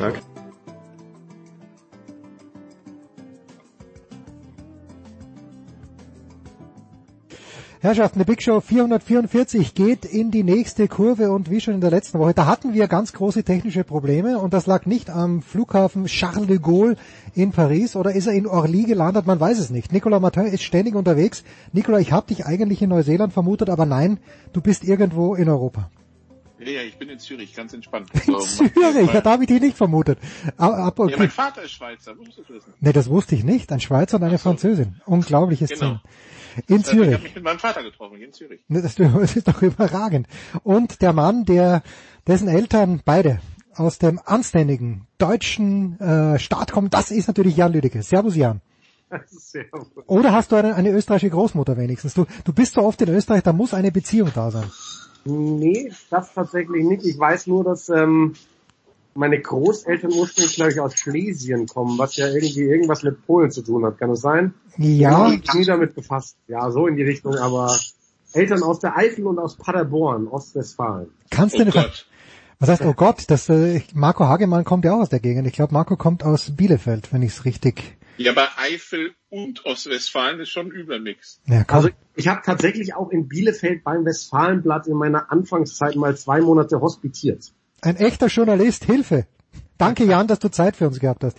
Es geht natürlich jetzt um die Six Nations. Ich habe einen, einen Facebook-Post von Nicolas Martin komplett falsch interpretiert und dachte, der Junge ist schon wieder in, in, Neuseeland, aber das war vor etwa einem Jahr. Aber, und das ist meine Einstiegsfrage, Nicola, und du kannst sie mit Jan gleich in aller epischen Breite besprechen, bei den Six Nations die größten europäischen Rugby-Nationen am Start. Aber was machen eigentlich die Neuseeländer, die Südafrikaner, die Australier, was machen die deren Nationalspieler? Sind die alle in den Ligen beschäftigt oder haben, machen die jetzt Pause, wenn sie in den europäischen Ligen beschäftigt sind? Klärt's mich auf, Burschen, bitte. Es ist ein bisschen komplizierter, weil Neuseeländer, Australier äh, spielen, also müssen, glaube ich, in den eigenen Ligen spielen, überhaupt für das eigene Länder, für das eigene Nationalteam berücksichtigt zu werden. Die Südafrikaner, die können tatsächlich in Europa spielen, genauso wie die Argentinier. Das heißt, die spielen ganz normal Liga weiter, weil der Süden spielt ja im Augenblick nicht. Die wie heißen das inzwischen? Das nur die, die, die vier, die vier Dinger, also wenn die vier untereinander spielen, Neuseeland, Australien, Südafrika und äh, Argentinien, das ist im, das ist so Spätsommer, so September, Oktober meistens. Ähm, ist, glaube ich, äh, ich weiß gar nicht, ob September, Oktober, manchmal ist es Juni, Juli gewesen, aber also es war jetzt zur WM, was Juni, Juli, es kann auch sein, dass es sonst später ist, ja. Ja, das ist normalerweise, glaube ich, ein Spätsommer, weil im, Juli geht gehen normalerweise die europäischen Teams auf Tournee in den Süden. Ähm, also deshalb, also da gibt es ganz unterschiedliche Regeln, weil Rugby ja ein Sport ist, das kann Jan gleich nochmal vielleicht ausführlicher erklären, wo durchaus Wert drauf gelegt wird, dass Nationalspieler im eigenen Land im Verein aktiv sind. Ja, genau, das ist richtig. Also die Neuseeländer machen das ganz strikt. Sie hatten, glaube ich, einen einzigen Fall eines Spielers, der mal nicht in einer neuseeländischen Franchise gespielt hat, aber für die All Blacks gespielt hat. Der hatte allerdings so einen Zwei-Monats-Vertrag in Japan und ähm, hatte dann schon wieder einen Anschlussvertrag ähm, bei einer neuseeländischen Franchise. Bei Australien ist es auch so, dass sie nur Spieler aus der heimischen Liga berufen, haben allerdings äh, diese sogenannte Matt Ito Law. Ähm, wenn du 60 Länderspiele absolviert hast, dann darfst du ins Ausland wechseln. Äh, kann es trotzdem berufen werden. Südafrika hat das ähm, durch Rusty Erasmus, den Weltmeistercoach, gekippt, dieses Ding. Der hat gesagt, Leute, wenn wir Weltmeister werden wollen, dann brauchen wir die Jungs aus Europa. Und dadurch wurde das da gekippt. Die Argentinier, da weiß ich gar nicht, ob die eine feste Regel haben, weil Nicolato hat es ja gerade gesagt, die dürfen auch in Europa spielen. Es war jetzt so bei der WM, dass sie glaube ich, gar niemanden aus Europa oder nur ganz wenige dabei hatten. Und äh, wir eigentlich gesagt haben, die besten Spieler, die sie haben, die haben sie nicht berufen, weil die in Europa unter Vertrag stehen. Und die haben ihnen massiv gefehlt. Und in Europa ist das alles so ein bisschen, das wäre jetzt, äh, würde, glaube ich, den Rahmen sprengen, hm, wenn wir okay.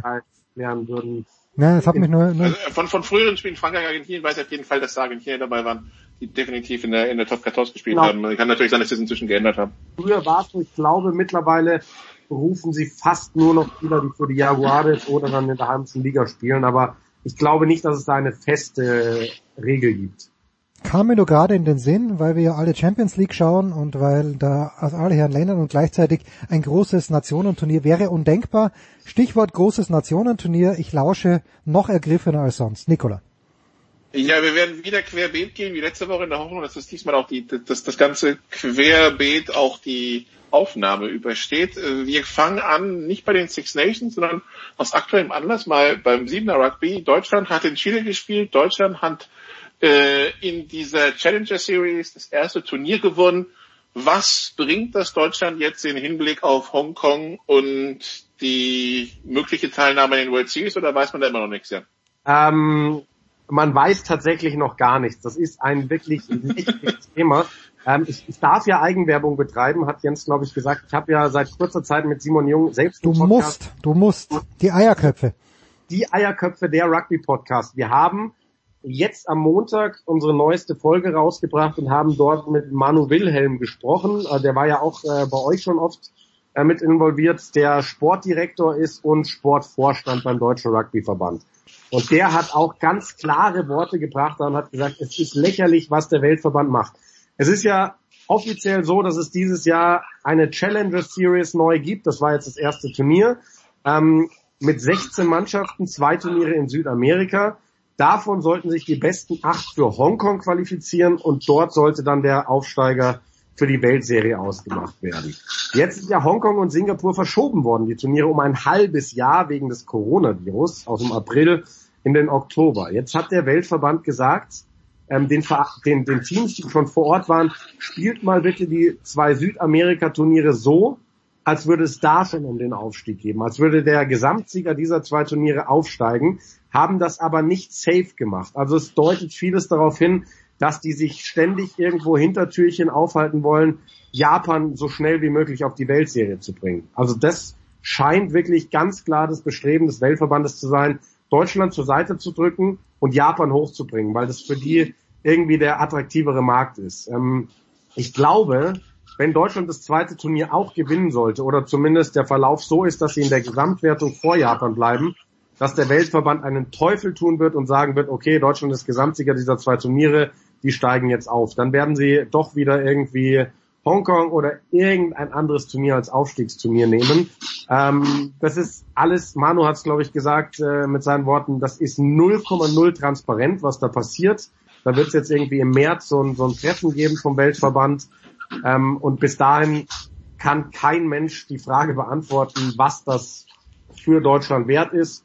Sportlich zumindest ist es sehr viel wert, weil die Mannschaft hat bombastisch gespielt an dem Wochenende. Ein paar, Zitter, ein paar kleine Zitterpartien äh, gegen äh, Uganda und Italien, ansonsten doch recht dominant aufgetreten. Äh, wenn wir schon beim Siebener sind, das Oktoberfest Sevens ist wieder terminiert für den 20. und 21. September. Das heißt, man ist jetzt drei Wochen vor Singapur und vier Wochen vor Hongkong. Ist das gut fürs Oktoberfest Sevens oder ist das nicht gut? Ja, das, das kann man auch nicht sagen, ähm, weil man eben nicht weiß, welchen Stellenwert hat Singapur oder vor allem Hongkong. Ähm, Manu Wilhelm hat dann so schön gesagt, wenn Hongkong das Decider-Turnier wird, dann sind die Oktoberfest Sevens die perfekte Vorbereitung für Deutschland, weil da triffst du ja wirklich auf die besten Nationen der Welt. Auch wenn die vielleicht nicht immer mit ihren besten Mannschaften kommen, ist es trotzdem ein Wettbewerb auf allerhöchstem Niveau. Und ähm, da vielleicht auch nochmal anzuknüpfen auf die erste Geschichte, ähm, da hat Manu auch ganz klar gesagt, diese zwei Turniere in Südamerika, die jetzt Auftakt der Challenger Series sind, die hat Deutschland die letzten Jahre immer schon gespielt. Das waren halt einfach so Turniere. Und da haben sie auch gegen die besten Nationen der Welt gespielt. Jetzt wurde es für Challenger Series und es sind auf einmal nicht mehr die World Series Teams dabei. Es sind als große Kon Kontrahenten Japan und Chile dabei und vielleicht noch Hongkong und ansonsten dann noch so ein paar südamerikanische Teams, die da nichts zu suchen haben, die vom Niveau überhaupt nicht mithalten können. Das heißt, es ist klare Wettbewerbsverzerrung, weil jetzt durch diese Challenger Series Deutschland gerade nicht mehr die Möglichkeit hat, auf höherem Niveau zu spielen, sondern äh, sich mit deutlich schwächeren Gegnern zufrieden geben muss. Äh, Zwischenfrage von mir, aber war es nicht die letzten Jahre so, Jan, und äh, machen wir uns nichts vor, äh, es, es war sehr auf Kante genäht, auch finanziell gesehen, die Oktoberfest Sevens. War das nicht gedacht alle zwei Jahre oder habe ich da was durcheinander gebracht? Nee, das war, also es war, der ursprüngliche Plan war das jährlich zu etablieren. Ah, okay, gut. Okay. Dann, der ursprüngliche Plan war ja, Teil der World Series zu werden. Mhm. Ähm, dann hat der, wurde in Absprache mit dem Weltverband entschieden, nach der ersten Ausrichtung, dass man gezeigt hat, dass man so ein Turnier machen kann, dass das ankommt. Und ähm, die haben aber dabei, glaube ich, eine, eine, halbe Million, wenn ich das richtig im Kopf habe, ähm, aus eigener Tasche gezahlt. Also okay. Dann haben sie gesagt, okay, wenn der Weltverband uns das sagt, dann machen wir das jetzt kein zweites Jahr, weil wir würden wieder so viel aus eigener Tasche. Jetzt ist es leider nicht dazu gekommen, Teil der Weltserie zu werden ähm, oder die WM auszurichten, aber ähm, es sind wohl andere interessante Dinge dort passiert, die noch nicht offiziell sind. Das wird es äh, vermutlich in den nächsten Wochen mal geben, ähm, so dass jetzt zumindest sichergestellt ist, dass es dieses Turnier jährlich geben wird und ähm, ja, ich glaube, das kann ganz wichtig werden für, für, für die Zukunft von Rugby in Deutschland. Okay, Dankeschön. Dann kommen wir zum einen, vom einen Chaos zum nächsten. Ähm, ich habe ein bisschen Schwierigkeiten zu verfolgen, wo wo World Rugby und wo das europäische Rugby ein bisschen hin will, Jan. Weil ich mir, wenn ich mir so anschaue, was uns die letzten Jahre so, so, so irgendwie als Pläne angekündigt wurde, es gab ja dieses, diese gedachte Nations League äh, mit den Top-Teams der Welt, die irgendwie konkurrieren sollen. Es hieß irgendwie noch vor ein paar Wochen, ja, die Six Nations könnte man ja auch hin und rück im Winter und im Herbst austragen. Jetzt seit äh, zehn Tagen macht die Runde Südafrika, könnte man ja auch in die Six Nations reinschmeißen, als Seven Nations mit oder ohne Relegation oder vielleicht noch Japan mit rein oder Fiji mit rein. Ich habe irgendwie das Gefühl, man weiß nicht so wirklich, wo man hin will. Kann das sein?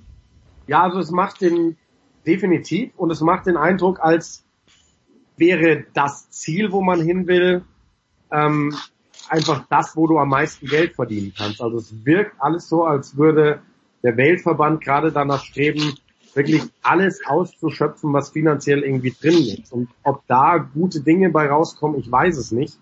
Ähm, ich weiß auch nicht, ob man diese Six Nations jetzt unbedingt aufbrechen muss, in dem Sinne, dass man außereuropäische Mannschaften da reinholt, weil das ist so eine Marke geworden, dieses Six Nations Ding. Das sind halt die sechs europäischen Top-Teams. Ähm, naja, 5 plus 1. Ja, ähm, und es ist tatsächlich so, ähm, ja, man weiß nicht, wo es hingehen soll, wo sie hinwollen, aber es macht alles den Eindruck, als sei das alles sehr, sehr geldgetrieben. Ja, also das ist der Eindruck, den es macht. Äh, da geht's rund im Hintergrund. Da, da geht's rund im Hintergrund. Nur weiter, Nicola. Okay. Ja, Südafrika also argumentiert mit, das passt von der Zeitzone besser, wenn wir halt mit Europa spielen, als wenn wir mit, äh, mit äh, Australien und Neuseeland konkurrieren, wird man verfolgen müssen. Übrigens, Jan, wir hatten letzte Woche eine Diskussion, ich glaube, die ist nicht online gegangen, über das Zitat von Eddie Jones. Also ich habe es mir inzwischen rausgesucht. Eddie Jones hat über die Six Nations gesagt, I think it's called the greatest rugby tournament in the world and I think it is So why would you want to add other teams that are going to decrease the level of competition? Also hat er tatsächlich gesagt, wenn Südafrika, wenn Südafrika dazukommt, dann sinkt das Niveau. Naja. Boah, das ist natürlich, also das, das, das ist definitiv falsch, weil Südafrika wäre eine wahnsinnige Steigerung zu Italien. Das muss man ganz klar so sagen. Ähm, aber bei Eddie Jones, ähm, das, das ist ja sowieso immer interessant, was der da alles so raushaut verbal ähm, wie man das einordnen soll. Nicht immer ganz so leicht. Gut, dann kommen wir schnell noch zu dem, was am Wochenende passieren wird in den Six Nations. Los geht's am äh, Samstag um 15.15 Uhr. Die Italiener haben Schottland zu Gast und irgendwie das Gefühl ist, wenn die Italiener überhaupt ein Spiel gewinnen, ja dann das, ne? Also, aber, oder um, wenn sie das nicht gewinnen, dann auch keins. Ja, also davon ist auszugehen. Ähm, wenn man sich vor den Six Nations im Spielplan war irgendwo klar, dass die Italiener sich eigentlich auf dieses Spiel konzentrieren müssen, weil ein Auswärtssieg, sage ich mal, traue ich ihnen überhaupt gar nicht zu. Und wenn sie jemanden zu Hause schlagen, dann wohl die Schotten, die aber zwei starke Spiele hingelegt haben, die sind für mich trotzdem Favorit. Wenn Italien die Leistungssteigerung, die sie gezeigt haben gegen Frankreich, nochmal steigern kann, warum sollten sie nicht endlich mal wieder einen Sieg schaffen? Ich glaube, es würde dem dem Turnier, dem Format der Nation wahnsinnig gut tun. Also mich würde schon freuen, wenn die Italiener mal wieder was gewinnen würden. Die Italiener, die seit 2015 kein Spiel mehr gewonnen haben in den Six Nations, damals gegen Schottland, wäre also dringend wieder an der Zeit. Wenn das Spiel durch ist, dann äh, folgen noch zwei Kracher am Wochenende. Der erste Kracher ist am Samstag um 17.45 Uhr Wales gegen Frankreich. Ähm, ja, das Drama der letzten zwei Wales-Frankreich-Spiele ist bekannt. Ähm, letztes Jahr die Waliser haben frisch in Irland verloren, die Franzosen kommen ungeschlagen. Für beide heißt es, Gewinn ist Pflicht, wenn man irgendwie noch in diesem Turnier mitreden will. Ganz besonders natürlich für Wales ist das ein Must-Win, Jan. Äh, da freuen wir uns schon drauf, ne? Ja, absolut. Also das wird ein, das wird ein Riesenspiel.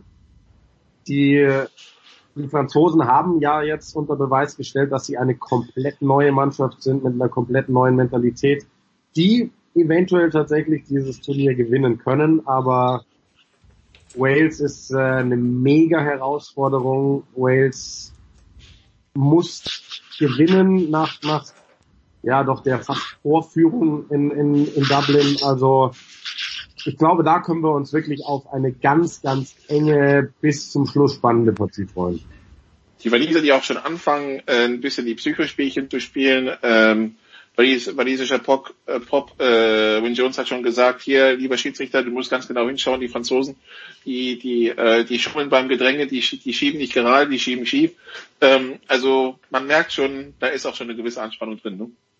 Ja, ja, total. Aber das ist ja auch ähm, ganz normal eigentlich. Also zu dem, zum, zu dem Zeitpunkt des Turniers, weil gerade an dem Spieltag wird sich vieles entscheiden, in welche Richtung es für die Mannschaften geht und die Rivalität ist ja eigentlich ähm, immens bei diesen ganzen Duellen.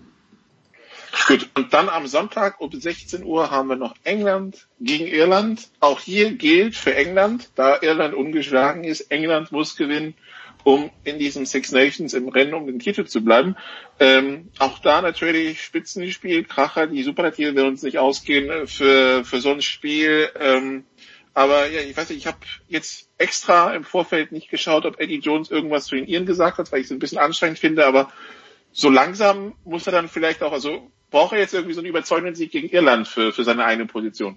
Ja, wäre, wär, glaube ich, für, für Eddie Jones sehr, sehr gut, wenn, wenn, wenn er das schaffen würde. Ähm, wird auch, also ich meine, England, Irland haben auch diese, die, die Rivalität ist ja Gott gegeben, sage ich mal. Die letzten Jahre haben die sich sehr, sehr spannende Duelle geliefert. Letztes Jahr, als alle die Iren ähm, als großen Favoriten gesehen haben, dann holen die Engländer so einen ähm, überzeugenden Sieg. Dann das, äh, ich weiß gar nicht mehr, ob das zwei Jahre davor war, als die Iren den Engländern den Grand Slam verwehrt haben. Das Jahr davor, als die Iren selbst den Grand Slam gewonnen haben. Also da, da ging es hoch her die letzten Jahre. Und es ist ja dann noch dazu ein Vater-Sohn-Duell. Andy Farrell ist Head Coach von Irland. Owen Farrell, sein Sohn, ist ähm, der Kapitän von England. Übrigens habe ich heute erst erfahren, dass Andy Farrell bei der Geburt von Owen gerade mal 16 Jahre alt war, genauso wie seine Frau, die war auch 16. Und die sind bis heute noch verheiratet, was ich eine schöne Geschichte fand. Und weil die so nah beieinander sind, Vater und Sohn, haben die sogar zusammen noch gespielt, Andy und Owen Farrell. Und der Coach damals war bei den Saracens Eddie Jones. Oh, wunderbare Geschichte. Was, was meine Vorfreude auf dieses Spiel ein bisschen getrübt hat, ist, dass ich gesehen habe, dass der Schiedsrichter ein gewisser Jakob Piper ist. Äh, ich habe dann nachgeschaut, im Super Rugby Pool ist er auch. Äh, das heißt, bis auf ein böses Du, Du, Du, Du, Du und du durftest kein Halbfinale bei der WM pfeifen, ist nichts passiert, ne? Ja, schau mal. Jakob Piper ist ja eigentlich ein guter Schiedsrichter. Ähm, ich bin aber auch ein bisschen überrascht, dass sie ihn bei den Six Nations dieses Jahr wieder reinholen. Das sind jetzt überhaupt, ich habe mir die Schiedsrichteransetzung angeschaut, fast nur noch Südhemisphären-Schiedsrichter im Einsatz, was ich ein bisschen schade finde. Wir sehen keinen Nigel Owens mehr, der ähm, damit wohl am ersten Spieltag sein letztes Six Nations Spiel seiner Karriere beschrieben hat. Du, du, du, du, Weil- du. Weil ähm, bald für ihn Schluss sein wird, wenn ich das richtig verstanden habe. Aber er hat nach dem Spiel, das war das Spiel England gegen, gegen wen hat er denn England gespielt am ersten? Frankreich. Frankreich. Ähm, da hat er noch ein äh, Trikot bekommen, wohl von den Engländern mit einer 98 hinten drauf, weil es war sein 98. internationales Spiel und eben möglicherweise sein letztes bei den Six Nations. Er war dann ja am zweiten Spieltag, ähm, als Andrew Brace gepfiffen hat, Assistent, ähm, weil Andrew Brace hat sein allererstes Six Nations Spiel gepfiffen und äh, war vor zig Jahren in der Ausbildung bei Nigel Owens. Das war für ihn nochmal so eine schöne Geschichte, aber ähm, ja, fände ich schade, wenn wir den bei den Six Nations gar nicht mehr sehen würden. Tja, so ein gepflegtes Du, Du, Du, Du, Du, das werdet ihr von mir nie hören. Ja, weil hier gibt's nur klare Kante, auch in der Big Show 444. Jan, vielen, vielen Dank. Die Eierköpfe mit Jan Lüdecke und äh, Nicolas Martin ist erstaunlicherweise doch nicht in Neuseeland, aber er plant, glaube ich, schon wieder den nächsten Welttrip. Paris, Zürich, Christchurch. Man weiß nicht, wo der Junge ist, aber er ist zum Glück immer erreichbar. Er ist zum Glück immer erreichbar. Vielen, Cardiff am vielen Samstag, Jens. Ah, nochmal bitte, was?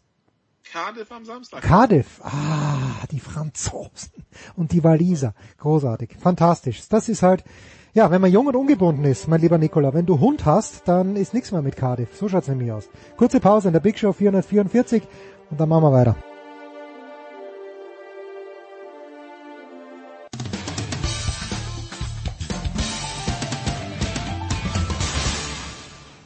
Hallo, da ist der Dominik Diem und ich höre Sportradio 360.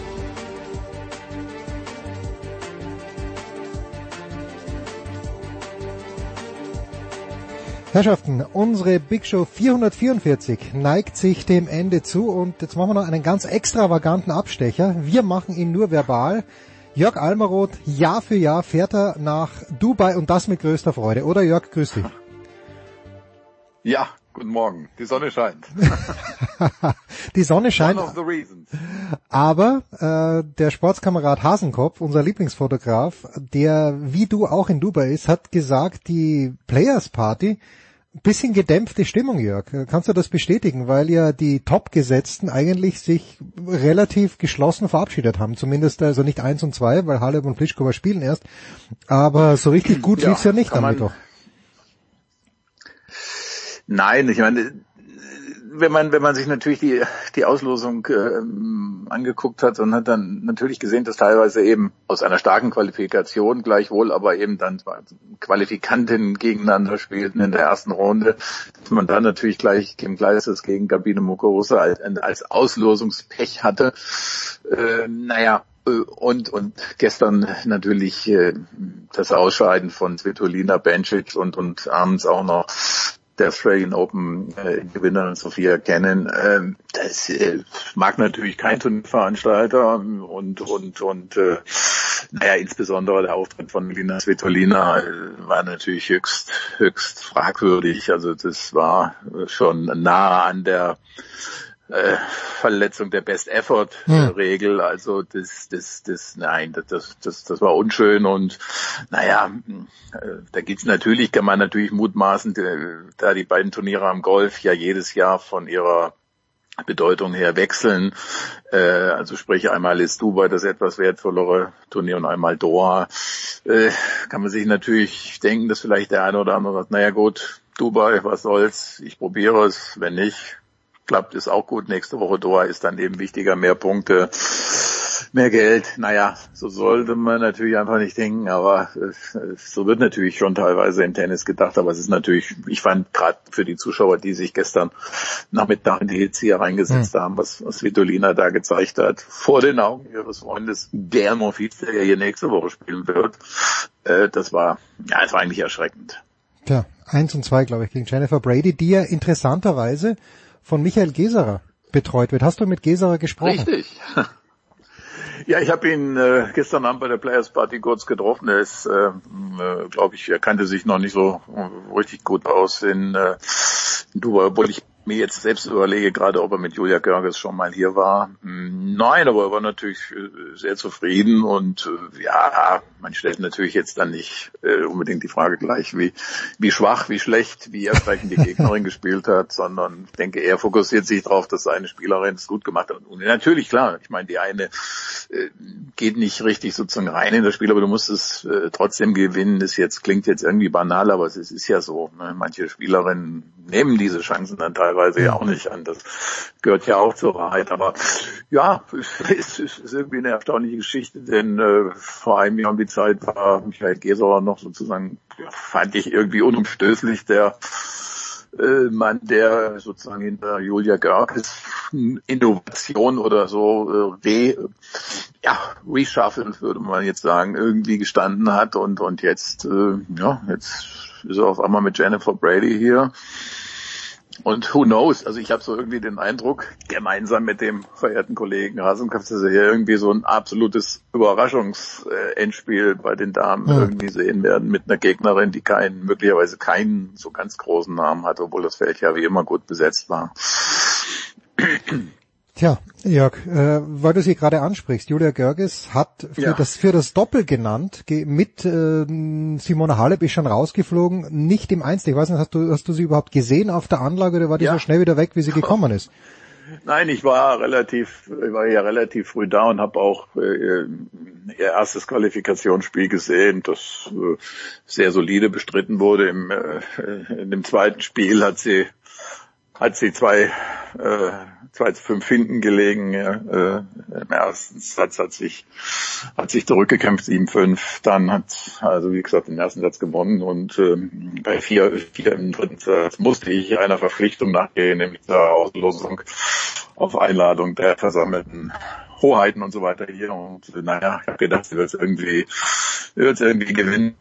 Dem war dann nicht so. Und naja, also über dieses Doppel mit Simona Halep sollte man einfach den Mantel des Schweigens hüllen. Das war, naja, also sagen wir so, betrachten wir das so.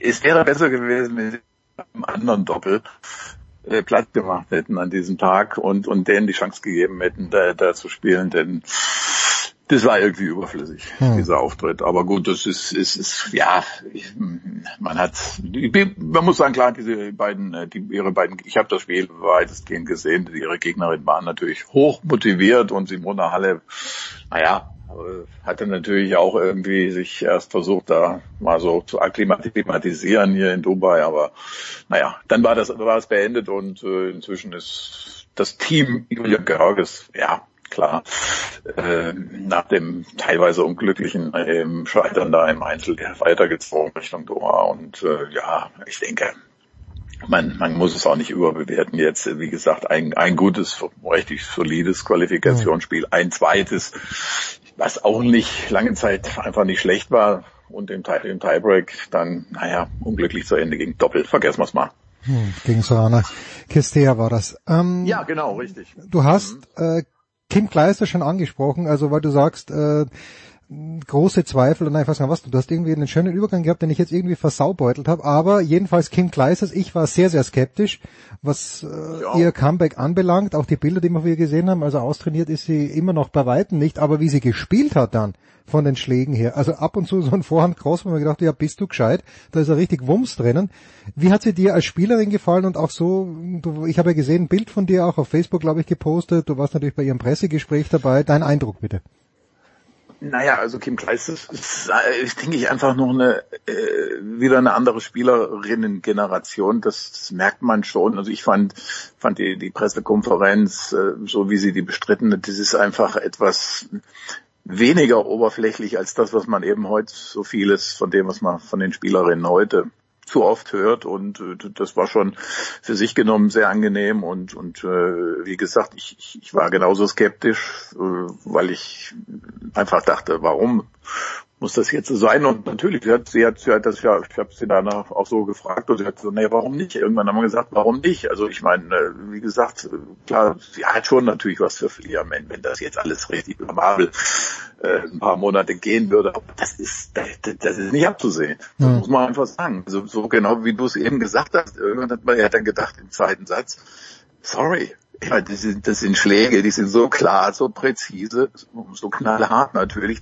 wo die Gegnerin, also auch eine Mogoza einfach nicht eine null Chance hat, überhaupt irgendwas zu machen. Und äh, wie gesagt, es hat ja nicht viel gefehlt, also ein, zwei Punkte, Punkte. Wer weiß, wie der dritte Satz ausgegangen wird. Man weiß ja, die Mogorica ist auch erratisch äh, in ihrem Auftreten häufig. Äh, das hätte dann noch vielleicht 6-1 für Kleisters ausgehen können und alle Welt hätte gesagt, why?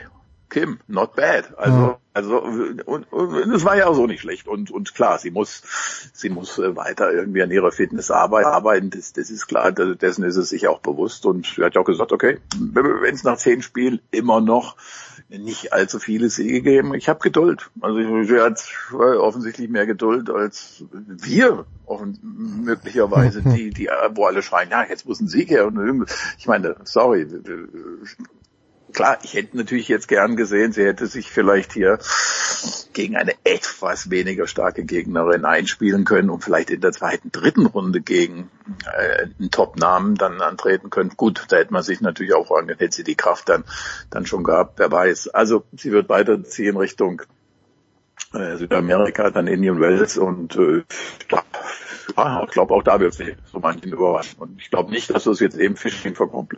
Äh, also das, das einige eben diese Komplimente, die man gehört hat, das war schon ehrlich gemeint, auch von Muguruza, der hat schon eben auch äh, gespürt, dass sie das Ding da verlieren könnte gegen, gegen eine Kim Kleister, die so richtig in the mood war plötzlich und natürlich viele belgische Schlachtenbummler, Anführungszeichen, da gewesen. Äh, die Stimmung war aber richtig gut und also man darf schon gespannt sein. Sie ist in jedem Fall, das, das ist das ein Ding, was nicht, wo man nicht mehr so viel zweifeln sollte an ihr, sondern einfach, ja, das, das, das positiv betrachten kann. Ja, also ich, äh, ich bin jetzt nicht mehr skeptisch, wobei ich, du sagst ja selbst, Muguruza ist erratisch und die wirft auch gern mal die Nerven weg, sie auch Australian Open Finale, weil wir gerade drüber Richtig. sprechen. Also eigentlich keine undankbare Gegnerin, aber wahrscheinlich in Runde zwei die bessere Gegnerin. Hast ja, du? Ja. Also, ja. Nee, nee, äh, ja, gehen, gehen wir eins weiter. Du bleibst ja noch in Dubai. Nächste Woche spielen dann die Männer. Game Office ist schon da. Von Federer weiß ja. man, er hat eine Wohnung in Dubai, die sicherlich nicht bescheiden ausfällt. Djokovic wird auch spielen. Inwieweit wirft das Herrenturnier schon irgendwelche Schatten voraus? Hast du schon mit, mit Ausnahme von Mofis trainiert der Federer schon? Jörg, was kannst du uns über die Männer erzählen? Ja, Federer ist ähm, so erstaunlicherweise schafft das hier manchmal, äh, im, im, er trainiert ja hier auch in dem, in dem auf der Anlage häufig, mhm. äh, schafft es dann sogar unsichtbar zu bleiben mhm. während des Damenturniers und, und, und dann irgendwo auf so einem ja, auf so einem Außenplatz äh, mal eine Trainingseinheit einzulegen. Äh, aber die Frage, wirft das Turnier seine Schatten voraus? Ja. Denn so im Gegensatz ähm, muss man muss man muss man ist, muss man gar nicht drum rumreden, das Damenturnier ist zuschauertechnisch keine äh, Attraktion äh, aus, aus vielerlei Gründen hier, aber für das Herrenturnier gibt es fürs, für die gesamte Woche so gut wie keine Karten mehr. Das Ding ist jetzt irgendwie schon ausverkauft, weil äh, es ist wie überall, die, die Federer-Fans kommen aus aller Welt nach, irgendwie nach Dubai auch und oder auch Djokovic-Fans, weil weil sie wissen, sie sind relativ nah dran. Äh, hm. Die Eintrittspreise sind moderat. Äh, also du wirst nächste Woche hier äh, allergrößte Schwierigkeiten haben, irgendwie äh, sozusagen auf den Center Court zu kommen, noch äh, und, und dir spät irgendwie ein Ticket zu sichern. Also da ist, da ist relativ, die Chance ist relativ dünn. Ja, also das wird, ja, und, und wie gesagt, Federer verteidigt seinen Titel. Es ist äh, ja mutmaßlich das vorletzte Mal, schätze ich jetzt, äh, dass er hier antritt. Äh, also da, das ist ja wie bei jedem Turnier, es ist die große, ja, na, man, das schwingt natürlich schon Nostalgie mit, weil man natürlich selber an die vielen Auftritte zurück, die er hier gehabt hat und und ich, immer wieder auch mit Gesprächen hier mit Veranstaltern und so weiter denke ich denke ich an eines der allerersten Turniere zurück, als Roger Federer hier gegen gegen Rainer Schüttler krachend krachend bachen hm. gegangen ist. Hm und ich mich danach mit ihm in der Umkleidekabine zusammensetzte und, und er irgendwie den Tränen nah war, weil er nämlich bestraft wurde. Also er wurde wegen wenig, weil er schon drüber gesprochen haben, über not best effort sozusagen die Regel, äh, wurde, wurde er dann noch bestraft mit einer Geldstrafe zwei oder 3.000 Dollar. Äh, es war eine bizarre Szene, weil äh, er mir irgendwie ständig sagte, ja, was habe ich jetzt falsch gemacht? Ich, ich war einfach, es hat nichts geklappt und so weiter. Und, und äh, naja gut, wie gesagt, da, das ist schon jetzt, weiß ich nicht, 17, 18 Jahre her. Äh, ja, Okay, du siehst, a lot of time has gone by.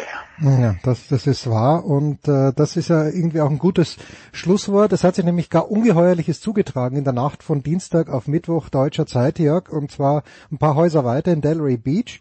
Jack Sock hat mal wieder eine Wildcard bekommen. Das ist häufiger der Fall. Und er hat tatsächlich ein Spiel gewonnen, ein Match gewonnen gegen Rado Albo, der in Delray Beach Titelverteidiger war. Kannst du die, diese Veranstalter von Turnieren, die eben und auch bei den US Open im vergangenen Jahr, ist es für dich nachvollziehbar, dass jemand wie Sock, wo es doch sehr viele junge amerikanische Spieler gibt, also Tommy Paul, ich weiß, da gab es schon was bei den US Open, auch apropos Best Effort, deswegen ja. hat er im vergangenen Jahr keine Wildcard bekommen, aber kannst du das nachvollziehen, dass die Turnierveranstalter nach wie vor Jack Sock die Wildcards hinterherwerfen? Alles klar also äh, Jens, mir, mir fehlt einfach die Vorstellung oder die, die, die Idee nach, äh, was das Motiv äh, sein soll vom Turnierveranstalter, äh, wiewohl ich bei der Gelegenheit auch darauf hinweisen will, dass wir in Deutschland eine Zeit gehabt haben, wo Spieler, ja, die schon in der Mitte Herbst ihrer Karriere sozusagen waren und auch mit, oft mit der Einstellung durch die Welt gegangen sind. Naja, die deutschen Turnierveranstalter werden mir beim Heimspiel schon irgendwie eine Wildcard geben. Na, mein Name ist irgendwie bekannt und so weiter und, und da wurde auch, da wurden auch andere jüngere Spieler irgendwie blockiert. Äh, wie gesagt, also, äh, ob der Ray sozusagen auf Jack Sock gewartet hat, ob da jetzt Zuschauermassen deswegen äh, hinströmen, nein. Also, äh, es ist ja so, dass es nun wirklich genügend amerikanische junge Spieler gibt, die das verdient hätten und die man eben denen nochmal einfach mal eine Chance geben muss äh, auf dem Weg äh, nach, nach in, in, ins Erwachsenen-Tennis. Also ich denke, Jack Sock, äh, wie gesagt, die Statistik weist es ja aus. 2018 letztes Mal gewonnen, letztes Jahr 2019 kein ATP-Match, äh, also auf der ATP-Tour kein Match gewonnen. Ähm, ja, da ist, da hätte ich, da hätte ich als Spieler schon fast ein schlechtes gewesen, wenn ich da ständig die Wildcards ja. annehmen würde. Äh, ich, nein, also wir vielleicht, oder wir, wir würden, wir denken möglicherweise, das ist ja schlecht, aber so, so denken die Leute ja nicht. Der, der Jack Sock sagt möglicherweise, ja gut, die Leute kennen mich eben und so weiter, also äh, warum nicht? Und nun gut, jetzt hat er ein Spiel gewonnen, auch noch gegen den Titelverteidiger Radu Albot, der ihm den Gefallen getan hat. Ja. Sei es drum, sei es drum. der Rado, der äh, erweist in letzter Zeit vielen Spielern einen Gefallen. Der trifft nicht mehr so wahnsinnig viel, aber durfte immerhin mit Moldawien oder vielmehr mit der Republik Moldau zum ATP Cup. Abschließend, Jörg, 4 zu 1 in Düsseldorf gewonnen. Ähm, Ja. Was heißt das Ich für sah es hier in meinem Hotelzimmer. Ja, und jetzt äh, es gibt ja noch das Nachtragsspiel gegen Köln. Äh, Ich sag mal, ich sag mal, das ist erstaunlich gut nach wie vor, wie Gladbach dasteht. Ja, ja, ähm, das ist, es ist erstaunlich, weil eben man, man äh, oft in den Spielen jetzt natürlich auch dieses berühmte Spielglück hat. Ich meine, Düsseldorf in der ersten Halbzeit, da hätte es äh, eben auch nach, weiß ich nicht, der ersten halben Stunde 2-0 für Düsseldorf äh, stehen können, ohne dass man sich hätte beschweren müssen. Am Ende ging es 4-1 aus. So ist es. Ich meine, die banale Weisheit, dass man, ja gut, ich will jetzt nicht anfangen mit, wenn man oben steht, hat man das Glück, weil ich denke auch, äh, ein Trainer da ist, der, der, der, wirklich an, an bestimmten Schrauben drehen kann, der wirklich auch Lösungen, der, der auf alles vorbereitet ist äh, irgendwie und und das hatte man, den Eindruck hatte man nie oft in den letzten Jahren. Äh, also wie gesagt, für mich ist das das große Schlüsselspiel. Äh, äh, in dieser äh, Rücksäge am äh, 7. März, wenn es zu Hause gegen die wirklich jetzt wieder starken Dortmunder Mhm. geht und, und wenn man da nicht verliert, vielleicht sogar gewinnen kann, das äh, ja, da, da, da hängt schon einiges dran. Ich bin gespannt. Ich habe gestern Nacht bin ich leider nach der Spielerparty zu müde gewesen, habe in der Halbzeit mehr als das mehr als das 1-0 habe ich nicht äh, habe ich nicht mehr sehen können von von dem Dortmunder Spiel, aber es scheint ja ein sehr beeindruckendes 2 zu 1 gewesen zu sein am Ende. Naja gut, der Ausgleich ist gefallen und aber mh, keine zwei Minuten später, der Haaland ist einfach, ich meine, der ist komisch anzuschauen gewissermaßen, wie er jubelt, wie er rennt, wie er sich gibt, aber er, Ja, ist, er weiß, wo das Tor steht und äh, Sagen wir so, ich ich ich ich sehe ich sehe es jedenfalls, ich sehe ihn jedenfalls tausendmal lieber als unseren Hollywood-Freund äh, Oh ja. Neymar. Ich meine, das ist jetzt auch eine Binsenweisheit, aber äh, das was da gestern schon wieder in der ersten Halbzeit, ich echt, also, da möchte ich ab, da möchte ich einfach abschalten. Das, das will ich, das will ich nicht sehen. Das ist zum, ja echt zum Kotzen. Da hat er völlig recht, der Jörg. 444 äh, Big Shows und wir beenden mit einer kleinen, äh, ein, ein kleiner Rant gegen Neymar, weil es ist wirklich unglaublich, wie schnell er fliegt, wie er dann liegen bleibt. Äh, wobei, das war ja bei Atletico auch das Muster gestern. Ich habe es in der Konferenz geschaut bei Sky. Das ist, ist einfach schwierig, ja, wenn man wirklich wegen nichts am Boden herum sich wälzt. Furchtbar. Das passiert in Dubai nicht, außer man heißt Elina Svitolina. Dann kann man auch sagen, es äh, ist ein bisschen schwierig. Jörg, ich danke dir. Kurz, nein, nicht kurze Pause. Das war's schon. Die Big Show 444 nächste Woche geht's wie gewohnt weiter. Das war die Big Show auf sportradio360.de. Folgen Sie uns auf Twitter, klicken Sie den Gefällt mir-Button auf unserer Facebook-Seite und abonnieren Sie uns via RSS-Feed oder auf iTunes. Die nächste Ausgabe der Big Show gibt es am kommenden Donnerstag. Bis dahin sollten Sie die Zeit nutzen und die weiteren Angebote auf sportradio360.de wahrnehmen. Play Ball! Da ist gar nichts toll.